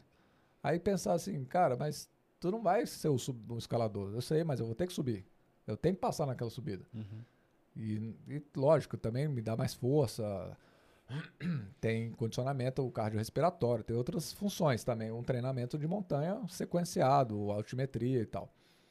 Mas não é porque não, eu tinha que fazer, porque eu queria aquele resultado. Eu, ah, não vou passar alta montanha, mas as menores eu vou me esforçar. Eu até brincava, assim, é, quando eu estava nessa alta performance, por exemplo, Brasília, não tinha lugar que eu considerava que tivesse uma subida em Brasília. Não tem, né? Hoje, pra mim, você fala em 8%, ai meu Deus do céu, 8%. Para, não sei Não, mas muda muito essa referência. Uhum. Mas demais. Por exemplo, o Colorado. A gente tem um Colorado aqui em Brasília, uma subida de. O cara bem treinado vai subir ali em 8,50, 9 minutos. Uma subida até razoavelmente longa, mas de percentagem baixa. Dá um 4 de média, se der 4 de média, a, a, o Colorado, por exemplo. Que é uma subida que para profissional, bicho, os caras passam que nem sente. Eu fui correr o Letap uma vez, o, lá de. Cunha? Cunha. Foi é o de Campos, é o mesmo de Campos, mas era em Cunha. Eu já tinha corrido, viajei com um amigo amador também para ir viajar, para ir competir lá, o Rafael. E a gente do aeroporto de São Paulo, de, indo de carro para Cunha, e eu descrevendo a corrida para ele dentro do carro. Tal, é assim, subida é taçada, isso tem tantos por cento, desenhando. Eu tenho uma memória fotográfica muito boa para essas coisas. E desenhando a corrida para ele quilômetro por quilômetro. Eu falei, meu irmão, ó, velho, se tiver 4% de inclinação, 5, 4%, é a mesma coisa se estiver descendo, dando um exemplo aí. Mas porque vai ter trecho que vai estar tá 9, 12, 15, tem um trecho lá que dá 17%, não sei o que, e permanece por tantos metros, tantos quilômetros, não sei o que, não sei o que. Quilômetro tal, tá assim tal, mas aí tem, uma, tem um. Aí eu até brinquei, tem um declive de 5%. Fique tranquilo. Mas inclinado para cima, né? Aí ele falou, pô, mas como? Declive de 5% para cima. Aí o bicho, mas como que é isso? Eu falei, cara, o negócio é tão duro lá em Cunha, né, esse exemplo. Eu falei, bicho, é tão dura a, a montanha, é tão inclinado por muito tempo, que quando dá 4, 5%, cara, você dá graças a Deus. Você fala, que meu delícia. Deus, tá plano agora. Começou a descer. A referência muda, né? E ele só pensando, ah, que bicho exagerado, né? Ele falando depois, né? Ele falou, ele falou que pensava no carro, que eu tava exagerando, né, das coisas. Aí beleza. E ele é montanheiro. Ele é magro, igual um, esse pegador de gelo aí, ó. e montanheiro e tal, assumido, eu sou montanheiro, tal, não sei o que. Ele é bem magrinho. E no resultado final da prova, eu cheguei na frente dele e bem na frente dele. Ele andou na minha frente. Eu peguei ele, eu peguei ele num momento no, no início da prova. Eu falei, bicho, vai com calma, velho. Não, ele saiu com os ponteiros que eu já tinha falado para ele não sair no começo da prova. Numa descida que tinha lá no meio da serra, eu tinha avisado também para ele das curvas e tal, ele passou reto numa curva. Não foi extremamente culpa dele, não. Teve um outro atleta que errou a curva e acabou levando ele na trajetória. Ele não caiu, mas ele perdeu tempo desse, dessa conexão desses caras. E eu, como não estava muito longe, passei por ele. Até tinha achado que ele tinha caído. E ele estava em pé, já veio, eu fiquei olhando para trás, ele encostou em mim. Eu falei com ele, calma, bicho, calma, não tá na hora ainda. Eu te avisei da descida. Não, mas não cai não. O cara que errou, eu consegui frear e tal. Eu falei, ah, dá bem, velho, mas calma, não vai com aqueles malucos lá não, bicho. E ele deu uma diminuída e daqui a pouco ele quis acelerar. Eu falei, bicho, calma, velho. Deixa esses caras embora. E ele não deixou. Ele estava se sentindo bem, estava com um ímpeto maior, mas não tinha o estudo todo do terreno, não tinha visto tudo. E foi embora. Na parte dura, que era a segunda parte lá de Cunha, ele espanou legal. Quando eu vi ele lá no alto da montanha, cara. Eu falei, ai, que beleza. Aí eu passei por ele até de coroão. Na hora que eu tava bem pegando ele, eu botei coroão e passei fingindo que tava ótimo, né? Batendo meu amiguinho agora. Mas enfim, eu tinha uma estratégia bacana ali pra prova e conhecia bem. Mas é o lance da inclinação. Então, assim, às vezes a referência que a gente tem hoje é bem diferente. Por exemplo, a Brasília aqui, na época que eu era bom, era o cara que. Eu passava qualquer subida aqui em Brasília. Tipo assim, ninguém ia falar que eu não era subidor. Porque, assim, aqui, né, na, na- da referência daquele momento. Então, assim, agora a gente ia para Santa Catarina, que era a sequência ali de subidas, por exemplo. Pô, ia para Santa Catarina, a referência era outra. Fala assim, se o morcego tá no bloco é porque ainda não subiu. Era isso dentro do pelotão pró nosso lá, que eu tava participando. Podia estar o pau cantando, subindo. Ah, Se eu, se eu estivesse no pelotão ainda, é porque ainda não aconteceu o pior. Ou então não subida. quiseram acelerar. Não fizeram ainda a aceleração. Então, assim, vai, ainda vai acontecer. Era isso, cara. E vim aqui, eu passava essa subida colorado. puf, qualquer alguma dessas 8%, Matinha. por exemplo. É. Ma- Matinha. Matinha eu passava a matinha 30 por hora, 32 por hora. Era outro padrão. Show de bola. Temos mais perguntas ou já vamos pro sorteio? Tem vídeo? Eita, recebemos um vídeo surpresa. Mais um vídeo surpresa. Ah, isso aí é, ma- é- esse aí é fundamental. Fala galera VO2, primeiramente queria agradecer aí a honra de poder participar aí um pouquinho desse canal do meu grande amigo Rafa e hoje é dia de prestar uma homenagem a, ao entrevistado, essa fera aí, Rodrigo Morcegão, um cara que além de ser um cara aí ímpar aí para o ciclismo brasileiro, é, hoje faz parte da nossa equipe S2 Bike Shop, ele é o nosso chefe de oficina. É um cara que desde o primeiro momento que eu trouxe o projeto para Brasília me fez uma ligação e, e falou tô dentro, eu quero estar aí com você, vamos trabalhar. É um cara que eu admiro pessoalmente, profissionalmente, é, trabalhador, agarrado, serviço e um cara família também, além de tudo. E é um cara assim que só está acrescentando aqui para todo mundo, para gente. Tenho aprendido muito com ele, trocado muita experiência. Ele me ensina muito na parte mecânica, eu ensino, eu ensino ele na parte do ciclismo, né? Uma troca de favores, assim, né? Mas, cara, é, passando aqui mesmo para dar um oi e desejar para esse camarada aí todo sucesso, porque é um cara esforçado, um cara trabalhador. E é isso aí, Rafa. Parabéns pelo trabalho, pelo podcast e a de peso aí que você trouxe. É, a gente precisa homenagear mais os atletas de Brasília e eu acho que esse seu trabalho é, vem fazendo isso, né? Então, esse é o meu recado. Tamo junto. Precisando de qualquer coisa, é só procurar aqui. Um abraço. Isso Abdul, aí, né, cara? É, não, cara ímpar é ele, bicho. Né? Cara sensacional. Trouxe esse projeto aí que, pô, pra mim, igual ele falou, eu já fiquei amarradão quando ele trouxe o projeto. Falei, tô dentraço, cara, quero estar aí. E acho que é um cara que entrou no ciclismo por gostar mesmo, por amar o ciclismo. E em pouco tempo já lançou aí a, a S2 Brasília. Pô, é, é emocionante, né? Assim, escutar isso do de um amigo, tá perto ali, tá sempre todo dia junto e. Abdu é figuraça, né, É, cara? Não eu- tem quem não gosta do Abdu, não. Não, não tem, cara. E. Mas assim, é especial, assim, um amigo pegar e te reconhecer, pô, é, é bom demais. Obrigado, Abdu. Show de bola. Vamos para mais um chat. É, Jeff Cunha pergunta qual a média que ele fazia no percurso do Pelotão do Lago? Eu não entendi o nome. Jeff Cunha. Jeff. Jeff. Jeff? Sei. Jeff Cunha. Jeff Cunha. Olha, é, na, na- naquela época, quando eu era mais. Quando eu era não. Quando eu era mais não. Quando eu me dedicava profissionalmente, o pelotão do lago tinha um perfil um pouco diferente do que é hoje. Tá? É, o pelotão do lago ele, até, ele é uma criação desse período. A gente tinha, na verdade, nós tínhamos, na verdade, dois treinos que acontecia no sábado e no domingo.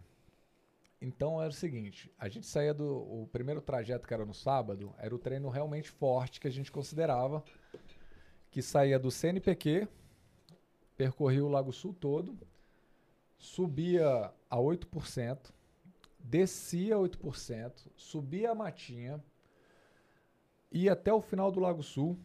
Na verdade, até os primeiros, as primeiras edições, a gente ia até a subida do Paranoá, passando a barragem e subindo a subida do Paranoá, retornando lá em cima no alto, descendo a barragem, subindo o Lago Sul de novo, descendo Matinha, pegava a ponte JK, ia lá no CNPq para depois voltar. Esse era o treino, vamos dizer assim, a etapa rainha do treino. No dia seguinte, que é o domingo, que é o treino que a gente tem hoje em Brasília tradicional, que é o pelotão do lago, é o, era o mesmo perfil que é de hoje. Domingo era só a parte que a gente conhece hoje. CNPq, ponte JK, Bragueto, ponte JK, CNPq. Que eu até carinhosamente sempre chamei de Champs-Élysées. Desde essa época eu sempre gostei de chamar de Champs-Élysées porque era um dia mais de descanso, né? Que era um, é eu considerava uma etapa bem plana, é, é bem plano, né? E, e não era o dia que, os, que a galera que andava nessa época andava mais forte, não era esse dia de domingo, esse, esse de domingo do CNPq. A gente até fazia umas chegadas bem fortes, mas durante o percurso todo não, não, não, não, era, uma, não era como é hoje. Várias tentativas de fuga e tal, porque acontecia muita força no sábado, na subida da 8%, da matinha e tal, era mais acirrada a disputa. Eu não tenho números aqui eh, de cabeça para te falar de médias. Não, não lembro assim quanto que dava de média não. Mas é bem diferente da época de hoje. Eu acho que Mas é bem diferente, você fala assim, era bem mais, mais forte ou mais, Eu- mais rápido ou mais lento? Olha só, Quando você fala que é diferente. Só um adendo. O Jeff Cunha comentou agora. Desculpa, faltou dizer que a pergunta é sobre pelote de domingo, sem o 8% da matinha. É. Não, então, eu, eu até, até achei que era sobre domingo mesmo. E tô até tentando desenhar a resposta aqui, o melhor cenário da resposta. Porque, em primeiro lugar, depois desse cenário, é, eu nunca gosto de referenciar uma dificuldade de um treino ou de uma corrida pela média horária. A média final, tá? Eu acho errado essa se referenciar no final de um treino que deu 50 de média. Você tem que entender o contexto do que ocorre, tá? Porque se você fez, sei lá, 35, mas puxou o tempo inteiro, 40, mas puxou o tempo inteiro, o treino que você fez é diferente de você É, ter tem, ficado escondido. tem vários, exatamente, tem várias situações. Então, assim, eu não posso te responder quanto que deu de média na época para esse percurso que eu não lembro. Posso até procurar algumas agendas que eu tenho anotações. Na época a gente não tinha Garmin para ficar registrado, né? Anotava na agenda mesmo, no caderno. Posso até procurar para dar uma olhada. Mas não tem essa referência. Mas eu nunca gostei de referenciar o- uma, uma velocidade média como dureza. Só para te dar uma- um exemplo bem, bem claro disso, é, por exemplo, 100 km de Brasília, que é na Esplanada dos Ministérios, ali naquele circuito de 2.500 metros, Catedral, Co- Congresso, e todas as categorias correm ali, tá? É, uma vez, num 100 km de Brasília, acabou a prova da Elite, que foram 100 quilômetros, e deu acho que 40 de média, 40.2, uma coisa assim, 40 de média. E, e foi uma guerra a corrida, cara. Foi um, um pandemônio. A corrida foi duríssima, mas duríssima, duríssima, duríssima. 100% plano, Foi dura, com 40 de média, você achou dura. foi dura. Porque assim, todos os ataques que aconteciam, acontecia a 60 por hora. Pá, limite, fervilhando. E quando o ataque não tinha um resultado esperado por quem atacou, ou, ou alguma estratégia de- do, do corredor, se parava esse ataque quase a 28, 30 por hora. A corrida não se não, não, não, ela não se permanecia linear e tinha al- algumas nuances. Ela era muito intensa ou muito fraca, muito intensa ou muito fraca. Então isso faz com que uma média velocidade não seja final tão tão visual. Assim, você deu 40 de média. Aí onde eu vou chegar? O comentário logo após a prova que eu escutei foi o seguinte: Nossa, a- podia ter corrido na elite. Al- Algum, alguns atletas de outras categorias, da Master, por exemplo, A minha deu 42 não, de média. não- tipo assim, deu, é. foi mais rápida. Se bem, não, se bem que não foi mais rápido até na- naquele momento, mas já deu entendimento, assim, Aham. tipo, o cara falando assim, não, a categoria da Master deu 38.9, 39 de média, quase igual. Então eu posso correr na Elite. Foi mais ou menos isso que o cara, um tava comentando com o Uhum. outro e eu tava sentado no canto buscando fôlego. Escutei isso. Aí eu, Tentando respirar. aí eu falei, pô, amigão, não fala isso não, cara. Até falei assim, não faz isso não. A, a Master que você tá falando aí correu 50 minutos, cara. A gente tá 100 quilômetros aí, socando a, a bota aí, velho. Não é assim que, que se entende o que que é uma corrida dura ou não, não dura. Aí não entrei em detalhes com ele, mas o que eu tô tentando falar pro Jeff é isso. Assim, eu acho que a média não é o ponto principal de entendimento, de, de referência de dureza ou não. Por exemplo, é, o próprio Pelotão do Lago, esse que você está falando de domingo, teve uma vez que eu falei com o Vinícius Canhedo, com o Vitor Meira, com o Serginho, alguns caras que estavam indo mais vezes com bicicletas de contrarrelógio pro pelotão, e eu falei com eles, eu falei, pô, bicho, eu tenho uma vontade de fazer a maior média possível do pelotão. Bora, bora fazer? Ah, vamos, vamos, não sei o que, vamos tentar. E a gente tentou já também, já uma vez, fazer uma média, todos com bicicleta de contrarrelógio. Todos. Eu, Vitor Meira, Nossa, só monstro. só monstro. Deu 46 de média. Assim, Ixi. não chegou nem perto do que a gente tinha planejado. A ventania Ah, entendi. tava tão grande, foi duríssimo, assim, foi o pelotão foi esticado o tempo inteiro, foi feito o que era proposto, mas a média que a gente esperava era chegar perto dos 50. Só que por uma condição de vento não estava dando. Não, deu certo. Uhum. E outra coisa de média, por exemplo, até para pro Jeff sobre sobre o próprio pelotão do lago, eu me lembro, eu acabei de me lembrar aqui que eu falei de contrarrelógio.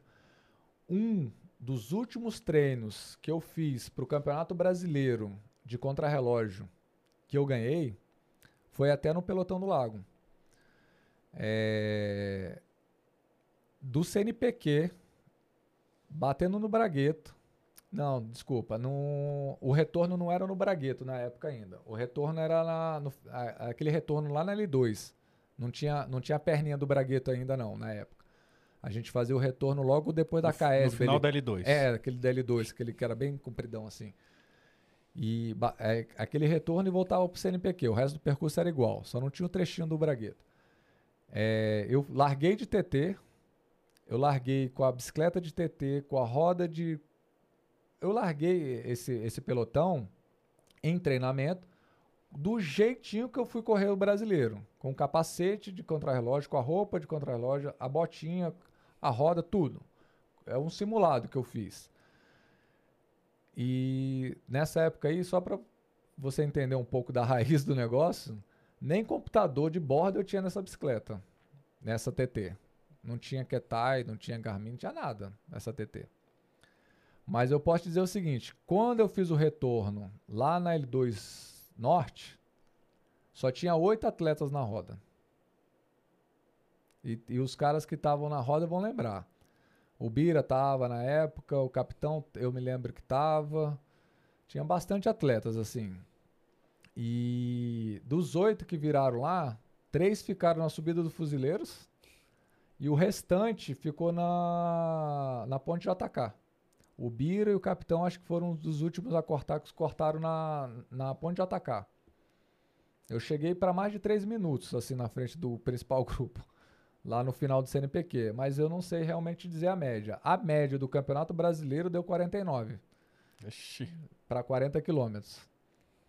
Então, assim, eu não tenho essa referência de É. média e do, do pelotão, igual ele perguntou. Mas o que eu, de tudo isso que eu tô falando, a média não é a melhor informação para dizer se é duro ou não. E talvez seja até uma, só, só uma curiosidade, né? Porque a gente não, sempre não, fica sim, assim, sim. né? É, e por É, isso Quando a gente olha um Tour de France, qual, qual é a média? Pô, os caras subiram montanha e fizeram quase 40 de média. Você vê que o negócio foi, foi anda, forte, né? É. E não, É, eu- só uma curiosidade, é, às é vezes. uma né? referência, é uma curiosidade. Por isso que eu, por isso que eu falei do, do pelotão que a gente fez puxando mais forte, deu 46 de média. E hoje a gente vê o pelotão de domingo dá direto. é, Quando tá, tá fraco, dá 43 de média e tal. Pelotão aí do lago. Então, mas eu me lembro assim dos u- do, último que a gente foi lá para fazer realmente uma média nesse pelotão. Isso é mais recente, não da época passada. É, deu 46 de média esse dia. Bem forte. Mais recente. é. Vixe, muito forte. Bom, te agradecer, cara. Muito obrigado por ter vindo. Ô, obrigado. Você quer falar mais alguma coisa? Quem que você tem apoio? Vamos Como é que sortear tá? o capacete. Não, a gente vai sortear. Só tô querendo Ah. finalizar aqui a conversa. Ah, não, beleza. O que, que você pensa pro futuro aí? O que, que você tá, que você espera? Se tem alguma prova em, em vista? Se você tem apoiadores? Pô, Rafael, eu, claro, eu tenho apoiadores, eu, pessoal da S2, pessoal do Resenha, da Evolua, que eu trabalho lá na, na assessoria. Estou trabalhando na S2, igual o Abdu falou. Então, assim, eu acho que só de ter um trabalho hoje aqui no país nosso já é um puta apoio. Com certeza. já tô amarradão. E mas sobre expectativa de prova, assim, eu não tenho mais essa, essa a ambição toda, assim, de estar disputando e tal. Quero, sempre quero participar. É, esses dias para trás a gente foi até lá em Goiânia participar de um rachão lá da em Goiânia, de um- numa provinha lá de rachão Do Didi? do Didi. Foi bem legal, levei os alunos que nunca tinham corrido lá para participar. Acho que foi uma experiência super motivadora e, lógico, me deu um gásinho a mais, assim, deu uma algumas lembranças. E, e, assim, eu tenho projetos de participar de provas, assim, do, da Gran Fundo, Brasília, do, do Letap, assim, provas mais, vamos dizer assim, relaxantes, em termos de dar uma motivação, mas não é um compromisso principal, né? E até porque, por exemplo, o Letap, que tem o de Cunha, que agora é em Campos de Jordão, é uma prova de subidas e tal, não é meu perfil, mas eu me divirto pra caramba, gosto de ciclismo. Mas e Vai muita gente que você conhece, muito amigo, é, uma farra, é né? uma farra. Eu, o último Letap que eu fui até foi o de Campos de Jordão. Eu pedalei. Eu chego lá na quarta-feira, eu pedalo quinta, sexta, sábado e domingo. eu pedalo todos os dias. Quando eu vou para um evento desse, do o Letap, que foi o último que eu fui assim bacana. E o, o dia que eu menos pedalo é o dia da prova. O primeiro dia eu faço 200 km, no outro dia 180 km. Eu aproveito as estradas que tem lá, as belezas lá, treino todo dia, sem medo de que, ah, tem, domingo tem que correr. É uma corrida, é mais uma prova, mas sem. Eu não quero deixar de curtir a, a estrada antes também, não. Eu aproveito bastante. É isso aí. Show de bola. Muito obrigado, cara, pela presença. Obrigado, Rafael. Aprendemos um pouco mais sobre ciclismo. Vamos para o sorteio do caçapete. Vamos. Coloca aqui na tela. Vamos ver quem vai ganhar, hein? Deixa eu ligar. Eu botei meu nome lá escondido. Não colocou. Coloquei, coloquei meu nome lá. Não colocou. Cadê? Pega, pega aí. Tô abrindo aqui e vou jogar na tela. Coloca aqui na. Bota na câmera 4. Vou jogar aqui. Lá. Câmera 4. Eu vou jogar na câmera 4. Joguei na Aí, câmera 4. vamos lá. Vamos realizar o sorteio. Lembrando, lembrando o pessoal de casa aí que o, é, quem, o ganhador de Brasília vai ter que buscar o capacete lá na S2.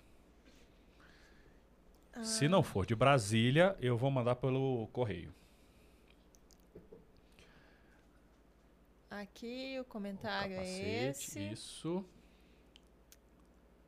Vamos lá. Agora ele tá. Isso, ele vai selecionar o pessoal. A gente vai saber se tá dentro da regra, né? Tem que marcar três pessoas que não sejam fakes, Nem celebridades. nem celebridades. Tem que estar seguindo a VO2 e a S2. Vamos lá. Eu vou verificar aqui se ela vai estar seguindo a S2 no celular. Isso aqui é tecnologia Ah. pura. Você viu, né? Tá carregando.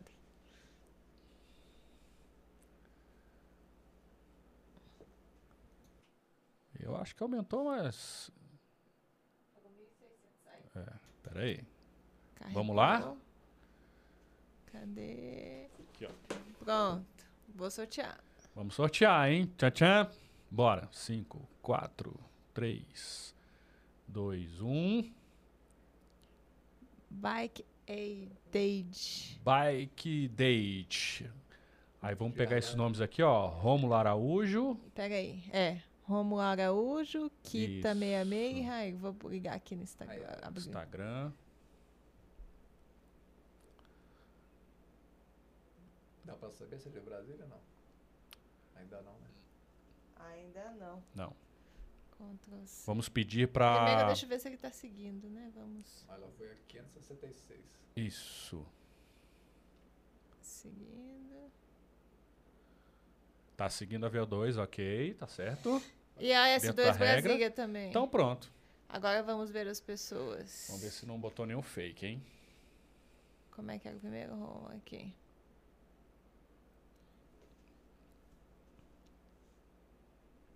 Rômulo Araújo. Araújo. Não, ok, a conta é é, privada, mas é uma conta real. É. Peraí que o sistema aqui é meio devagar. Achando é rápido demais. tá achando rápido? É, a gente treinou isso a tarde toda. Tô pensando o quê? Mas agora aqui que é... Treinou. Não, a gente acha. Ali vai ter que, quando ela colocar, vai pesquisar a pessoa com mais um 3, olha lá. ó. Tita, essa aí, né? Beleza. Pelo Ti- visto vai ganhar. Vai É, ganhar, a hein? pessoa ganhar. Falta só mais uma. Ah, é a H1994.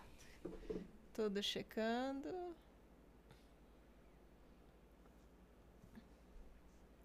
Eu acho que ganhou. Aê! Então foi Que beleza. Bike.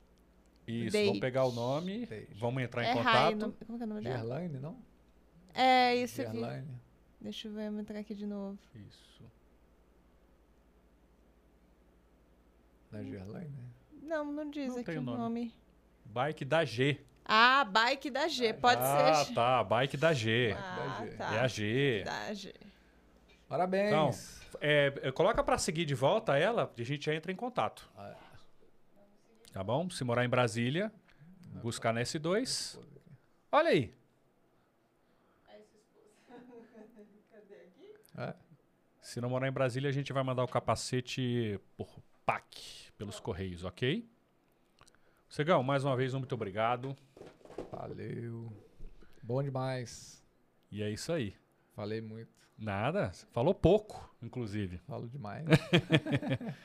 Obrigado, eu Obrigado, gostei de, falar, de escutar o Breno, gostei de escutar o Abdu, minha esposa. É isso aí. Bom E eu lembrar. tô só esperando minha vacina, minha segunda dose, que eu já tomei a primeira, pra voltar pra Evolua. É, tô sabendo. É, vamos lá. Aprender a pedalar. De volta pra estrada. Não é não? Obrigado, cara. Obrigado, Rafa. Valeu. Valeu, Valeu, galera. moçada. Obrigado. Tchau. Até a próxima.